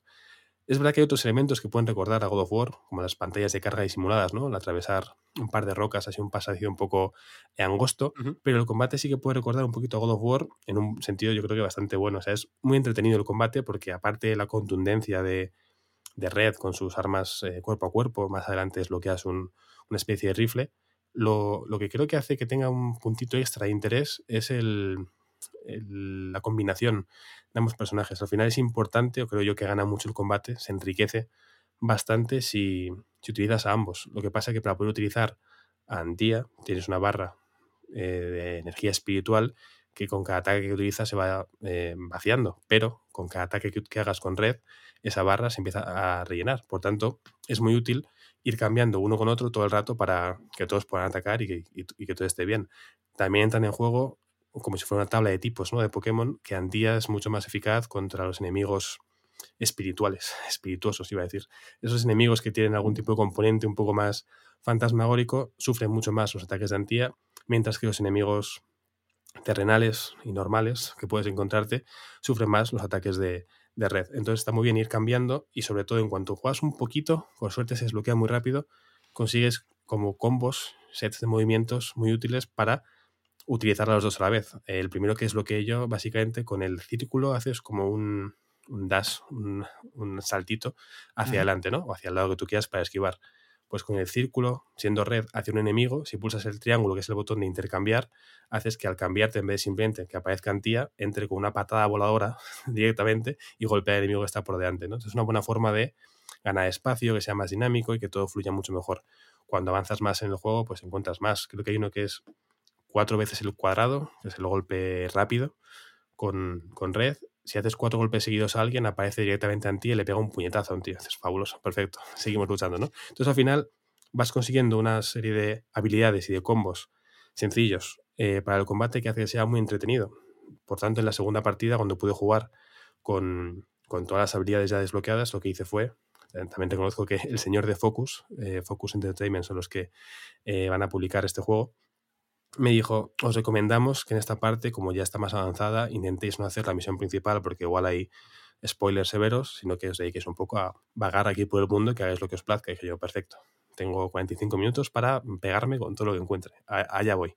Entonces me dediqué a buscar eh, jarana por ahí a ver qué encontraba. Y estuvo muy bien porque me encontré primero con un, un nido, creo que se llamaba, una zona básicamente que podías enfrentarte una vez a una serie de enemigos bastante poderosos, sobre todo porque son muchos y bueno, te rodean, pero que se puede solventar a base de, sobre todo, el tremendo arsenal de movimientos que tienen estos personajes. O sea, cuando en ese punto de la partida, por lo menos, Antía había pasado de ser una señora que, bueno, pues que pegaba puñetazos relativamente normales a una especie de señora superpoderosa que hacía una esfera de energía, que lanzaba unas telarañas y dejaba enredada a la gente, que invocaba una especie de bastones como los de Daredevil con los que pegaba unas toñas espectaculares. Y digo, vale, este personaje ahora mismo es lo mejor que hay.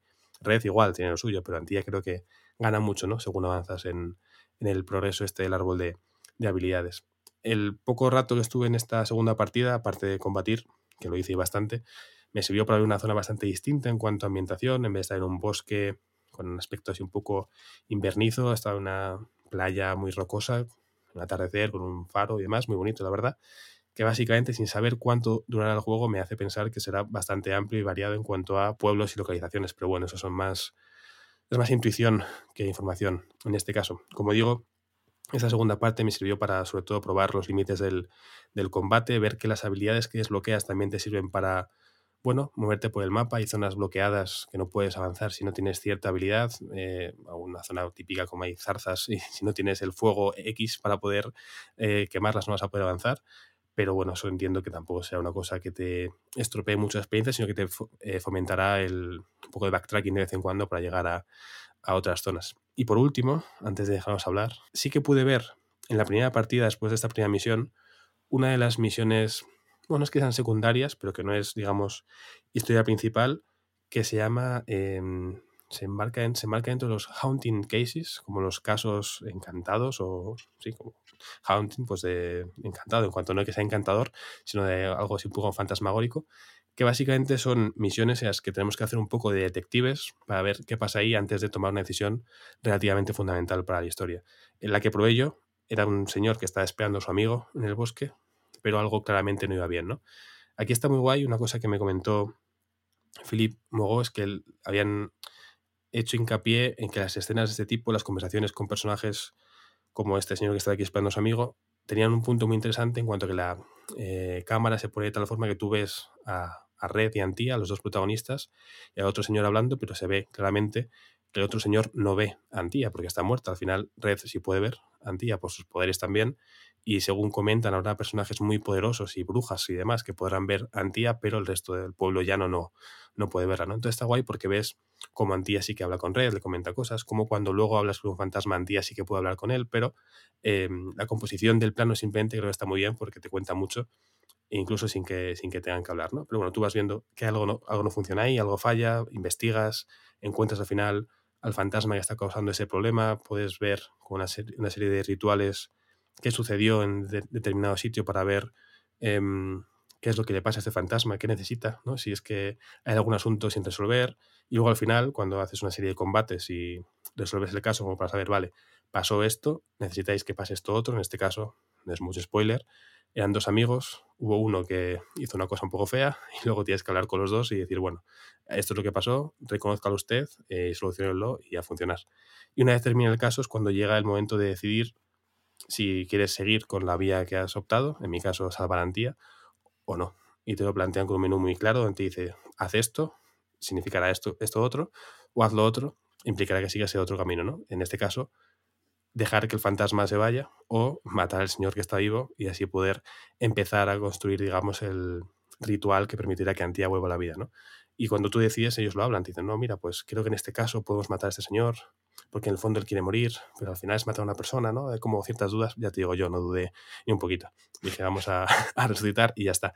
Pero creo que está muy bien porque llevará seguramente a momentos más complejos. O sea, habrá casos seguramente donde la duda sea real porque digas, esta persona no merece morir, ¿no? ¿Quién soy yo para decir esto? Pero claro, quiero salvar a esta señora, ¿no? Entonces, bueno, seguro, o por lo menos yo espero, que haya casos muy difíciles estos de dejar un rato el juego como en pausa esperando y, y pensar, ¿no? ¿De qué hago? O sea, ahora qué, qué voy a decidir, ¿no? Y espero que sea así, que me lo ponga difícil. Pero bueno, eso es un poquito, en, resumen, aunque he estado hablando un rato bastante largo, eh, lo que saco de estas dos horitas jugando al Vanisher's Ghost of New Eden. Ya os digo que yo fui con ganas, evidentemente, pero salí bastante contento. salí como diciendo, este va a ser uno de mis juegos del año que viene, sin duda. Mm, te, iba a preguntar por el, el, tema de la duración, porque es verdad que, joder, te ha dado para, para sacar mucho, ¿no? Entiendo que aprovecharon muy bien esas dos horas para, para enseñar un poquito de todo. Sí, o sea, no sé cuánto va a durar el juego como tal, porque no nos comentaron nada. Yo imagino que va a ser larguito, no larguito, larguísimo. No, no creo que sea.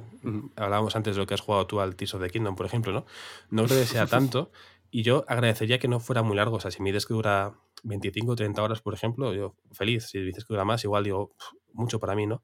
Pero entiendo que la historia principal y ese tipo de casos y demás, igual sí que apuntan hacia ese, esa cantidad. Como digo, es todo intuición, no tengo ningún tipo de información al respecto, pero entre que el mundo se ve grande, aunque sea no sea un mundo abierto como tal, pero lo, lo puede medio parecer, y la cantidad de misiones que habrá y la cantidad de objetos que encuentras y de conversaciones que va a haber y de árbol de habilidad para desbloquear y de pequeñas misiones secundarias que encuentres, creo que puede ser un juego que si quieres puede durarte mucho, pero no, no sé cuánto, cuánto va a durar, la verdad. Bien, yo te iba a preguntar por el, el- tipo de juego, te iba a preguntar hace un rato, ¿eh? creo que ya has respondido a la pregunta, pero es verdad que, que supongo que lo más fácil aquí es hablar de Vampire o volver a Vampire, sabiendo pues, que dentro del margen de maniobra que permiten este tipo de aventuras, pues igual el Vampire es más juego de rol y este tiende más hacia la acción, manteniendo eso de las decisiones. ¿eh? Pero, pero eso, que entiendo que con lo de God of War queda más o menos respondido. A ver si le meten aquí un roguelike, que, que se ve que, que es, que es lo que se lleva ahora. Y, También está de moda.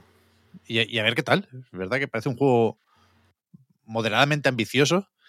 A mí, debo confesar que en los muchos eventos digitales en los que ha aparecido, me ha llamado poco la atención. Creo que no ha sabido presentarse muy bien.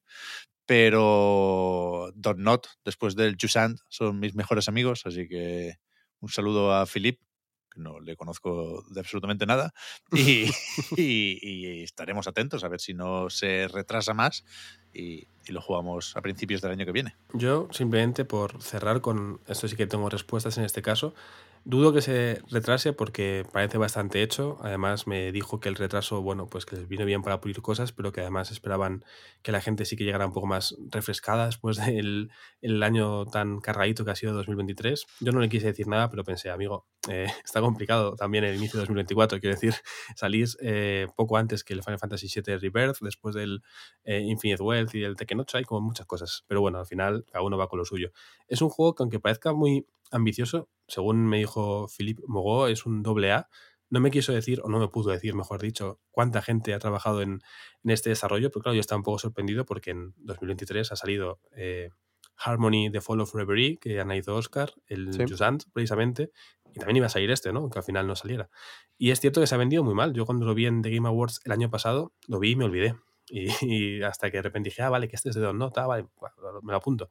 Pero creo que está haciendo mucho menos ruido de lo que podría hacer. Igual cuando la gente lo, lo pruebe, ojalá salga una demo o algo así antes de que se lance, eh, puede convencer más y sorprender porque no, no, yo no lo tenía tanto en el radar como lo tengo ahora, sin duda, pero vaya. En cuanto, y en cuanto, por cerrar ya, en cuanto a qué tipo de juego es, aparte que igual ha quedado claro con lo que he dicho antes durante media hora, ellos lo venden como un narrative driven RPG todo el rato. A veces dicen story driven RPG. Pero el oficial, según los informes que nos dieron y nos contaron, es un RPG con una carga muy importante narrativa. Pues yo os diría de, ir cerrando ya por hoy, de volver a coger mandos y teclados y ratones y seguir jugando para acabar de perfilar las listas de los mejores juegos de 2023. De eso, y quizás solo de eso, hablaremos la semana que viene. Con lo cual no sé muy bien qué hacer con el Avatar, Frontiers of Pandora, porque tampoco he jugado tanto como me gustaría. Creo que es un juego interesante por lo que pudiera tener de eh, remontada de parte de Ubisoft, pero claro, es que creo que es demasiado condicionante lo de mm, la franquicia, ¿no? Lo de ser un juego de Avatar, por supuesto, y no pues un Far Cry o un The Division, si no queremos movernos de, de Massive. ¿Os mola Avatar de alguna forma? Yo es que siempre he dicho que, que no me llaman nada la atención las películas. No he visto mm, ninguna de las dos. Hay dos de momento, ¿no? Sí, de momento hay dos, sí. La que iba a salir este año se ha retrasado, me parece. Eso es, era, era diciembre, de hecho, ¿no? Era más o menos Sí, por estas sí, fechas. sí, sí. No sé, o no sabía hasta que empecé a jugar a Frontiers of Pandora, ¿eh? cómo funcionaban estos Navi, pero.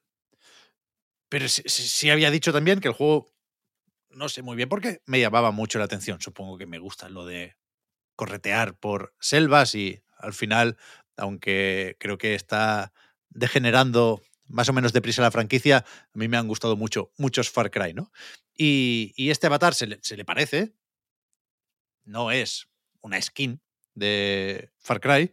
En ocasiones lo echo de menos porque creo que el sigilo eh, está un poco flojo en, en este Frontiers of Pandora, a pesar de que, por supuesto, puedes cargarte a casi todos los enemigos con el arco y si no te ven, pues ruido tampoco vas a hacer, ¿no? Pero si te puedes encontrar eh, rifles o metralletas y hasta algún bazooka tirado por ahí. Pero eh, no sé muy bien qué decir de este juego, ya digo, sin, sin ser fan de la franquicia y, de hecho, confirmando hasta cierto punto ahora mis temores de que es un poco ridículo el rollo de los bichos estos azules y de que su planeta es muy poco interesante porque se parece demasiado al nuestro, salvo por lo de que conectan un USB con la coleta. el, el rollo este de la energía y la madre naturaleza no, no me entra especialmente bien, porque el, el juego lo, lo, tiene en cuenta lo justo. Al final, esto va de cargarse a humanos y a. Eh, bueno, de cargarse a humanos y de disparar a robots o exoesqueletos, pero sí que es verdad que es un juego que está bien hecho. Quiero decir que son una estructura más o menos sólida. No podemos hacer aquí, o yo, eh, con lo visto hasta el momento, no puedo hacer muchas bromas con los bugs y que, sobre todo en PC, lo digo eh, recordando un vídeo de Digital Foundry, porque yo he jugado en PlayStation 5, donde también se ve muy bien, pero no es lo mismo, sobre todo el tema este de la iluminación global con trazado de rayos. No sé si eh, es la misma tecnología venida un poco a menos en consola o si es eh, otro tipo de iluminación. Se ve bastante bien, en cualquier caso, ¿eh? en los dos modos gráficos. De hecho, yo al final me he quedado con el de la calidad o la resolución porque me, me gusta ver la, la, vegetación más definida, ¿no? Esas hojas mola cuando tienen más resolución, aunque el modo rendimiento también es lo esperable, ¿eh? se, se, bueno, a cambio de verse un poco más borroso, se mueve más, más suave, eh, poco que decir aquí, y, y, y, si acaso, mmm, quizá lo, lo más eh, comentable de este Avatar Frontiers of Pandora es su aproximación a la exploración. Porque, por supuesto, mundo abierto, con una serie de misiones principales, otras muchas más secundarias, con eh, equipo que puedes mejorar, encontrando recursos, cazando, recolectando. Eh, eso sí se parece un poco más a Far Cry, ¿eh? con sus modificaciones, la manera de arrancar frutos, por ejemplo, o ramas. Eh, tiene un minijuego que tiene en cuenta las condiciones meteorológicas, el momento del día. No está mal nada de eso, igual que no está mal nada del juego, pero lo de la exploración es curioso, porque yo creo que en Ubisoft alguien dijo que se tenían que acabar las bromas con los iconitos y creo que lo que te propone el juego por defecto es que eh, desactives las ayudas para la navegación, con lo cual eh, los objetivos te los eh, plantea o te los ubica más o menos. Te dice, habla con tal personaje que está en un árbol al noroeste del campamento. Y bueno, tú más o menos sabes por dónde tienes que ir, lo acabas encontrando, pero, pero es extraño porque esto, cuando lo hace un eh, Breath of the Wild, un Tears of the Kingdom o un Elden Ring, eh, lo hacen estando muy preparados para esa estructura abierta, para esa progresión eh, no siempre lineal, de hecho, casi nunca lineal, y, y Avatar es lo contrario, es 100% lineal. La, la, trama solo avanza si eh, vas hablando con el que toca en ese momento para que te asigne la misión y esa misión solo se cumple en un sitio, ¿no? Eh, entonces, supongo que no, que no nos podemos quejar mucho porque hasta cierto punto le pedíamos a Ubisoft que aflojara con las flechitas y con los iconitos, pero, pero claro, entonces tiene que cambiar un poco el, el diseño de las misiones o la estructura del juego, ¿no? Total, que yo he acabado poniendo los indicadores, porque me cansé de buscar lo de recorrer eh, Pandora está bien, porque tiene un salto muy alto, tiene, es verdad, algo, algo de Mirror's Edge, no tan eh, pulido y no tan divertido, pero, pero, pero está bien descubrir el mapa, pero llegados a cierto punto me, me, me, perdí un par de veces, di más vueltas de las necesarias y acabé, pues eso, volviendo a los marcadores de, de toda la vida y tam, tampoco hacen más daño aquí que en la mayoría de juegos. Pero me, me, me hizo gracia lo de Ubisoft eh, cediendo un poco, ¿sabes?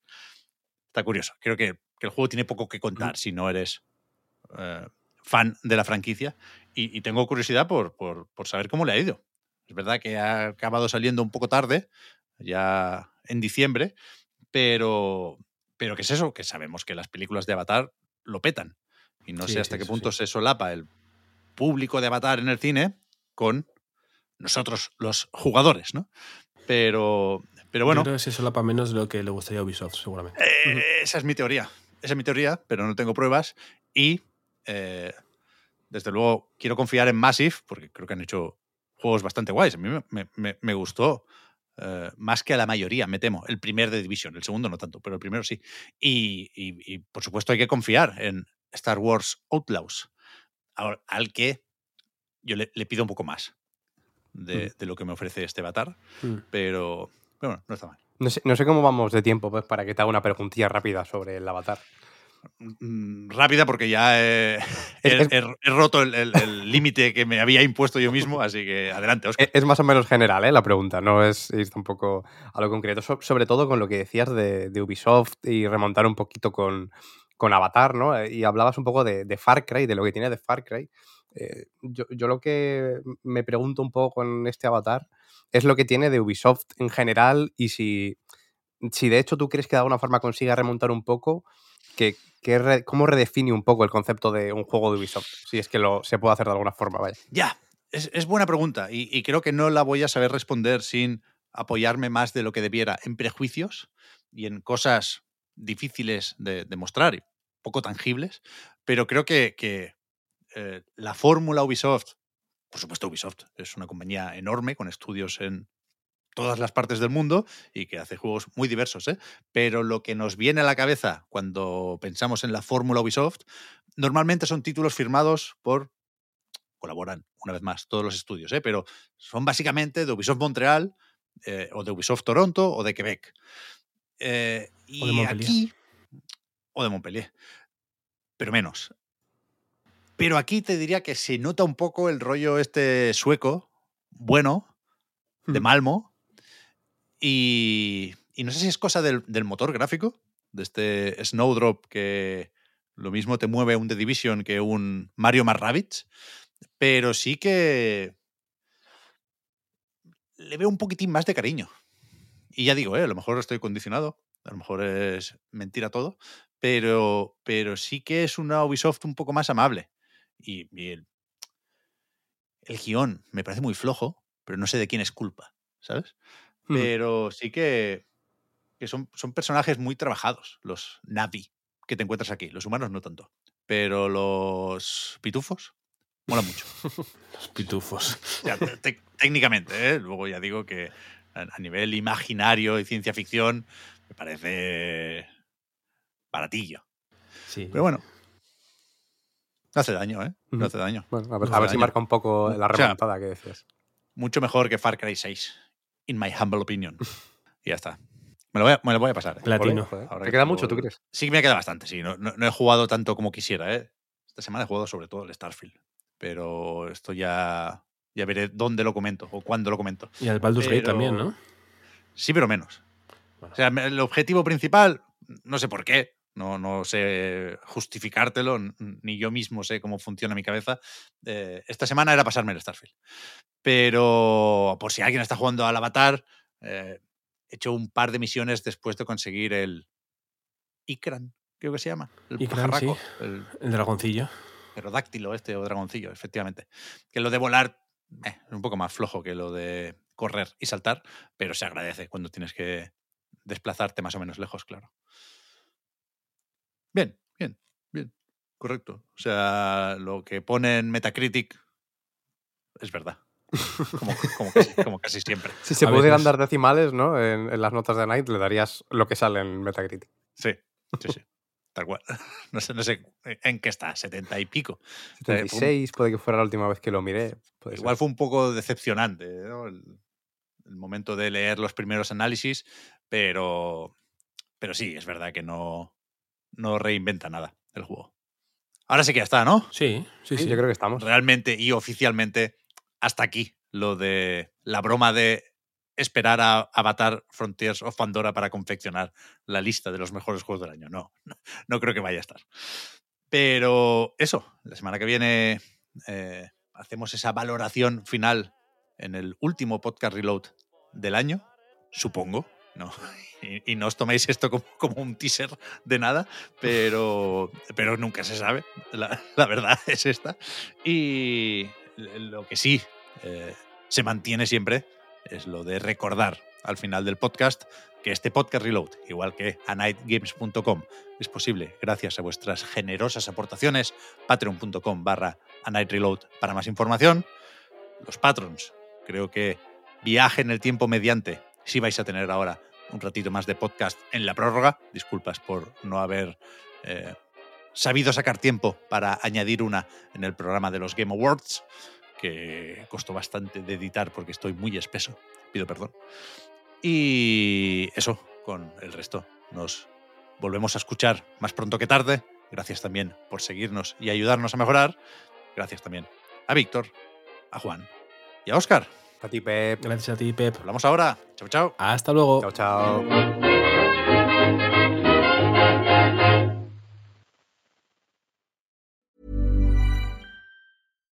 Hi, I'm Daniel, founder of Pretty Litter. Cats and cat owners deserve better than any old fashioned litter. That's why I teamed up with scientists and veterinarians to create Pretty Litter. Its innovative crystal formula has superior odor control and weighs up to 80% less than clay litter.